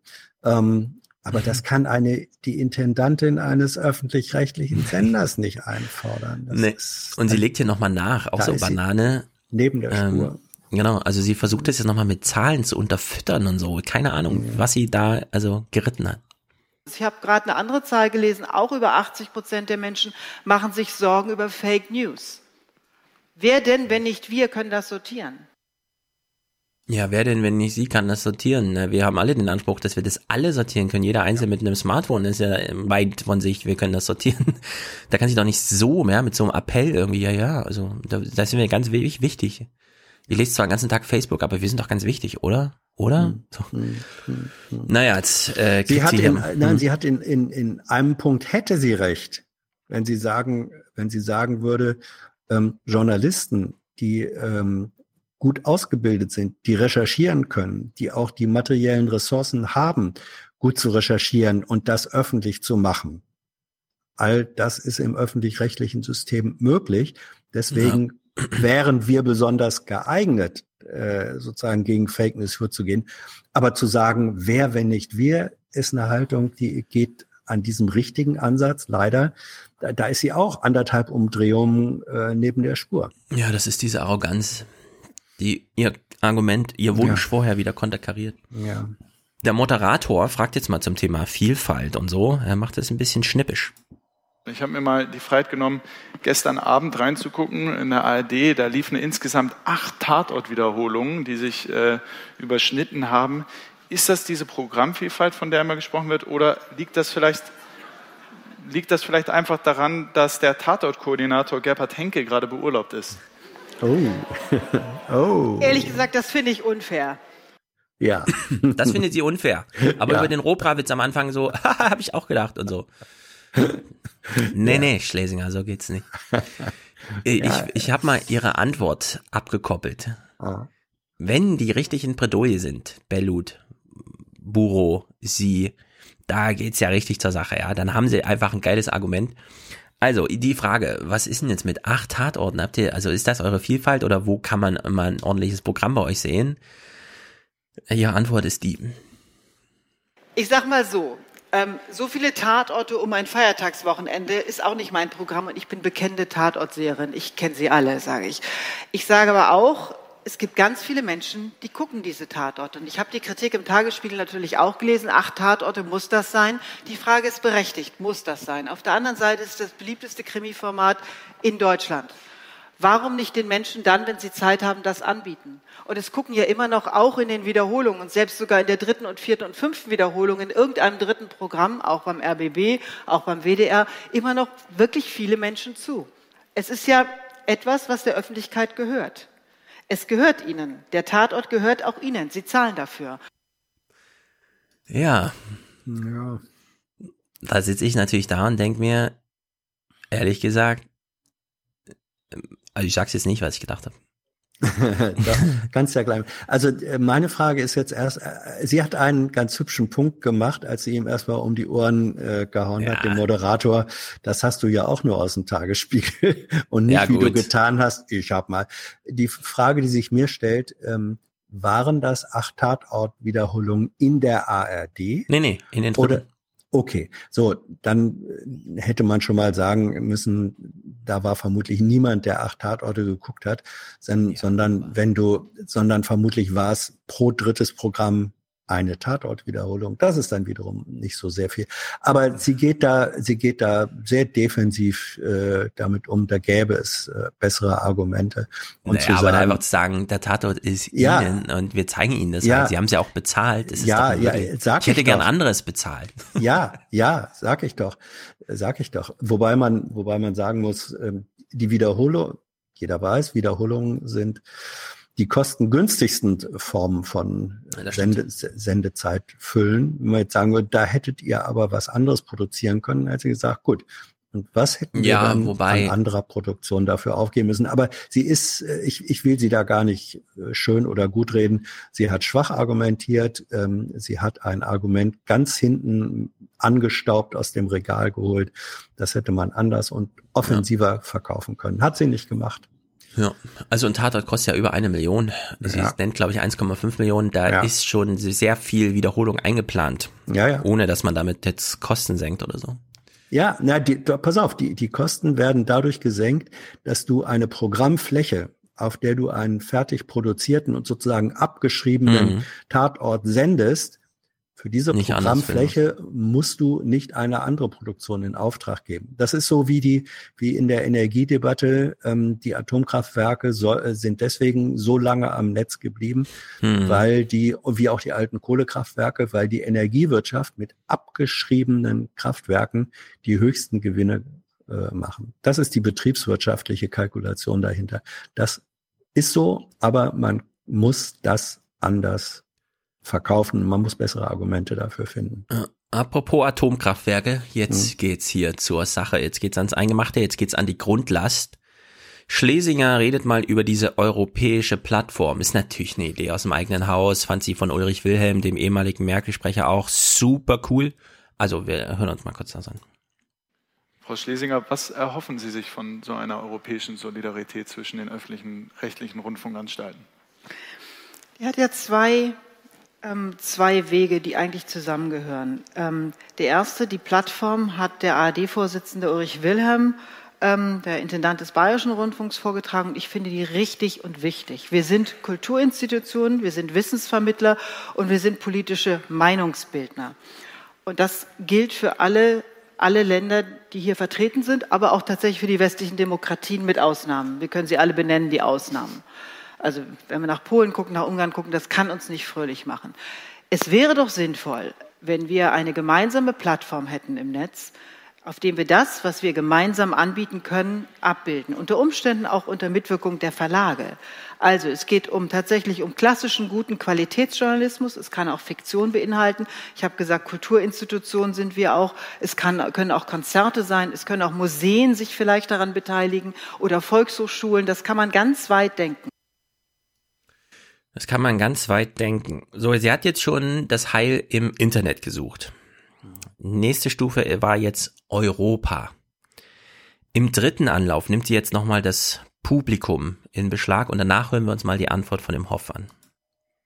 Gerade in diesen Zeiten, ich habe nicht umsonst Polen, Ungarn genannt, mir fallen noch andere Beispiele ein, ähm, gerade in diesen Zeiten, das gemeinsam zu schnüren, wäre für mich eine große Aufgabe. Die ist sehr groß. Die ist sehr groß und ich glaube, die kann man nur machen. Ich habe vorhin gesagt, die Menschen, die für uns zahlen, müssen dabei sein, müssen auch bereit sein, dazu zu kämpfen, über eine NGO-Ebene, aber wir brauchen am Ende da auch die Politik.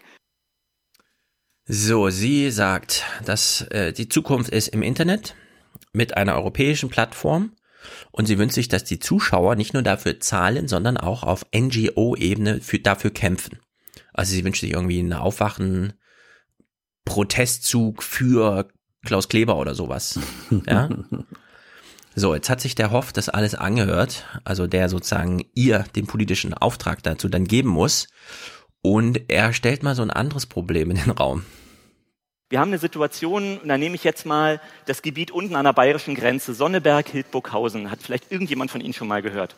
Ähm, da gibt es im Kern noch eine Zeitung, die erscheint als Mantel äh, mit den gleichen Inhalten, die im Rest von Thüringen in anderen Zeitungen erscheinen. Die heißen dann Ostthüringer Zeitung oder Thüringer Allgemeine oder Thüringer Landeszeitung. Aber im Kern, die regionale Ebene ist dort verloren gegangen. Die Arbeitsbedingungen der Journalistinnen und Journalisten sind auf Deutsch gesagt beschissen.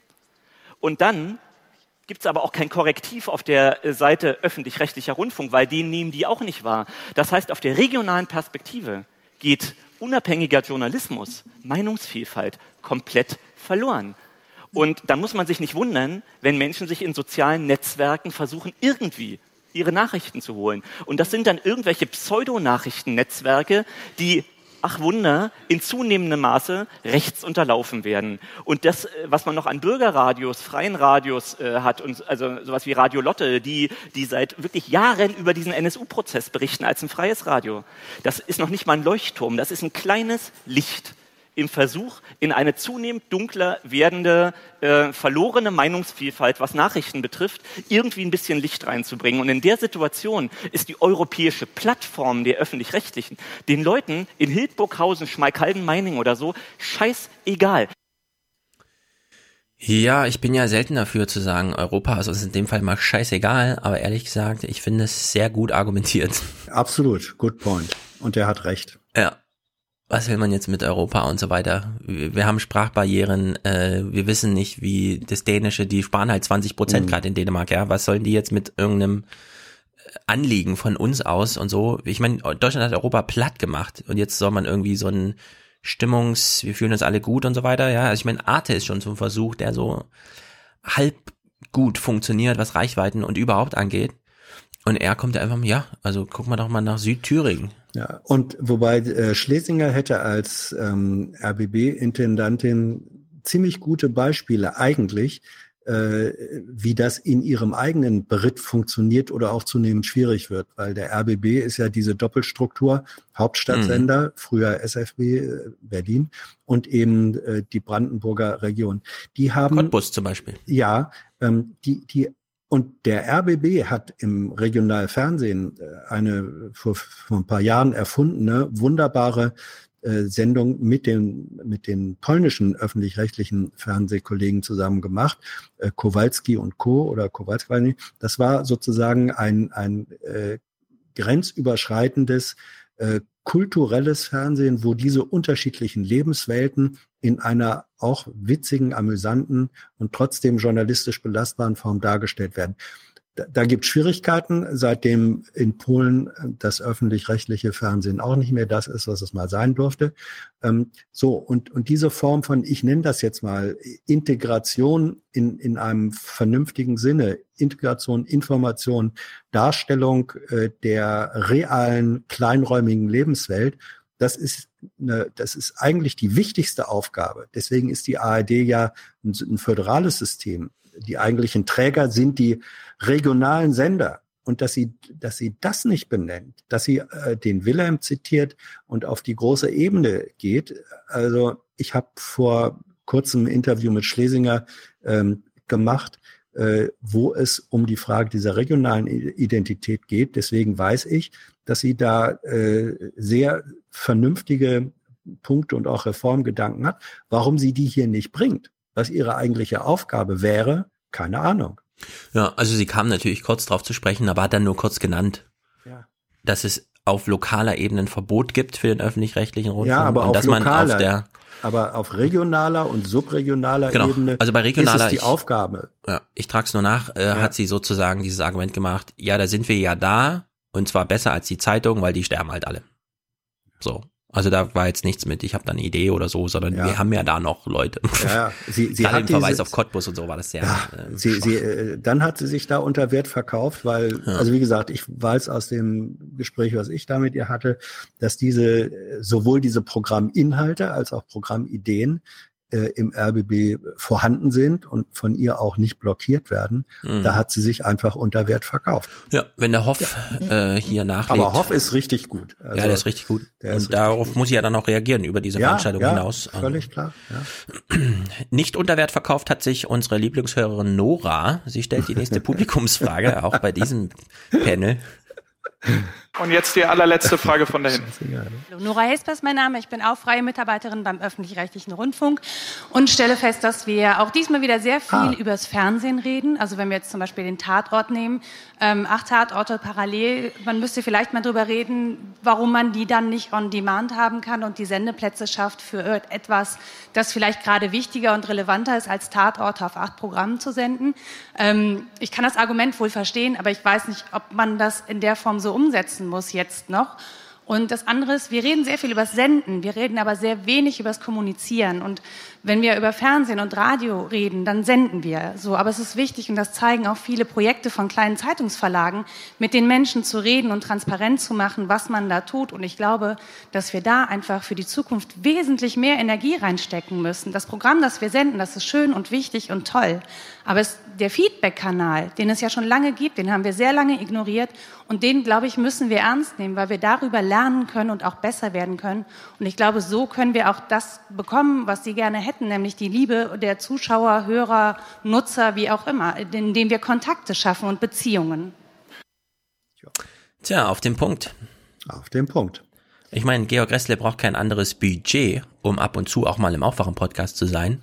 So ist wo es. ist Klaus Kleber, wo ist Ingo Zamparoni, ja? Wo ist das Ja. Angebot, die Bereitschaft?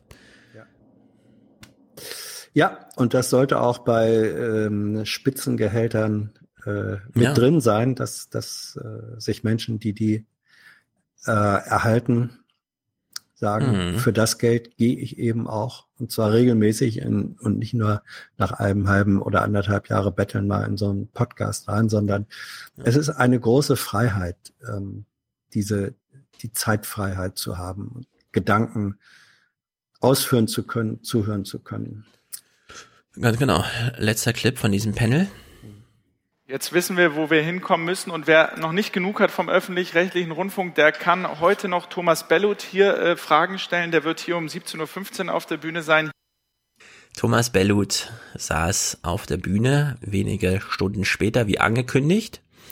Und es war ganz witzig, weil er wurde von Ursula Weidenfeld interviewt. Ich Hm. kenne sie gar nicht. Wer ja, ist sie denn? das ist eine, das ist eine Autorin, äh, eine, eine politische Autorin, die sich ähm, durchaus kritisch äh, Gedanken macht über das Staatswesen, über die Rolle der Parteien, über Politikverdrossenheit. Sie war richtig auf Zack. Ja, die ist Also sie hat gute Fragen gestellt. Äh, Thomas Bellut hat natürlich Thomas Bellut Antworten gegeben. Mhm. Wir ähm, hören uns mal, also es gab einen sehr lustigen Versprecher am Anfang. Wir hören mal kurz rein. Äh, man wird uns nicht so schnell los. Ja, das ist richtig. Aber ich möchte, dass Sie und auch das Publikum uns auch mag. Okay. Denn ich glaube, öffentlich-rechtliches äh, System hält sich nur dann, wenn das Publikum daran glaubt. Wenn es, Glauben es, Sie, eine No-Ballot-Abstimmung, äh, No-Ballot. Falsch. Eine No-Billag-Abstimmung in Deutschland würde für die Öffentlich-Rechtlichen ausgehen?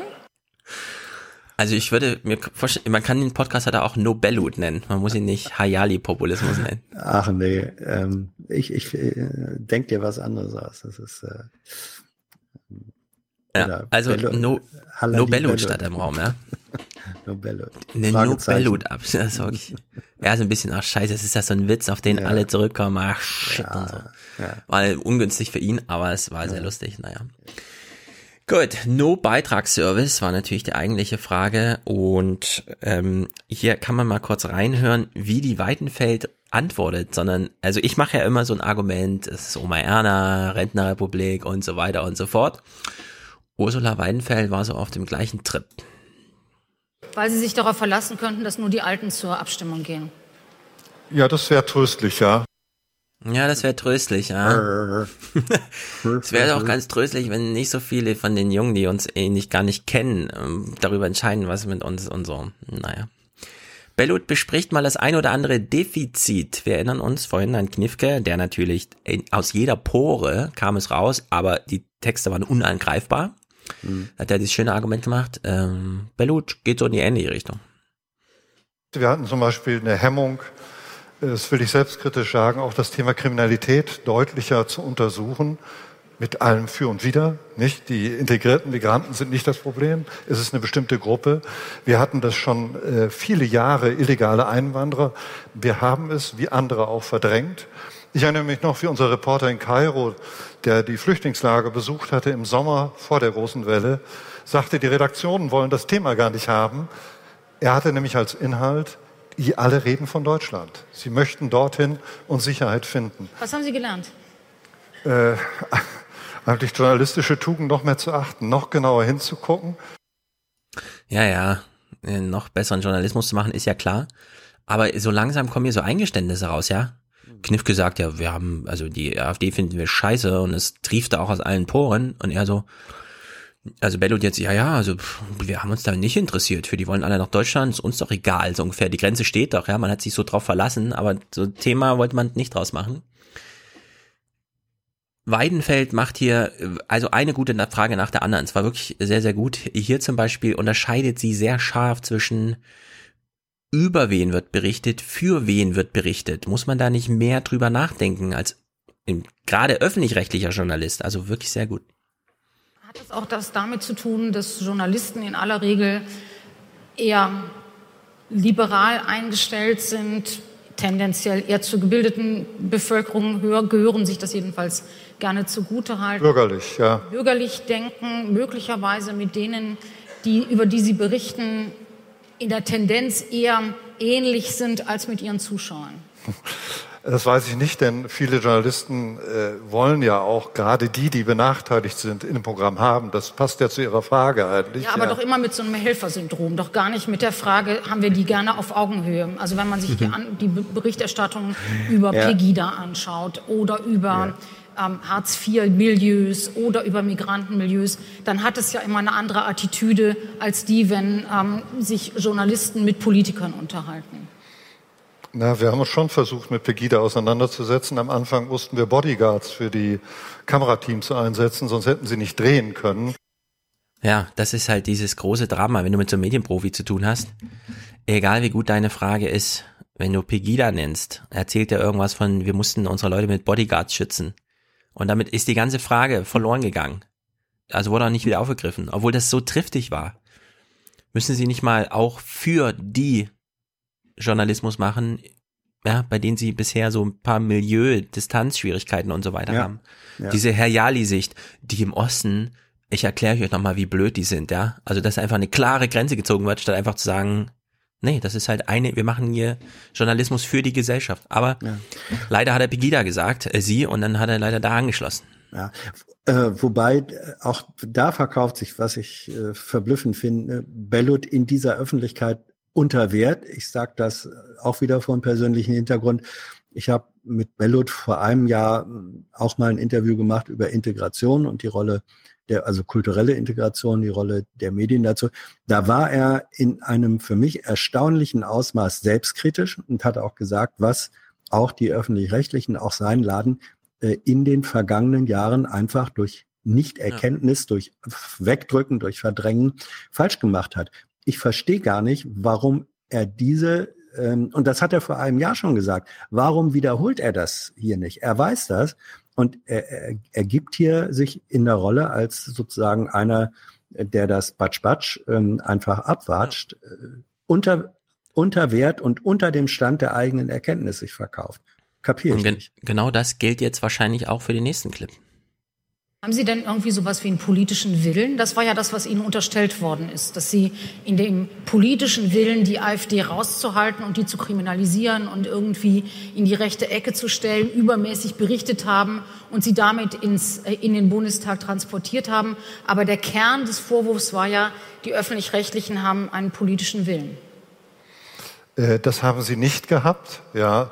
Dass die Beliebtheit der AfD als, als Richtung begrenzt war unter Journalistinnen und Journalisten, wissen wir beide, ja. Ja, wir haben sie nicht gemocht, aber einen politischen Willen hatten wir nicht.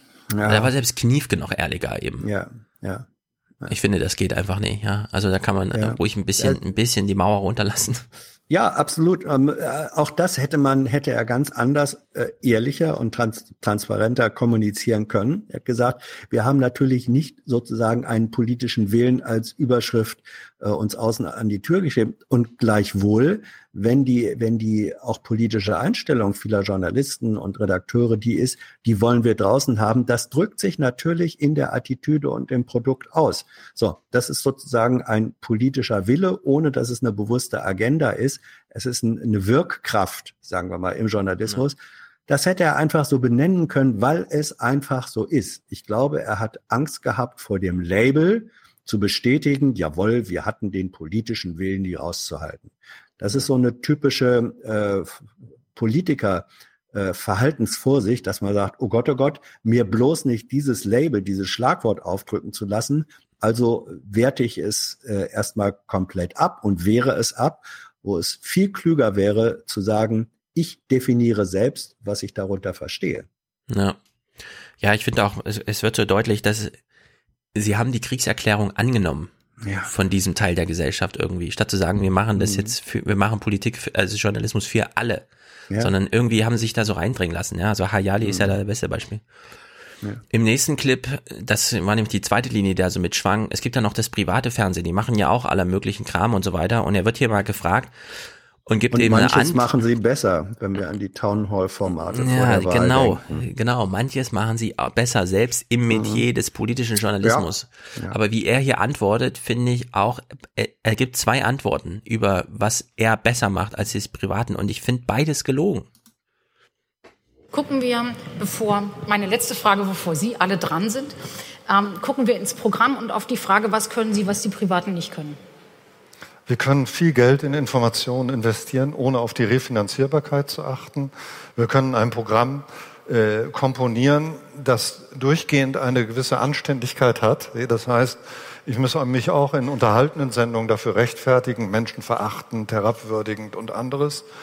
Und wir haben den großen Vorteil, dass Sie alle Einfluss auf uns haben, über die Gremien, aber auch über die Zeitung und so. Wir müssen versuchen, einen Konsens her herzustellen in der Gesellschaft zum Thema Qualität. Ja, also kein Profitinteresse. Mhm. Nö, das stimmt Nur weil, ja auch.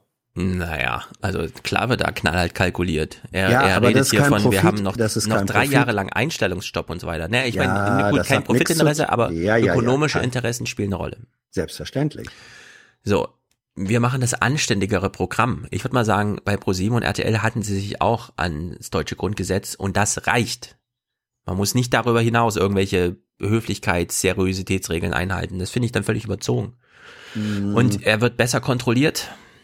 Ich habe nicht das Gefühl, dass hier irgendwer das CDF kontrolliert. Klar, die haben da ihre ganzen Gremien, aber das ist ja sein Problem. Das heißt ja noch lange nicht, dass ich in diesem Gremium irgendwas zu sagen hätte oder so, ja. Also diese, diese Idee von, wir werden so super toll äh, kontrolliert und alle haben Einfluss auf uns. Ich weiß, dass er so denkt, aber es gibt dafür keine Rechtfertigung von sozusagen auf, von, auf Seiten des Publikums, das, das zu verstehen. Ja, also es gibt keinen Grund dafür.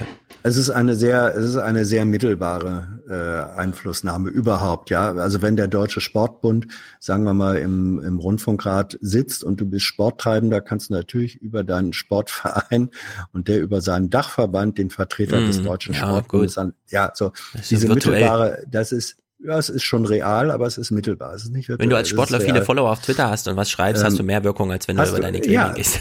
Ja, ja, und vielleicht beeinflusst das andere ja sogar das andere. Also Ja. da verschmelzt dann Virtualität und, und, Genau. äh, und Realität. Ähm, nein, das ist äh, das Erste, was er sagt, dass, dass die Möglichkeit da ist, Geld in die Hand zu nehmen, auszugeben, das ist in der Tat so. Das zum Zweiten die Frage der Refinanzierbarkeit. Und da sage ich Gott sei Dank, bei einem Pflichtbeitrag anders ähm, äh, angegangen werden kann als bei äh, Sendern, die sich über, äh, über Werbeeinnahmen refinanzieren müssen, ist auch richtig.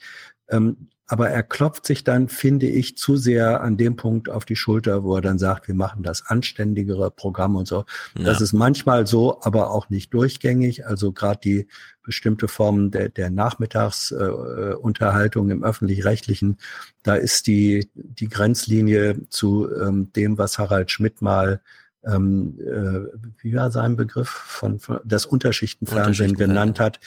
Da sind die Grenzen manchmal wirklich äh, sehr schwimmend und ähm, da sollte er sich nicht zu sehr auf die eigene Schulter Ja, klopfen. also ich meine, keine RTL starke Argumentation. RTL 2 hat jetzt eine Sendereihe, Armes Deutschland heißt sie, glaube ich. Mhm. Und da begleiten die einfach arme Menschen. Ja. Und zwar nicht unter diesem, das sind die Idioten und so, sondern ja, du bist nicht alleine, ist so die Botschaft. Mhm. Und das finde ich schon, das, warum gibt's das nicht im Öffentlich-Rechtlichen? Da gehört's eigentlich hin.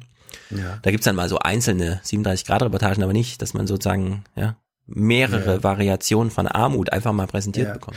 Ich, ich sage dir ein interessantes äh, Beispiel aus einer ganz anderen Ecke. Ein, ein guter alter Kollege und Freund von mir, Eike Besuden, der ist jetzt selbstständiger Filmproduzent und Regisseur, äh, macht in Bremen Filme, Spielfilme und gute Spielfilme mit Behinderten als, als Hauptdarsteller. Er nennt sie nicht Behinderte, sondern ähm, besondere Menschen. Großartige schauspielerische äh, Leistungen, verrückt nach Paris war sein bekanntester Film, der ist Kinofilm prämiert worden. So. Der hat ähm, äh, auch jetzt eine neue Serie vorgeschlagen, bringt Mhm. diese wiederum mit, mit äh, eine, eine vergnügliche Serie mit Behinderten, ähm, die, die äh, er bringt sie aber nicht unter und er hat dann berichtet aus Gesprächen, und jetzt kommt der Punkt, mit den öffentlich-rechtlichen, hat gesagt, ja, das ZDF sagte, wir machen dann doch auch so eine Sendung, auch mit Behinderten, mit Kai Flaume war das zum Teil einfach gemacht, sagt, auf den ersten Blick wirkt das toll, aber wer waren diese Behinderten, die sie dann hatten? Das waren alles Menschen mit Down-Syndrom. Ja. Und das ist eine besondere Form von Behinderten. Die kommen dann, und jetzt zitiere ich, die haben alle sozusagen das Gesicht, das ein bisschen so das freundliche Babygesicht ist von der Anmutung her. Da hat sofort, hat sofort alle Mitleid. Und im Grunde haben die auf einer Safe-Ebene können Sie sagen, ja, wir haben doch was mit und für Behinderten gemacht, aber Sie hätten niemals einen Bericht gemacht über den Behinderten, der da spuckend und sabbernd im Rollstuhl sitzt, der Mhm. aber vielleicht der typische, der typischere Behinderte ist als der babyfreundliche Down-Syndrom äh, Geschädigte. Also da findet, wenn man das so rum sieht, zum Teil ähm, bei den öffentlich-rechtlichen etwas statt, ähm, sicherlich auch bei den kommerziellen, das ist kein Unterschied, findet etwas statt, wo gesagt wird, wir machen das doch, wir machen etwas mit denen und für die und trotzdem ist man auch da wieder in einer Selektionsweise bei Themen und Protagonisten, dass man möglichst wenig aneckt und safe ist. Also eigentlich nicht dahin geht, wo es dann wirklich weh tut. Ja, sowas wünsche ich mir mal auf einer Bühnendiskussion. Solche Anekdoten. Ja, gerne. Weil diese ganzen, also Thomas Bellut, alle haben ja immer dieses, dieses doppelte Netz und äh, doppelter Boden und Netz und überall, weil sie sich immer darauf zurückziehen können, zu beschreiben einfach, was guter Journalismus ist, ja. Also wenn irgendeine Frage Mhm. unangenehm ist, dann fangen sie plötzlich an, in so einen kleinen Bogen zu schlagen und dann zu beschreiben, wie toller Journalismus funktioniert. Weit weg von dem, ja, wo man dann auch mal nachfragen muss, ja, Formate, wie sieht's aus mit Formaten? Wo sind die Variationen? Und dann sind Behinderte eben die mit Down-Syndrom, weil sie noch aufrecht stehen, ja, so und alles äh, so hinkriegen, dass halt Oma Erna nicht erschrickt, wenn sie das dann plötzlich sieht. Weidenfeld äh, reagiert hier auch gut, äh, denn ähm, sie hat ja schon Publikumsfragen angekündigt. Sie gibt vorher Thomas Bellut nochmal eine Chance, auf eine Frage von ihr zu antworten. Es geht um Jüngere. Er antwortet mit einer komischen Statistik und fällt danach richtig schön auf die Nase. Ein Konsens in der Gesellschaft oder ein Konsens in der Generation Ü60? Die Ü60 machen wir keine Sorgen, aber wenn man in Befragungen guckt, die Glaubwürdigkeit, ich kenne natürlich alle Zahlen, das ist mein Beruf, bei den Jüngeren ist sogar noch höher als bei Ü60. Das ist bei der katholischen Kirche auch so. Da sagen auch alle, guter Laden, aber geht, geht trotzdem keiner hin. Äh, Also das ZDF muss sich über die Gesamtakzeptanz keine Sorgen machen. Wir sind sowohl im Netz mit der Mediathek und deren Angeboten, die Sie ja auch kennen, Böhmermann, Heute Show, aber auch die Infoangebote Terra X zum Beispiel sehr erfolgreich. Ich habe gerade, ich gucke mir alle Zahlen an, zum Beispiel auf YouTube im März war erst Herr Böhmermann auf Platz eins unseres YouTube-Kanals äh, mit einem äh, äh, Produzenten von Videos, den ich selbst noch gar nicht kannte. Platz zwei war Professor Harald Lesch, wie er Stephen Hawking äh, als Nachruf erklärt hat. Ja, hatte 400.000, 500.000 Abrufe nur auf YouTube. Aber das können doch Gibt die, uns Hoffnung. Das Ja. könnten die Privaten doch auch. Und die würden damit Nee, das können die nicht. Warum nicht? Nee, also dieses, äh, dieses, Sie meinen jetzt Böhmermann. Ja, aber Böhmermann ist sehr politisch. Ich weiß nicht, ob Sie den wollten. Ja. Wir haben ein großes Herz und ich habe gute Nerven.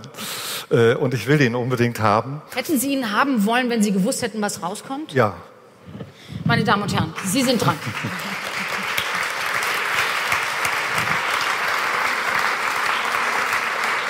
Ich kann endlos weiter Fragen stellen, aber Daniel und Friederike sind unterwegs und es gibt Mikrofone rechts und links, wenn Sie sich zu erkennen. Haben wir schon jemanden, der was fragen will? Sonst mache ich super gerne weiter. Also ich habe überhaupt kein Problem. Ich sehe noch niemanden. Stimmt das? Gut, dann machen wir weiter. Das ZDF ist so akzeptiert wie nie, vor allem bei den Jüngeren, hohe Akzeptanz. Und dann steht die Frage im Raum, hat jemand Interesse? Es könnten jetzt Fragen gestellt werden. Ich sehe noch niemanden, Bellut lacht noch so verlegen und dann geht's halt weiter mit der Fragerunde auf der Bühne. Was ich besonders krass finde, ist, wie er hier, und das ist wirklich eine Lüge, Böhmermann ist ja sehr politisch. Und dann kriegt er die Frage, ja, und das geht bei den Privaten nicht. Und er so, ich bin mir nicht sicher, ob die Privaten Böhmermann wollten. Irgendwann kann man vielleicht darüber reden, äh, dass das CDF Böhmermann ja fast verloren hätte und unendlich viel mehr Geld bezahlen musste, damit Böhmermann nicht zu den Privaten geht. Tja, Bellut, also so kaltschneuzig äh, hier zu sitzen und ach, den haben wir aufgebaut, unser Mann und so, den beschützen wir auch immer, selbst wenn der im Streit mit Erdogan ist und so. Also aufgebaut hat ihn Radio Bremen. Ja, gut. Aber dann über ZDF Neo und so weiter. Ja, ja. Aber trotzdem, ja, dass Bellut hier so sitzt, ach, das ist nichts für die Privaten, das ist unser, unser Typ, den finden wir auch geil und so. Ja, Es ist wirklich grenzwertig, ja. Also ich, ehrlich gesagt, ich, ich finde, da ist eine Grenze überschritten worden von der Thomas Bellut auf diesem Gebiet, wo mich auch interessiert hat. Wir haben ja auch darüber gesprochen, warum beschützt das ZDF, ja, damals äh, Dings nicht, sondern warum muss Böhmermann selbst bei Altmaier anrufen und fragen, könnten Sie mich mal bitte irgendwie hier, ich habe Angst, ja, und so, äh, fand gar nichts statt. Naja, hier ein kleiner Bello-Jingle, den können wir für Tilo auf, äh, aufheben. Ich sage immer, wir sind bescheiden. Ja, wenn geschrieben wird in den Zeitungen, die uns ja immer freundlich begleiten, die wollen nicht sparen, so stimmt das nicht. Ich bin bereit zu sparen, äh, wenn es irgendwie geht. Aber im Augenblick kann man nur feststellen, dass das Interesse an den öffentlich-rechtlichen Programmen so hoch ist wie noch nie. Ich bin bescheiden, das Interesse ist hoch wie nie. Gibt's noch irgendwas zu sagen, Herr Bellut? Wir haben viel gespart. Wir bauen 10 Prozent des Personals ab bis 2020. Das sind 462 äh, feste, ständig beschäftigte Mitarbeiterinnen und Mitarbeiter. Äh, und dann ist schon aus meiner Sicht auch genug getan, denn wir brauchen wieder junge Menschen. Wir haben schon ein Durchschnittsalter von 49. Und wenn sie abbauen, Sie wissen das auch, trifft es immer die jungen Ungeschützten. Aber das Nicht die, die im Betrieb sind. Ja. Gut, aber ich meine, das ist ja die, normalerweise die Auf Aufgabe eines Betriebsrates, einen Sozialplan zu verhandeln, Haben der wir. dann das entsprechend berücksichtigt. Aber die Freien sind halt eben nicht so sehr geschützt. Da kann auch der, der Personalrat wenig machen. Also ich wollte damit nur sagen, wir können das im Detail diskutieren. Wir, wir können ab 2020 wieder einstellen, äh, mehr einstellen als jetzt, weil unser Durchschnittsalter schon so hoch ist. Und dann ste- stellen Sie lauter Aber, ein. aber im Plan, im Plan. Also wir bleiben bei dem, was wir der Kommission, die uns kontrolliert hat, äh, was wir der versprochen haben. Was für ein Programm machen Sie denn mit den Jungen dann? Wir haben viele Programme, die die Jungen machen müssen. Alles, von der Fiction bis zu den Informationssendungen. Wir haben einen enormen Bedarf, uns im Digitalen auch anders aufzustellen, soweit wir es dürfen. Darüber wird ja gerade verhandelt. Äh, Der Bedarf ist auf allen Ebenen da, junge Menschen zu finden. Unglaublich, wenn ich das, wie er da redet. Ja. wir haben einen Sozialplan, aber das ist doch klar, dass die Jungen da gehen müssen. Wir können doch nicht die Alten und so. Ja, ist, ist so. Da ist kann die man was machen. Das, das ist rechts. Also die, die, diese Einsparung, weiß nicht, ob es wen interessiert, die setzen sich ja aus zwei Quellen zusammen. Zum einen ist es die Nichtwiederbesetzung von auslaufenden Hm. Planstellen. Ähm, Das sind dann, da werden nicht Junge rausgeschmissen, sondern ne, Alte gehen in Rente und die Stelle wird nicht wieder besetzt. Und das Zweite ist in der Tat, wenn man dann darüber hinaus äh, noch einsparen muss, dann beschäftigt man bestimmte äh, Freie oder so nicht mehr. Ähm, die stehen dann außen, auch wenn sie feste Freie waren und haben nur einen reduzierten Schutz. Ähm, und wenn tatsächlich entlassen werden müsste, dann Mhm. wird man immer gucken, äh, wo ist, und das ist auch bei Sozialplänen so, wer wäre am wenigsten betroffen. Und das sind dann vermutlich eher die Jüngeren. Also da beschreibt er eine Realität, äh, die einfach so ist und die zum Ja. Teil einfach Rechtslage ist. Ein Durchschnittsalter 49 heißt aber, Ja, so wow. kriegt man kein Publikum. Also in Medien gilt einfach, Junge machen für junge Publikum. Ja, absolut. Das, deswegen, äh, deswegen finde ich es auch begrüßenswert, dass ähm, auch die, die ARD-Sender doch wieder, die eine Weile gar keine Volontäre mehr, gar keine Volontärsausbildung mehr gemacht haben, Mhm. dass die inzwischen dann doch die meisten wieder angefangen haben, äh, Volontäre auszubilden, Ja. die nicht alle übernommen werden, aber wenigstens findet da was statt. Ja, man braucht den Input. Das habe ich bei Du der FAZ auch Input. erlebt. Ey, Ja, das ja. ist wirklich, wenn, die haben, die haben ja dann nur noch alle zwei Jahre Volontäre und so weiter und Tiefschlaf, ja, Dornröschen. Ja, ja das, das ist, äh, ist auch dumm. Man schneidet sich ins Ja. eigene Fleisch. Ne? Thomas Bellot macht hier noch einen Punkt, von dem ich sage, ah, Aufwachen-Podcast oder was? Und äh, das Heute-Journal zum Beispiel hat deutlich mehr jüngere Zuschauer als noch vor fünf Jahren. Weil die alle denken, sie gucken die Heute-Show. Nee, Okay, ist heute Journal hat mehr junge Zuschauer als vor fünf Jahren. Ähm, Also deutlich mehr. Zwei, würde ich sagen. Ich und Tilo. Ab und zu. Na gut. Oder? Da müsste man jetzt die Zahlen kennen, Ja. Herr Schulz. Jetzt gibt's endlich eine Publikumsfrage. Fragen, endlich. Daniel.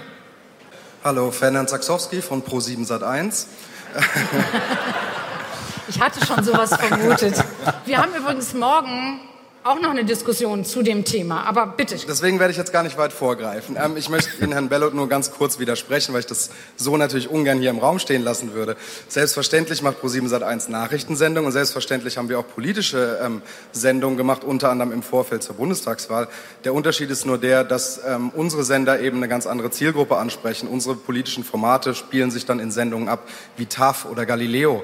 Wir hatten eine Sendung mit Klaas Häufer Umlauf, die die durchaus Marktanteile von 19 Prozent hatte. Ist angekommen. Sie lachen jetzt. Das Ding ist einfach nur der Unterschied und weswegen auch Pro7 Sat1 sich dafür stark. Er macht jetzt einen Vorschlag. Ich habe das erst nicht ganz verstanden. Also ich habe es erst dann im, im Video, als ich es dann geguckt habe. Aber er macht jetzt so einen Vorschlag der Kooperation unter einer aus aufgrund einer Beobachtung. stark gemacht hat, einen Teil der Rundfunkgebühren für gesellschaftlich relevante Inhalte zu bekommen, ist der, dass wir sagen, der öffentlich-rechtliche Rundfunk hat heute Probleme, junge Zielgruppen zu erreichen. Das ist das, was die Privaten sehr gut können. Unsere Zielgruppen sind durchaus jünger. Das heißt, wenn man den Inhalt, der wichtig ist, vielfaltssichernde Inhalte, politische Inhalte, an die jungen Menschen herantragen möchte, dann muss man die Kapazitäten nutzen, die es gibt. Wenn Sie, Herr Bellot, sagen, dass man die Unterstützung der Privaten für sowas gar nicht braucht, dann würde ich jetzt einfach gerne mal fragen, wie würde denn das ZDF und auch generell die Kollegen von der ARD und den anderen Sendern, wie stellen Sie sich das denn vor, in Zukunft auch tatsächlich gesellschaftsrelevante Inhalte an die jungen Zielgruppen heranzutragen? Wunderbar, vielen Dank. Das war jetzt nicht exakt das, was ich mir unter kurz vorstelle. Ja, also ich finde es eine sehr interessante Frage, weil er sagt, ähm, wieso bündeln wir nicht die Kompetenzen, die wir haben? Und mit Das Kompetenz hat er nicht meint er, gesagt. ja gut, nicht bündeln oder so. Aber er meinte, warum nutzen wir nicht die Kompetenzen, die wir haben? Und mit Kompetenzen meint er, wir haben Zugang zu den Jüngeren. Ja, aber das, das war doch kein Kooperationsangebot. Er hat doch nicht gesagt, Er lass uns Geld das haben. zusammen machen. Ja, Ähm, er, will, er will er- einfach Geld haben, ja. Ja, er will, genau, er will Geld haben äh, aus dem Aber aus Gebührentopf. Gründen, die ich erstmal nachvollziehen kann. In, indem er sagt, äh, wenn es darum geht, relevante Themen an junges Publikum ähm, äh, ranzubringen, wir erreichen das Publikum, das Junge, äh, anders als ihr. Deswegen gebt uns doch mal äh, Geld aus dem Topf. Das ist aber kein Also- Ko Kooperationsangebot. Nee, nee, äh, meine ich auch nicht. Nicht Kooperation, sondern er will an den GEZ-Topf, an Ja. den Beitragsservice-Topf ran. Ich finde, Genau. das ist ein driftiges, äh, also dass er sagt, die Kapazität ist, wir haben, also die Kompetenz, wir haben ein jüngeres Publikum. Mhm. Äh, man, man könnte ja sich durchaus vorstellen, dass ProSieben einfach sagt, vor der nächsten Bundestagswahl gibt's Sonntagabend zwei Stunden keine Werbung, dafür politisches Programm finanziert vom Beitragsservice. Der Alfred von Hirschhausen war beispielsweise in diesem Talk und hat Bellut hier auch gefragt, wann machen Sie denn keine Werbung mehr im ZDF? Und Bellut so, wir dürfen 20 Minuten machen und dieses Publikum hatte auch nichts dagegen, was natürlich wieder gelogen ist, weil sonst würde der Hirschhausen die Frage nicht stellen. Also da ist einiges in Bewegung, würde ich mal sagen. Ich finde die ProSieben-Argumentation erstmal nicht von der Hand zu weisen, weil die haben jüngeres Publikum als Facebook. Die sind da Mhm. 38 Jahre oder so im Schnitt. Das, das also ist richtig. halb so alt wie. Ja. Nur diese, äh, das hätte eine Kehrseite. Ähm, Sie müssten sich dann denselben Kontrollen und Planungsmechanismen äh, unterwerfen, wie ob Sie Kein das Problem. tun. Naja, eine Wenn du Zwei-Stunden-Sendung das wird. sagst, wenn du das sagst, Sagen wir als, mal so. als Intendant von ProSieben. eine Zwei-Stunden-Sendung wird produziert. Wo die dann ausgestrahlt wird, ist, ist doch erstmal nebensächlich. Ob das im ZDF läuft oder bei Pro7. Und die Produktionsbedingungen, da kann man einfach sagen, hier gelten, hier gelten die Regeln des, des ZDF, also des Öffentlich-Rechtlichen. Ich glaube nicht, dass, dass da irgendwas dagegen spricht, das so zu machen. Also, Also, also dass eine, dass äh, Pro7 sagt, äh, wir produzieren äh, eine Sendung eigentlich äh, unter den Kriterien des äh, ZDF, weiß ich nicht. Aber was man sich natürlich vorstellen kann, also ich greife das jetzt mal äh, die Idee auf zu sagen, warum soll man nicht äh, die, die, Zugangsmöglichkeit zu jüngerer Generation machen. Es hat ja äh, im Zuge dieser, dieser komischen Nicht-Duelle, hat es ja diese absurde äh, Konstellation gegeben, dass da ähm, Journalisten, fragende Journalisten von allen möglichen Systemen sich äh, zusammenfinden mussten. Das kann man ja auch mal freiwillig machen. Mhm. Also ich könnte mir äh, spontan, kann ich mir vorstellen, eine, eine gemeinsame Sendung von wegen mir Pro7 und, und äh, einer ARD-Anstalt. Ich kann es mir theoretisch vorstellen. Ähm, Ob es Ja. praktisch funktioniert, weiß ich nicht. Die dann ich kann auf, mir alles vorstellen. Die, die dann auf beiden, die dann Ja. auf beiden äh, ausgestrahlt wird, weiß ich nicht. Vielleicht spricht Ja. Senderpolitik dagegen, aber wenn, dann kann ich mir eher sowas noch vorstellen. ja, also die Formatstarre beim ZDF ist einfach Ja. schmerzlich, so, wenn man das als Zuschauer sieht. Es gibt ja einen letzten schönen Wortwechsel, Ursula Weidenfeld, ähm, finde ich genau auf dem Punkt. Aber es ist nicht eine Haltung, die an Arroganz kaum zu überbieten ist. Sie sagen, nur das, was wir für Hochinformation ausflaggen, nur in dem Stil, wie wir es servieren, ist das, was man sich unter gehobenem Qualitätsjournalismus im Fernsehen vorstellen darf. Und jeder, der eine Katze übers Bild laufen lässt, ist irgendwie Ah, ich will es noch nicht vermischen. Ich will es ja nicht vermischen. Ich, also mein Vorschlag ist, ähm, wir gucken jetzt noch zwei kleine Clips, die ich vorbereitet habe. Weil Gerne. nämlich der Thomas Bellut eben meinte, der Böhmermann ist ja so ganz politisch und zwar viel politischer als das ProSieben je zu und dann kommt die auch mit sagen, wir möchten auch gern und dann sagt er so, ne, wir definieren, was, was gute Nachrichten und guter politischer Journalismus sind. Es waren nämlich zwei Mädels auf der Bühne, Larissa Ries und Sophie Passmann. Kennst du die vielleicht vom Namen irgendwie? Mm, Passmann. Ist jetzt auch nicht so ja, mein- Na, Passmann, äh, doch, das ist eine, ist das eine, eine, eine YouTuberin? Ja, äh, stell sie alle in die Ecke, da, Ja. da sind sie so her. Ja. Die machen irgendwie so Radiosendungen Ja. und beim Böhmermann und so weiter. Das ist Ah, so okay. dieses Hm. Ah, die sitzen auf dem Podium, na, dann ist voll, weil alle wollen sie Hm. mal in echt Ja, sehen und so, ja. Also so diese, Ja, es gibt ja, ja. diese, beim, im Buchmarkt gibt es das ja auch, ja. Je, bei jeder Hm. Buchmesse gibt es so eine 25-Jährige, die nochmal den alten Männern erzählt, was so Sachlage ist. Mhm. Und ich will es nur kurz spielen, weil es auch, also es ist absurd im Grunde, ja. Also wir hören uns mal an, wie hier Larissa Ries vorgestellt wird. In der Mitte sitzt Larissa Ries. Sie ist Radiomoderatorin, Schauspielerin, DJ und war nach ihrem Studium der Medien- und Kommunikationswissenschaften bei diversen Radiosendern tätig. Seit 2015 hat sie ihre eigene Sendung bei 1 Live und ist festes Ensemblemitglied beim Neo-Magazin Royal, wo sie neben dem täglichen Instagram-Hustle, den sie pflegt, vor der Kamera steht. Herzlich willkommen. Ja, also sie wird vorgestellt, man hört gleich im Publikum, yay und so, endlich ist sie da, sie sieht so schön aus, was auch stimmt, im Vergleich zu vielen anderen, die so auf Panels rumsitzen. Und wir hören jetzt mal kurz rein, sie hat was mitgebracht aus ihrem Instagram-Zeug, das sie so vorstellt. Im Grunde wurde nur darüber gesprochen die ganze Zeit, ja. Also wir lassen einfach mal auf uns wirken, wie diese Menschen auf andere junge Menschen, ihr Publikum wirken, wohl wissen, dass der Thomas Bellut sagt, also bei Böhmermann, wo sie festes Ensemblemitglied ist, da geht's aber richtig, da ist politisch, ja, nicht mal ProSieben würde das aushalten. Wir gucken jetzt mal in ihren Instagram-Account. Gut, ich würde sagen, dann gucken wir mal in das Material rein, was du uns mitgebracht hast aus deinen Insta-Stories, Larissa. Wir sehen auch den Hund kurz. Ich bin eine richtig gute Freundin, denn ich bringe heute meinem Freund Essen bei der Arbeit vorbei. Glaubt ihr, dass es ihm unangenehm ist, wenn ich mit den Dosen ankomme? Nee, oder? Aber ich habe so was Tolles vorbereitet. Denn es gibt das Essen von gestern. Das. Ja.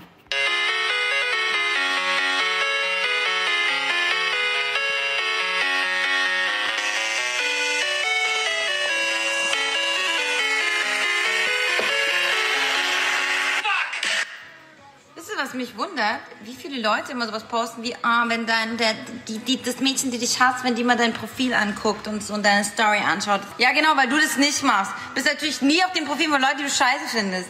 Ich bin immer auf Profilen von Leuten, die ich scheiße finde, damit ich sie weiterhin scheiße finden kann. Genauso diese Leute, die dann so schockiert reagieren, ne, so was, ich würde niemals ans Handy von meinem Freund gehen. Ja, genau, willst du nie machen. Was? Ich wechsle meine Bettwäsche einmal die Woche. Ja, genau. Ich habe ganz andere Dinge zu tun, als irgendwie über meine Kollegen zu lästern. Ja, bestimmt. Hast du so viel anderes zu tun? Ich liebe mein Single-Leben. Ich bin so gern allein. Ich brauche keine Freundin. Ich brauche keinen Freund. Das ist alles so cool. Ja, genau. Das ist mega geil. Okay, einer noch, einer noch. Was? Ich pinkel doch nicht hier ins Schwimmbad. Ja, also so geht das die ganze Zeit. Ich folge ihr auch seit ein paar Tagen. Mhm. Es, also man könnte ja denken, wenn der Thomas Bello so meint, ja, ja, das bei Böhmermann, da geht's voll politisch zu und so. Es gibt ja zwei Möglichkeiten. Entweder es taucht so ein jünger Günther Wallraff auf, er hat gerade eine Mega-Aktion irgendwo gemacht und wird dann da engagiert, um Politik und Journalismus irgendwie zu machen. Unorthodox, neu, ja, so ein bisschen über die Grenze. Oder man versteht eben Böhmermann und das würde ich eben dem ZDF einfach unterstellen oder so, ja, das ist im Grunde diese Friends-Sendung für heute, da ist halt so ein Ensemble und da kann man nochmal gemeinsam mit denen lachen. Und ja, manchmal da schlägt man auch der AfD nochmal so eine Kerbe und so, ja, aber das ist im Grunde, ich, also ich erwarte noch, dass Böhmermann mal, was weiß ich, zehn Minuten lang die Bodenwertsteuer thematisiert oder eine Erbschaftssteuer begründet oder sonst irgendwas, also politisch wird, anstatt nur so Happenings zu veranstalten. Und das Larissa Ries, von der Thomas Bello, der kennt sie wahrscheinlich gar nicht, ja, aber sitzt auf der Bühne, ja, das, der Böhmermann ist doch voll geil politisch und so. Jetzt gucken wir mal kurz so bei Sophie Passmann, die wurde hier auch kurz vorgestellt. Und gleich zu meiner Rechten sitzt Sophie Passmann, äh, Philosophie und Politikwissenschaft im Studium. Sie ist Radiomoderatorin und Poetry Slammerin, steht für das Neo-Magazin Royal vor der Kamera und schreibt für Spiegel Daily. Ihr Schlachtfeld ist Twitter. Dort entertaint sie mich und 32.000 weitere Follower mit ihrer Schlagfertigkeit zu allem, was sich aktuelles Thema nennt. Herzlich willkommen, Sophie Passmann. Ja, und sie stellt jetzt mal, sie redet über, also über eine politische Aktion, die sie so gemacht hat, bei der ich wieder denke, ja, das ist, weiß Thomas Bellut, was da abläuft? Wie kommst du auf solche Ideen? Also das war ein Schnellschuss, weil ich, ähm, das war das, ich habe irgendwann so eine, so eine Rubrik angefangen, Bildüberschriften von Politiker-Selfies und das war das erste Selfie, das ich genommen habe. Und ich ähm, habe mich in dem speziellen Fall daran getraut, weil ich keine Angst hatte wegen der Rechte, weil ich die Leute kenne und wusste, ich keinen Ärger, wenn ich es klaue. Und ähm, ich fand das so lustig bei dem Foto, äh, bei, dem, bei dem ersten Selfie das, von, dem, von, dem, von dem Parteivorstand, ähm, dass... Ja. Erklär uns doch mal ganz kurz, was hier die Vorgeschichte war. Du warst ja am Schreiben deiner Bachelorarbeit. Genau, dazu muss ich äh, zu dem ersten Foto gehen. Das hat so ein bisschen so war so ein, so ein Selbstläufer. Ich habe ein paar von denen gemacht, also mit ein paar meine ich so 50 und dann sind Leute drauf eingestiegen und da waren auch so vielleicht zehn lustige dabei. Und dann wurde das auf einmal so, eine, so ein Meme, dass ich unter Fotos verlinkt wurde von Politikern und Politikerinnen und seitdem ist das so, dass ich dann immer, wenn irgendwie ein einigermaßen albernes Foto auf Twitter ist, dass direkt jemand mich drunter verlinkt. Mhm. Und bei dem nächsten Foto von Kevin Kühnert und Wolf, äh, Wolfgang Bosbach war das so, dass ich irgendwie getwittert habe, ich schreibe gerade das letzte Essay meiner, meiner, meiner akademischen Karriere, muss bis irgendwie morgen abgeben, habe noch nichts geschrieben, läuft super und irgendwie so, wenn jetzt nicht noch die SPD SPD ein Selfie twittert, bin ich eigentlich safe, weil ich habe ja nichts mehr zu tun. Und Kevin hat dann drunter geschrieben, ich habe extra für dich ein Selfie mit Wolfgang Brustbach gemacht, aber das twitter ich jetzt besser nicht. Und dann hat er es doch getwittert und dann habe ich tatsächlich, also ich bin jetzt nicht fertig im Studium, aber ich habe richtig sicke Sachen auf Twitter rausgehauen.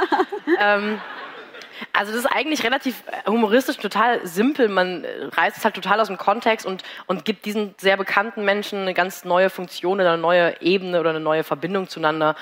Und ähm, manchmal funktioniert sehr gut in den Fällen zum Beispiel. Ähm, man, manche sind aber auch sehr schwierig und da, da setze ich mich dann auch gar nicht erst dran.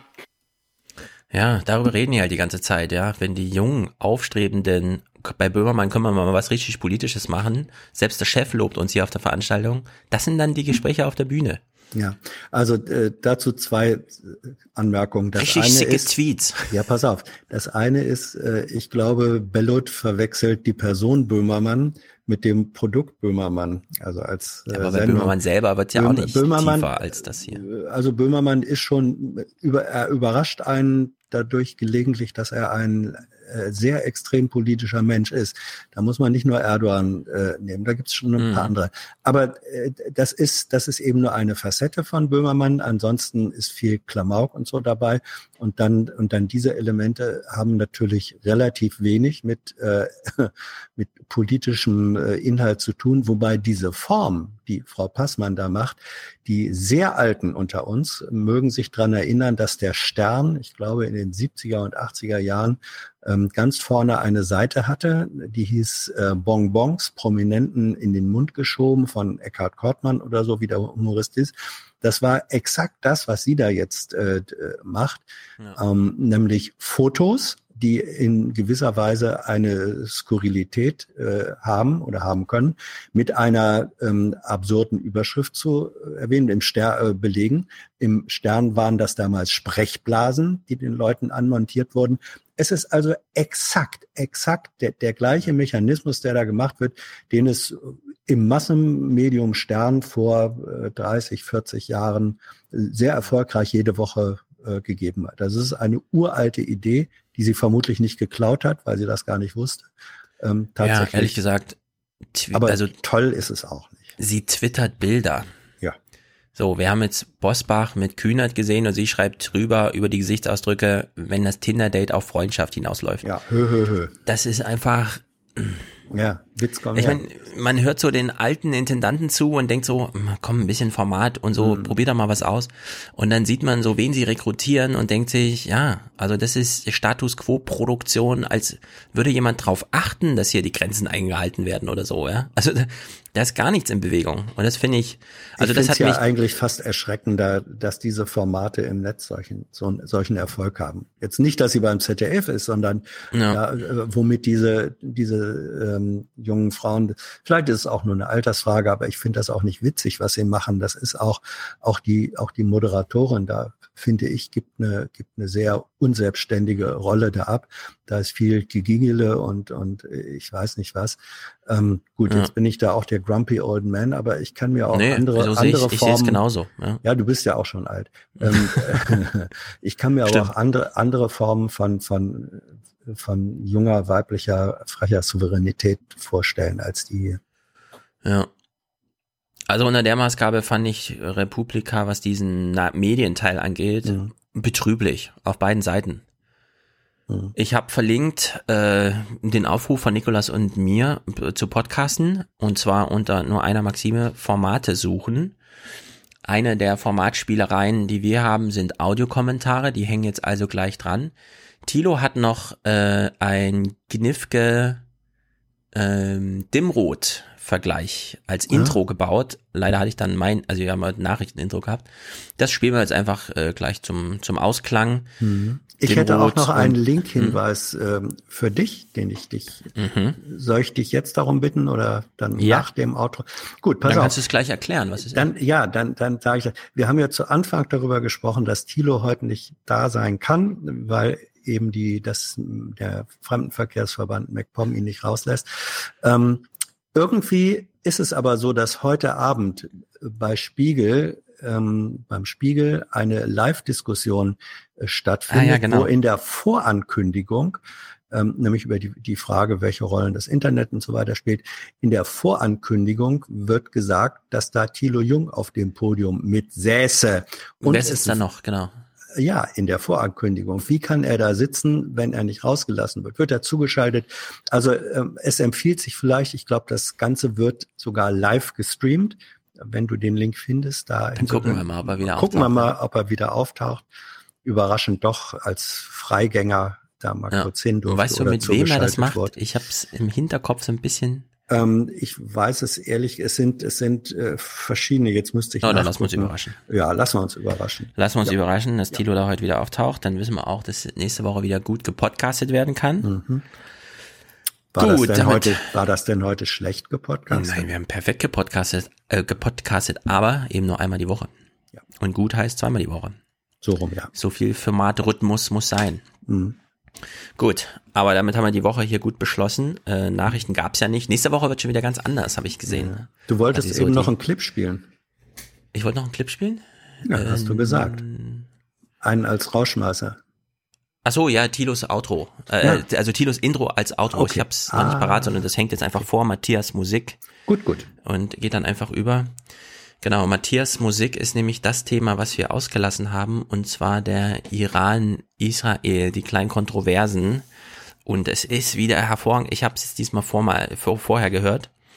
Ähm, Matthias hat den wunderbaren Weg gefunden, wir müssen nichts dazu interpretieren, wie Netanyahu vorstellt, was jetzt zu machen ist und so weiter, weil wir ihn einfach im O-Ton hören, die relevanten Worte rausgeschnitten und danach da, da denkt einfach jeder, okay, alles klar und so.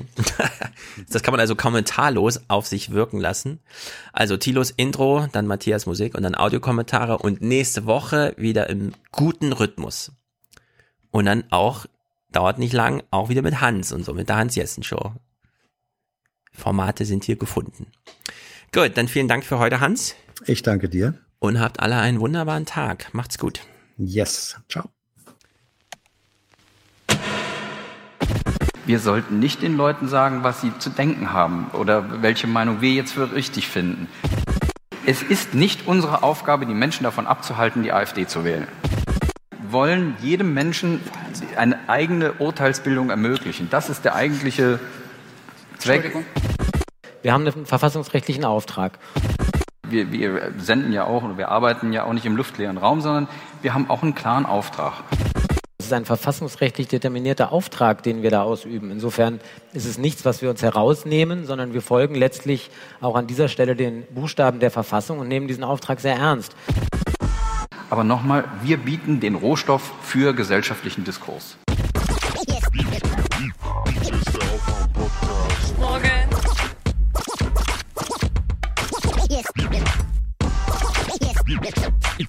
Hier ist der Aufwach-Podcast. Wake up.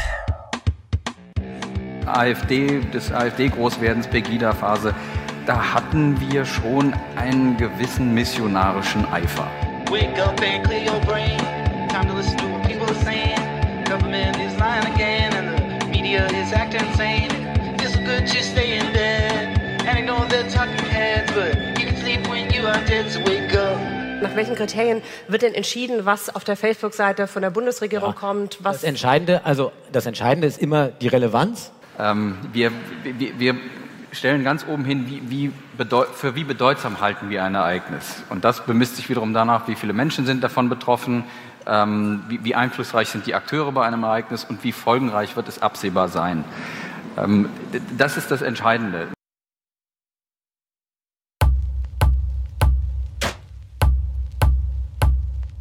And maybe even Iran, but maybe not.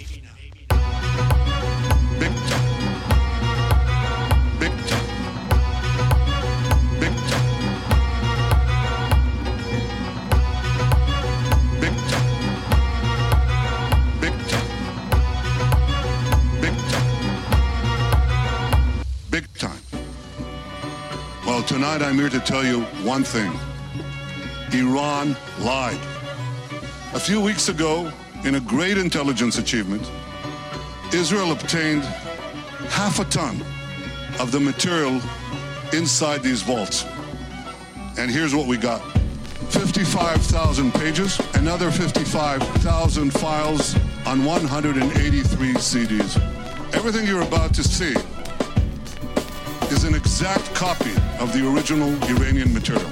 You may want to know where are the originals? Well, I can say they're now in a very safe place. Here's what the files included. Incriminating documents, incriminating charts, incriminating presentations, incriminating blueprints, incriminating photos, incriminating videos, and more. Big time. Big time.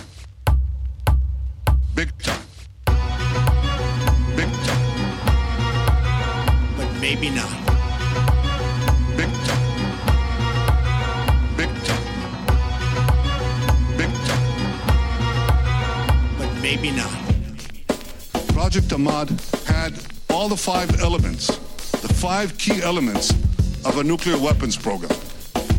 I want to take them one by one. First element is designing nuclear weapons. Second component, developing nuclear cores. Third component, building nuclear implosion systems. Fourth element, preparing nuclear tests. And fifth, integrating nuclear weapons on missiles. Here's a design for a nuclear payload on a Shahab 3 missile from the archive. Here's the warhead. Here's the bomb. And I don't have to remind you, I think, that Iran is continually expanding the range of its ballistic missiles, its nuclear capable missiles. They started with 1,000 kilometers, they're now up to 2,000, roughly. They can reach Riyadh, Tel Aviv, Moscow, but they're working on far, far greater ranges. They're planning much longer range missiles. Big time. Big time.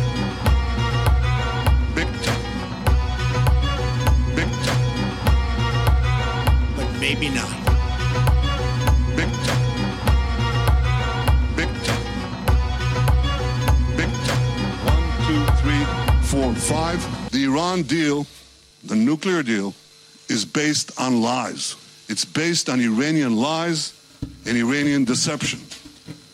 Iran continues to lie.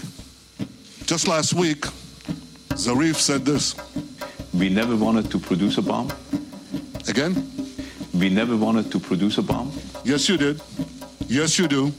And the Atomic Archive proves it. So this is a terrible deal. It should never have been concluded. And in a few days' time, President Trump will decide, will make his decision on what to do with the nuclear deal. I'm sure he'll do the right thing. The right thing for the United States, the right thing for Israel, and the right thing for the peace of the world.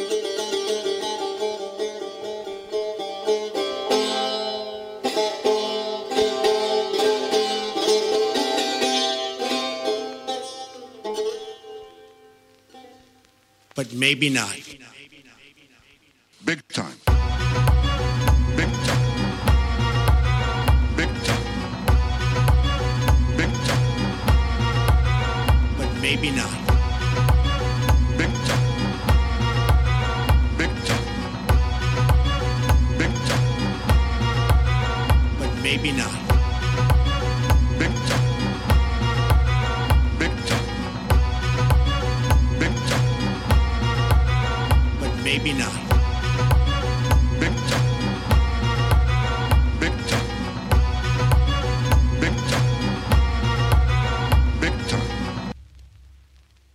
Maybe not.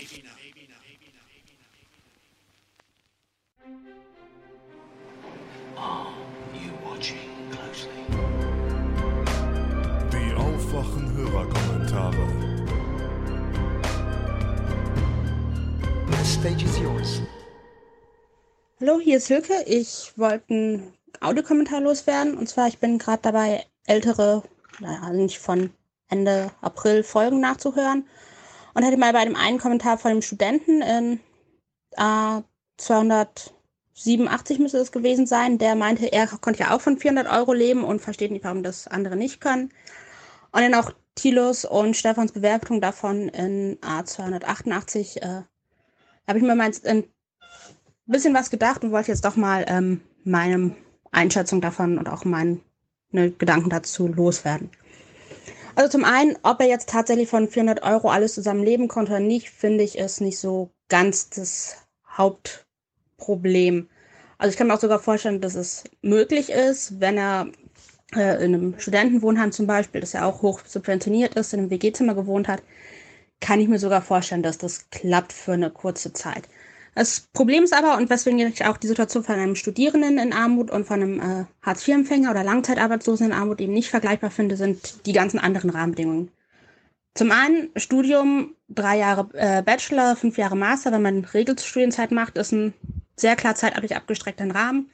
Weiß man, man ist okay jetzt für ein paar Jahre in einer Armutssituation, ist aber auch eigentlich ziemlich sicher oder hat sich selbst diese Armutssituation ausgesucht und auch mit der Hoffnung, dass man danach einen besseren Job hat, danach finanziell eine bessere Situation hat. Das macht es schon mal ganz anders als äh, eine Langzeitarbeitslosigkeit mit keine Ahnung wann und ob man da jemals wieder rauskommt. Dann, wenn man halt so einen zeitlich abgestreckten Rahmen hat, und ich hatte das auch mal, ähm, wenn es dann die Frage ist nach ein paar Jahren, okay, Winterschuhe sind auf, kann ich mir was, neue Schuhe äh, kaufen oder meinen liebsten Weihnachtsgeschenke? Wenn man weiß, okay, in zwei Jahren sieht es wieder besser aus, kann man, ist es viel weniger ein ähm, Konflikt, als wenn man jetzt tatsächlich weiß, okay, es ist aber einfach eine dauerhafte Situation. Und man hat halt auch einfach im Studentenwohnheim äh, sowieso nicht, äh, weil da die ganzen technischen Einrichtungen gestellt werden. Aber halt über fünf Jahre, wenn dann irgendwie hat man meistens weniger große Investitionen, die jetzt getätigt werden müssen. Also ja doch häufig bei der Einrichtung der Studentenbude äh, ist irgendwo noch Waschmaschine etc. von Eltern gestiftet worden. Es sind einfach ganz andere finanziellen Rahmenbedingungen. Und dazu kommen dann auch die sozialen Rahmenbedingungen und die sind eigentlich das eigentliche, äh, der, äh, der Hauptgrund, weswegen ich einen großen Unterschied sehe zwischen studentischer Armut und Armut eines Langzeitarbeitslosen. Als Student hat man, ja, es ist eine Tätigkeit, man hat irgendwie einen Tagesablauf, Vorlesungen, Univeranstaltungen, die man besuchen kann häufig noch kultureller Rahmen, den man auch mitnehmen kann, für den man meist häufig auch nichts oder relativ wenig zahlt. Und man hat einen gesellschaftlich anerkannten Status. Als Studierender kann ich, wenn ich hier gefragt werde, was mache ich, habe ich eine Tätigkeit, für die ich gesellschaftliche Anerkennung habe. Ich habe einen Tagesablauf, ich habe ja, Peers, die in einer ähnlichen Situation sind, die, mit denen ich mich aber auch regelmäßig treffen kann ich kann überhaupt äh, rauskommen, um mich zu treffen. Meistens äh, Semestertickets hoch subventioniert. Äh, ist natürlich auch so eine Frage. Ja, aber als Langzeitarbeitsloser oder auch generell als Hartz-IV-Empfänger, ja, das Thema psychische Erkrankungen ist ja auch schon jetzt in den letzten Wochen höher gekocht in den Medien. Man hat halt eben nicht diesen geregelten Tagesablauf, man hat keine Tätigkeit, für die man gesellschaftliche Anerkennung hat. Und das ist ein unglaubliches Problem. Und das macht studentische Armut deutlich erträgl äh, erträglicher als äh, ja, die dauerhafte, unbestimmte Zeit Armut eines Langzeitarbeitslosen, denke ich zumindest. Und das sind, finde ich, auch Gründe, wo ich mich dann nicht um, hat er ja, konnte jetzt für das Geld oder braucht er 100 Euro mehr leben, streiten muss, sondern einfach Gründe, weswegen ich das komplett anders gesellschaftlich beurteile zwischen diesen beiden Armuten Und weswegen ich es auch ziemlich arrogant finde, wenn äh, Studierende, die dann mal für ein paar Jahre in Armut gelegt haben, gesagt haben, aber ich konnte es doch auch mal für drei Jahre lang. Und was fällt den Leuten, die äh, ja, langzeitarbeitslos sind, keine Chance, Hoffnung haben, jemals da rauszukommen, äh, ein, dass sie nicht auch von so wenig Geld leben können. Aber dann bitte für die dauerhaft. Ja, also das sind so meine Mang äh, Überlegungen dazu. Und ja, ich habe jetzt den nächsten Fall noch nicht gehört, wenn der gleiche Kommentar sinngemäß schon kam, äh, müsste auch nicht unbedingt spielen. Ansonsten, äh, ja, macht weiter so. Tschüss. Guten Abend, David hier. Ich hatte schon zweimal das Vergnügen zu kommentieren. Ähm, vor einiger Zeit, das ist jetzt schon etwas länger her, ich hinke leider etwas hinterher mit euren Folgen, ähm, habtet ihr mal aufgerufen, ähm, die Frage zu beantworten, warum die Linke so wenig äh, oder im Verhältnis zu dem, was sie eigentlich fordert, doch so wenig äh, ja, äh, Rückhalt hat bei den Wahlen. Also warum kommen die nie deutlich über 10 Prozent und so weiter. Ich habe dazu zwei Überlegungen, die mir halt jetzt leider erst gekommen sind. Ich weiß, die Frage stellt ihr schon länger und wenn ihr, die, wenn ihr diesen Kommentar nicht spielt, äh, weil das halt jetzt doch schon ein bisschen älter ist, äh, dass ihr die Frage gestellt habt, schon etwas länger her ist, dann ist das eben so. ähm, ja, also meine erste Überlegung dazu ist, und das stört mich tatsächlich wirklich, ähm, also mich auch, obwohl ich selbst Wähler der Linken bin, dass das linke Spektrum an sich, und damit meine ich nicht nur die Linkspartei, sondern das gesamte linke Spektrum, manchmal dazu neigt, sich mit Nebenkriegsschauplätzen zu beschäftigen und dabei übersieht, dass mediale Aasgeier sich das, äh, sich das dann sofort zunutze machen, um darüber herzuziehen. Ich erinnere mich, ich weiß gar nicht mehr, ob es EM oder WM war, ähm, als die grüne Jugend irgendwas erzählt hat von, naja, äh, Deutschland fahren irgendwie verbieten und das äh, solle ja nicht mehr und das, und das brauche man nicht und so weiter und so fort. Das Problem ist, und das ist mit der grünen Jugend, das ist auch nur ein Beispiel. Ja. Solche Beispiele ziehen sich leider relativ häufig durch das ganze linke Spektrum. Das Problem ist, dass, dass mit, wenn man sowas ähm, kommuniziert, dass äh, der, ja, der einfache Bandarbeiter, sage ich jetzt mal, und ich sage das ganz ohne Häme, ich gehöre ja selbst seit meinem Leben lang zum Prekariat, dass äh, die, diese Leute äh, nicht verstehen, was das jetzt soll, also den tieferen Zweck dahinter nicht sehen. Und wenn wir mal ehrlich sind, diskutabel ist der so oder so. Also in diesem speziellen Fall mit den Deutschlandfahrten jetzt, ja. Dann gibt es so Sachen wie diese rot-rot-grüne Regierung, ähm, die sich irgendwie um, um, um Unisex-Toiletten an Schulen kümmert und dann kommt irgendwie so ein, so ein Spinner wie Jan Fleischhauer und, und, und zerlegt das in seiner Kolumne. Ich meine, ich halte nicht viel von Jan Fleischhauer, aber schreiben kann er leider. Und das ist, ähm, ja, also ich, ich würde mir von dem gesamten linken Spektrum, damit meine ich noch nicht mal speziell die Linkspartei, sondern von dem gesamten linken Spektrum einfach wünschen, dass man sich bewusst ist, dass man unter medialer Beobachtung steht und sich daher auch stärker um die wirklich wichtigen Probleme kümmert und diese kleinen Ideologiegeschichten einfach mal weg, weg wegmacht, also die einfach mal außen vor lässt. Um die kann man sich kümmern, wenn man denn dann irgendwann mal äh, in irgendeiner Form an der Regierung ist, ja, dann kann man sich vielleicht überlegen, ob man sich jetzt um diese Dinge kümmert. Aber doch nicht, bitte, bitte, bitte, bitte doch nicht, während, äh, während man noch äh, sozusagen äh, nach der um die Macht ringt. Ja, okay, das war jetzt sehr, sehr bildlich. Ähm, das zweite Ding ist ist etwas, ist auch, ist gar nicht so unkomplex. Ich, ich nenne das, ich nenne das äh, das Problem der Mittäterschaft. Also, wenn jetzt zum Beispiel, das habe ich mal äh, zum Beispiel kürzlich bei Katja Kipping auf der Facebook-Präsenz beobachtet. Die postet einen Artikel und der Artikel hat die Überschrift ähm, Wir sind schuld, das. So. Und dabei ging es um Ausbeutung in der dritten Welt in irgendeiner Form. Ich weiß nicht mehr ganz genau, worum es ging, aber es war irgendeine Form von dritte Welt-Ausbeutung. Natürlich ist der Artikel sachlich richtig. Ja, auch, auch wenn man den Rückschluss zieht, wir sind schuld daran, dass in Afrika meinetwegen irgendwelche Kinder in Minen äh, Metalle abbauen müssen, damit wir, äh, damit wir unsere Smartphones haben. Das ist ja alles richtig. Das Problem ist, wenn du sowas postest oder generell solche Sachen verbreitest, dann fühlt sich der arme Deutsche, der ja eigentlich angesprochen sein sollte von der Linken, äh, wie ein Mittäter. Warum? Weil er ist natürlich gezwungen, viele der billigen Produkte zu kaufen, die so mies hergestellt werden. Ja, gut, mit Smartphones war jetzt vielleicht nicht das beste Beispiel, aber nehmen wir mal, keine Ahnung, Klamotten von Kick oder von anderen billigen Marken. Ja, der ist, der, der ist auf diese Sachen angewiesen. Sein mieses Gehalt lässt ihn gar nicht mehr, äh, lässt, lässt da gar nicht mehr zu. Ja, der kann kein Fairtrade kaufen und auch kein Bio und auch was weiß ich welche Siegel, das geht alles nicht. Und ähm, da stellt sich dann schon die Frage, inwiefern das jetzt zielführend ist, diese Mittäterschaft quasi, auch wenn man das vielleicht gar nicht als primäres Ziel hat, aber die so passiv zu stützen, ja. Äh, natürlich stimmt das, ja, für unseren Wohlstand und auch Wohlstand, ja, das das Wort, fällt, geht mir schon auf die Nerven. Also für unseren in Anführungszeichen Wohlstand ähm, müssen Menschen in der dritten Welt und in Entwicklungsländern echt miese Sachen machen, ja, also richtig übel arbeiten. Kinder müssen Pullover nähen und so weiter. Das ist alles richtig, aber du wirst halt keine Wähler gewinnen, wenn du den Leuten das Gefühl von Mittäterschaft äh, verleihst.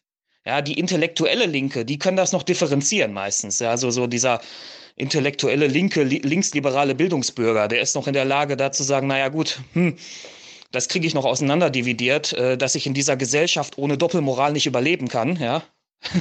ähm, schwierig wird's dann halt bei den Leuten mit, ja, so leid es mir tut, mit etwas weniger Bildung. Ähm, die müssen nämlich, die kriegen das nämlich gar nicht so leicht auseinanderdividiert und äh, haben dann immer nur das Gefühl, ja, was, ich bin jetzt schuld. Bin jetzt schuld daran, aber ich kann doch auch nicht anders. Ich kann doch nur die Scheiße vom Kick kaufen, um das jetzt mal ein bisschen plakativ zu vereinfachen. Ähm, und so generierst du halt keine Wähler. Okay, ist doch länger geworden, als ich dachte. Verzeihung. Ja, wie gesagt, wenn ihr das nicht spielt, äh, weil es äh, dann doch, doch zu alt ist, dann ist das auch okay. Hallo IBIMS, der Simon mit einer Wortspende zum Thema Ausbildung, speziell im Bereich Handwerksberufe. Ähm, technisches vorweg, ich bin ziemlich scheiße ähm, sprechenden Denken, deswegen wird es ja mehr oder weniger zusammengeschnippelt werden einfach um euch Minuten des Denkens zu ersparen. Äh, beziehen tue ich mich auf mehrere Audiokommentare, die über die Wochen hier so angelaufen sind und in meinem Kopf sich zu einem Gedankenmuster zusammengesponnen haben. Ich habe jetzt die Namen nicht alle im Kopf. Ohne jetzt zu sehr ins Detail zu gehen. Äh, ich habe Kfz-Mechatronik gelernt im tiefsten Niederbayern in einem kleinen Betrieb. Der allgemeine Konsens zumindest vor zehn Jahren war noch da, wo du gelernt hast, da musst du sofort raus, wenn du mit der Ausbildung fertig bist, weil du bleibst da immer der Lehrling. Das heißt, du wirst immer noch hauptsächlich Auto waschen und immer noch hauptsächlich Reifen wechseln und du kriegst auch den, den möglichst niedrigsten Lohn, den man so haben kann. Das zeigt ja schon die Einstellung auf, dass man als Azubi die unterste Stufe ist und nicht die Zukunft des Betriebes. Also ich kenne keinen, also wirklich keinen, der in einem Handwerksbetrieb gelernt hat und danach gesagt hat, so, boah, also ich bin meinem Ausbildungsbetrieb richtig dankbar, es war eine geile Ausbildung. Eigentlich ist immer das Gegenteil der Fall.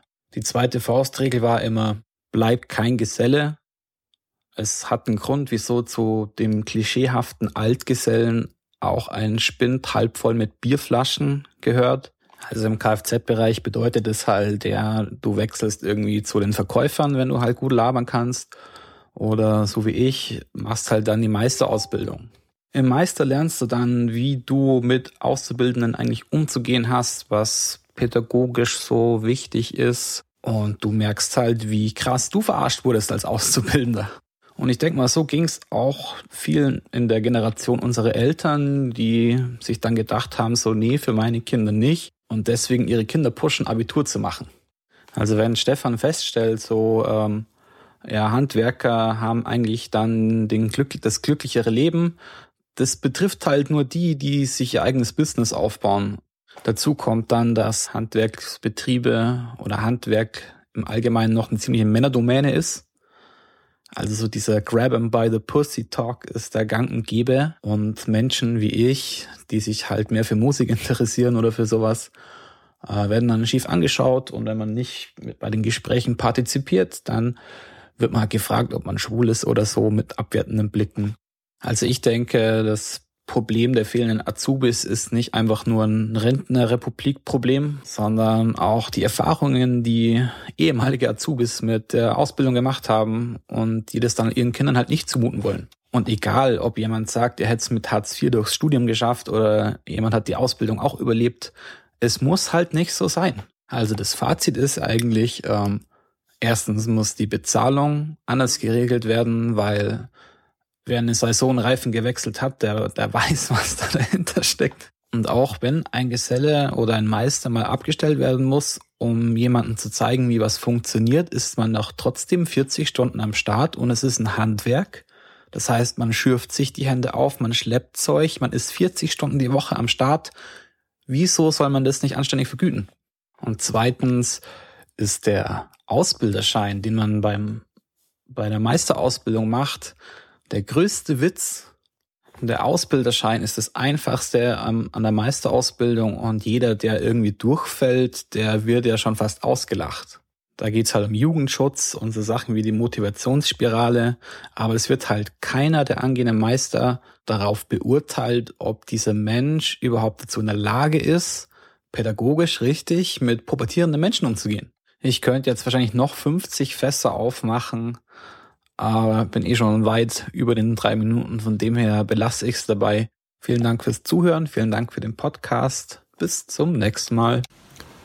Hallo Stefan, hallo Jenny. Ich äh, hier ist Danny. Ich äh, habe gerade die Folge 290 gehört und muss sagen, war wieder sehr erhellend. Ähm, vor allen Dingen danke für den Denkanstoß zu Markus Söder und den Kreuzen und der möglichen Positionierung gegen die AfD. So hatte ich das noch gar nicht betrachtet. Und genau dafür höre ich auch den Podcast. Vielen Dank nochmal. Ähm, ich würde gern was sagen zum Thema Süd- und Nordkorea und dem Konflikt da oben. Ihr habt das, glaube ich, ganz gut auseinandergenommen und auch ganz gut dargestellt. Ähm, was ihr, glaube ich, ein bisschen außer Acht gelassen habt, und das kann man, glaube ich, auch, wenn man später das Thema nochmal aufgreift, und ich denke, es wird Gelegenheit geben, das nochmal zu tun, äh, ist die ganze Geschichte, wem nützt das Ganze? Ich glaube weniger, ich gucke da weniger auf die Sache von Trump und seinen kurzfristigen Sieg und dass er sich als großer Held darstellen kann, sondern vielmehr glaube ich, dass da China im Hintergrund sehr massiv die Fäden gezogen hat. Im Sinne von, ähm, wenn dieser Annäherungsprozess zu einer Wiedervereinigung zwischen Nord- und Südkorea führen sollte, dann äh, gibt es de facto keine Begründung mehr, dass amerikanische Truppen in Südkorea stationiert sind. Und wenn sie doch stationiert bleiben sollten, dann wären sie quasi eine Bedrohung für China oder könnten als solche wahrgenommen werden. Heißt, um die Lage da hinten weiterhin ruhig zu halten, müssten die Amerikaner ihre Truppen da abziehen. Damit hätten sie keine Basis mehr in Südkorea. Damit hätten sie nur noch Truppen in Japan. Und ob die dann noch notwendig sind, weiß ich nicht. Dementsprechend glaube ich, dass der äh, große Gewinner einer möglichen Wiedervereinigung von Nord- und Südkorea China ist. Und äh, dass die Chinesen immer strategisch denken, habt ihr schon mehrfach in eurem Podcast angesprochen. Und ich glaube, dass das auch hier der Fall ist. Ähm, denk mal drüber nach. Ich bin drauf gekommen, weil ich äh, vor schon einiger Zeit äh, ein Buch von Zbigniew Brzezinski äh, gelesen habe. Der war mal Sicherheitsberater vieler amerikanischer Präsidenten, hat einen sehr, sehr schwierig auszusprechenden Namen, aber ähm, hat dazu auch ein äh, Buch äh, herausgebracht, im englischen Original, glaube ich, The Grand Chessboard genannt. Ähm, bei uns, glaube ich, die einzig verbliebene Weltmacht. Ähm, ist definitiv eine Leseempfehlung. Ich habe es äh, gestern mal auf Amazon nachgeschaut, ist jetzt blöderweise im Kopfverlag neu aufgelegt worden. Ist natürlich kein super Ausrufezeichen, äh, kein, kein Qualitätsmerkmal ist, aber wenn man es vielleicht irgendwo als PDF im Netz findet, dann ist es definitiv lesenswert und der hat das Ganze auch nochmal aus Sicht äh, aus amerikanischer Sicht betrachtet und ist definitiv eine Leseempfehlung von mir. Ansonsten vielen Dank für den Podcast, macht weiter so und danke nochmal für die vielen Denkanstöße. Ciao. Ja, hallo zusammen. Ich habe einen ähm, interessanten, zugleich irgendwie auch schockierenden, aus journalistischer Sicht schockierenden ähm, Artikel gelesen auf der Tagesschau-Website beziehungsweise in der Tagesschau-App, also absolut noch innerer Mainstream. Der Artikel heißt Bundesregierung reizt Etat aus und ist von Wolfgang Kerler verfasst worden vom Bayerischen Rundfunk. Es geht um den Haushaltsentwurf, den Olaf Schäuble jetzt gerade vorgelegt hat und damit verbunden gleich mal 46 Milliarden Euro zusätzlich vorsieht für Investitionen in Familienpolitik, Bildung und auch die Rüstungspolitik, also Verteidigungspolitik, Bundeswehr und so weiter. Ähm, und dann gibt es ja nach der Überschrift meist so eine kleine Einleitung, die dem Leser so äh, ein bisschen Geschmack, äh, ja, ein bisschen guten Geschmack geben soll auf, auf das, was er, was er da jetzt erwarten kann und so einen Überblick schafft in so schwarz fett gedruckter Schrift. Und dann wird kurz beschrieben, worum es geht, und dann kommt ein Satz, der lautet, die Opposition fürchtet, dass die schwarze Null in Gefahr sein könnte.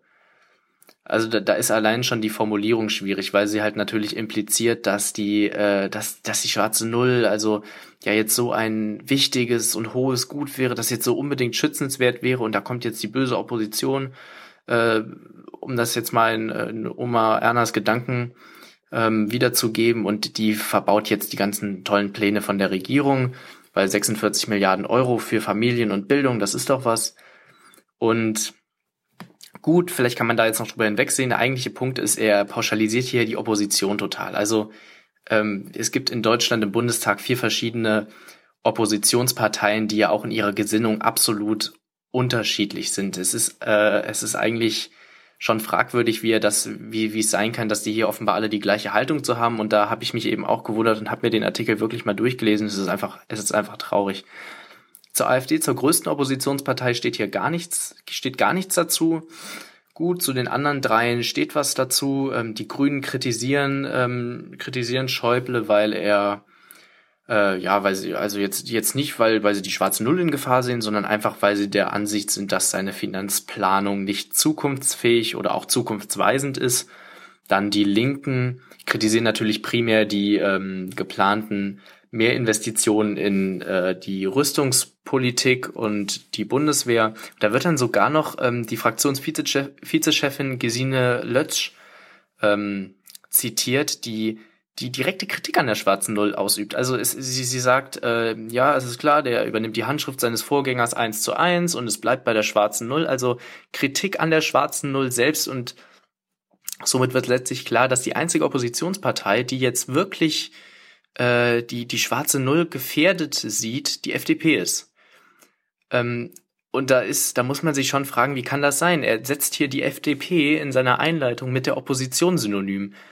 Ähm, da muss man sich wirklich fragen, wie, wie kann das sein, dass so ein Wolfgang Kerler vom Bayerischen Rundfunk, so ein Journalist, äh, in so einem Tagesschauartikel sowas macht, so eine, so eine Formulierung da reinhaut und da, ähm, da, da, da fehlen einem irgendwie die Worte auch so, da weiß man gar nicht mehr, was, was kommt dann da bei Oma Jana an und äh, letztlich ist es halt einfach nur faktisch falsch und schlimm, einfach schade, schade auch für Deutschland.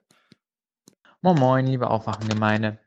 Äh, hier ist mal wieder der Enno. Ich bin ein paar Folgen im äh, Rückzug, deswegen kommt mein Kommentar etwas verspätet zum, äh, zum Thema äh, Privatisierung. Stefan hatte sich ja geäußert, dass er keine Probleme drin sähe, dass es dass Krankenhäuser marktwirtschaftlich eingebunden werden. Nun, äh, ich bin als Kommunalpolitiker ist im Moment unsere Hauptsorge genau dieser Prozess, nämlich die Privatisierung beziehungsweise ihre Folgen. Äh, ich möchte ein lokales Beispiel nennen. Ich bin ja, wie bekannt ist, im Bereich Tönning, im Bereich Tönning tätig, beziehungsweise im Bereich Eiderstedt, St. Peter-Ording wird wahrscheinlich einigen was sagen, Sylt genauso. Das ist der Bereich, um den ich mich kümmere. Und hier ist im Speziellen das Krankenhaus Tönning zu erwähnen, das privatisiert wurde als eine gemeinnützige GmbH, also theoretisch weiterhin hundertprozentig in Kreisbesitz. Allerdings eine, ist eine GmbH natürlich dazu da, dass der Staat spart. In diesem Falle ähm, äh, in Falle ging es einfach darum, die Klinik muss schwarze Zahlen schreiben und im Zweifelsfall ist es gedeckelt, was die Klinik, äh, was die Klinik äh, ausgeben darf. Nun, äh, was passierte? Äh, die Klinik sollte eine Erweiterung bekommen, einen Südtrakt. Im selbigen Südtrakt sind nun keine zehn Jahre nach Bau etwa faustgroße Risse. Äh, der OP-Trakt innerhalb des Südtrakts hat eine Schieflage von na, knappe 10% Steigung. Jeder, der auch nur ein kleines bisschen Ahnung von Medizin hat, wird wissen, dass das eine unglaubliche Gefahr äh, für, den, für die Patienten während der OP ist. Äh, nun, dieser Süd, der Südtrakt ist vollständig desolat, vollkommen durchgepfuscht. Äh, wozu führte das? Nun ja, das führte nicht dazu, wie es im Allgemeinen wäre, dass die Schäden nicht, dass der Südtrakt eben abgerissen wird und die Schäden ausgeglichen werden. Nein, es führte zur vollständigen Schließung des Turninger Krankenhauses und zur Ersetzung eines Notzentrum, das aber, Notzentrums, das aber nur bis 6 Uhr abends offen ist. Wozu führt das? Nun ja, äh, so ziemlich, äh, die, viele von euch werden irgendwann mal äh, in St. Peter-Ording Urlaub gemacht haben oder planen es zu tun oder kennen zumindest Leute, die es irgendwann mal geplant haben oder, geplant, oder planen zu tun. Äh, Folgendes solltet ihr bei eurer Planung bedenken. Das nächste Krankenhaus ist 50 Kilometer, entfer ist 50 Kilometer entfernt, wenn ihr euch irgendwie nach 6 Uhr verletzt. Ähm, ich könnte jetzt noch einen persönlichen Fall schildern, aber das, das dauert zu lange. Kurz gesagt, Privatisierung hat hier zum ersten bedeutet, dass man, äh, dass die, dass das Tönninger Krankenhaus vollständig aufgegeben werden konnte. Als Kreisliegenschaft hätte man dafür sorgen können, dass es übersteht. Zweitens hat's dafür, äh, sorgt es dafür, dass, es, äh, dass das Tönninger Krankenhaus nun einen Betriebs, ein Betriebsgeheimnis hat. Und ein, inklusive dieses Betriebsgeheimnisses steht ein TÜV-Bericht, über den wir natürlich nur mutmaßen können. Allerdings, wenn nach zehn Jahren schon so ein Pfusch auffällt, dann würde es mich groß wundern, wenn in diesem TÜV-Bericht nicht drinstehen würde, dass, äh, dass, da, äh, dass der Trakt nie äh, hätte eröffnet werden dürfen. Nun, äh, drittens, und damit schließe ich dann auch, äh, drittens hat es im Endeffekt dann dafür gesorgt, dass äh, nun nicht einmal eine äh, Alternative gefunden werden kann, sondern einfach weiterhin die entsprechende Geschäftsleitung dafür zuständig ist und die möchte in Training am liebsten gar nichts mehr haben, sondern einfach nur, ja, die möchte einfach, einfach nur da diese Notstelle haben äh, wobei ich ja sogar so weit gehen würde und sage, ja, wir brauchen da keinen OP-Trakt, aber zumindest Rettungswagen bräuchte es da doch, aber sogar das wird weggespart. Also Privatisierung bedeutet immer sparen und äh, oder wie es Stefan formuliert hat, Einbindung ins Wirtschaftssystem bedeutet immer sparen und das ist in der Gesundheit hochgefährlich, gerade äh, und kann auch da äh, und kann auch einfach dazu führen, dass eine unglaubliche Verschleierung auch für die Parteien, die im Parlament eigentlich ja sowas kontrollieren sollen, stattfindet. Denn wir als Linke haben mehrfach versucht, an diesen TÜV-Bericht ranzukommen, obwohl, und obwohl der Betrieb inzwischen lange nicht mehr existiert, wird es immer noch als Betriebsgeheimnis gehandelt und ja, nee, Prima Privatisierung ja, habe ich noch, habe ich als Politiker und äh, als linker Politiker habe ich noch nie gute Erfahrungen mitgemacht. Hier ist Raphael. Ein bisschen sprechendes Denken, äh, verspätet zur äh, Kreuzdebatte in Bayern. Viele beschweren sich ja, dass man in Bayern jetzt Kreuze wieder in die Verwaltung hängen wollte. Hm. Das Ding ist, dass ich das Gefühl habe, also als ich darüber nachgedacht habe, ähm, wir wollen ja gerne Gleichberechtigung und einen säkulären Staat weiter forcieren, also dass das mehr wird, als es bisher ist in Deutschland. Die Frage, die ich mir neu, oder das Problem, bei dem ich quasi rausgekommen bin jetzt, gerade eben, ist, ähm, warum machen wir das nicht auch bei den Feiertagen? Weil ich habe das Gefühl, also ich habe das Gefühl, dass in Deutschland einfach immer mehr Atheisten da sind. Und das ist ja auch okay so. Jeder soll glauben, wie er möchte. Aber warum erheben wir eigentlich Anspruch auf die christlichen Feiertage? Ähm, am 31. Oktober zum Beispiel, ich meine, das ist der Tag, ähm, denken viele Leute, wir hätten frei wegen Halloween und nicht wegen des Reformationstages zum Beispiel. Kaum jemand weiß, was Pfingsten ist oder also Christi Himmelfahrt erklärt sich von selbst, aber wofür diese Feiertage sind. Deswegen, wenn wir so säkulär sind oder säkulär sein wollen, warum verzichten wir da nicht einfach drauf? Auf die, also auf die ähm, kirchlichen Feiertage. Ähm, der Punkt, bei dem ich sozusagen rausgekommen bin, ist, ähm, das so zu machen, dass, keine Ahnung, vielleicht streichen wir die einfach alle und jeder kriegt die entsprechende Zahl mehr frei. Und dann könnten zum Beispiel ähm, Mitbürger islamischen Glaubens ähm, an ihren Festen freimachen, weil sie dann da Feiertage setzen könnten. Genau das gleiche gelte dann auch für jüdisch, also Mitbürger, Mitbürger jüdischen Glaubens und die Christen könnten weiter auf die Feiertage, die für sie wichtig sind, Zeug setzen. Also ihre Feiertage setzen. Und ähm, weil zurzeit habe ich das Gefühl, dass viele Atheisten einfach hingehen und sagen, ja, ich bin nicht gläubig und ich möchte gerne, keine Ahnung, Gleichberechtigung und so, aber auf die Feiertage wollen wir dann nicht verzichten. Nur so als Gedankenanstoß. Ähm, jo. Hallo Stefan, äh, ich würde gerne einen äh, kleinen, ähm, eine kleine Anmerkung dargelassen zum aktuellen Aufwachen-Podcast, in dem du sagst, dass Avicii ähm, ein bisschen äh, in einem schlechten Licht dargestellt wurde von den öffentlich-rechtlichen Medien, weil er ja ähm, an einer medizinischen Ursache der Bauchspeicheldrüsenentzündung und nicht am erhöhten Alkoholkonsum gestorben ist. Ähm, dazu ist einfach nur sozusagen anzumerken, dass die Bauchspeicheldrüsenentzündung äh, als Hauptursache in der Regel erhöhten Alkoholkonsum oder Gallensteine hat. Ähm, wahrscheinlich haben die öffentlich-rechtlichen Medien dort einfach diesen äh, Schluss gezogen, dass er, äh, da er erhöhten Alkoholkonsum scheinbar hatte, äh, höchstwahrscheinlich diese Entzündung aufgrund seines Alkoholkonsums bekommen hat.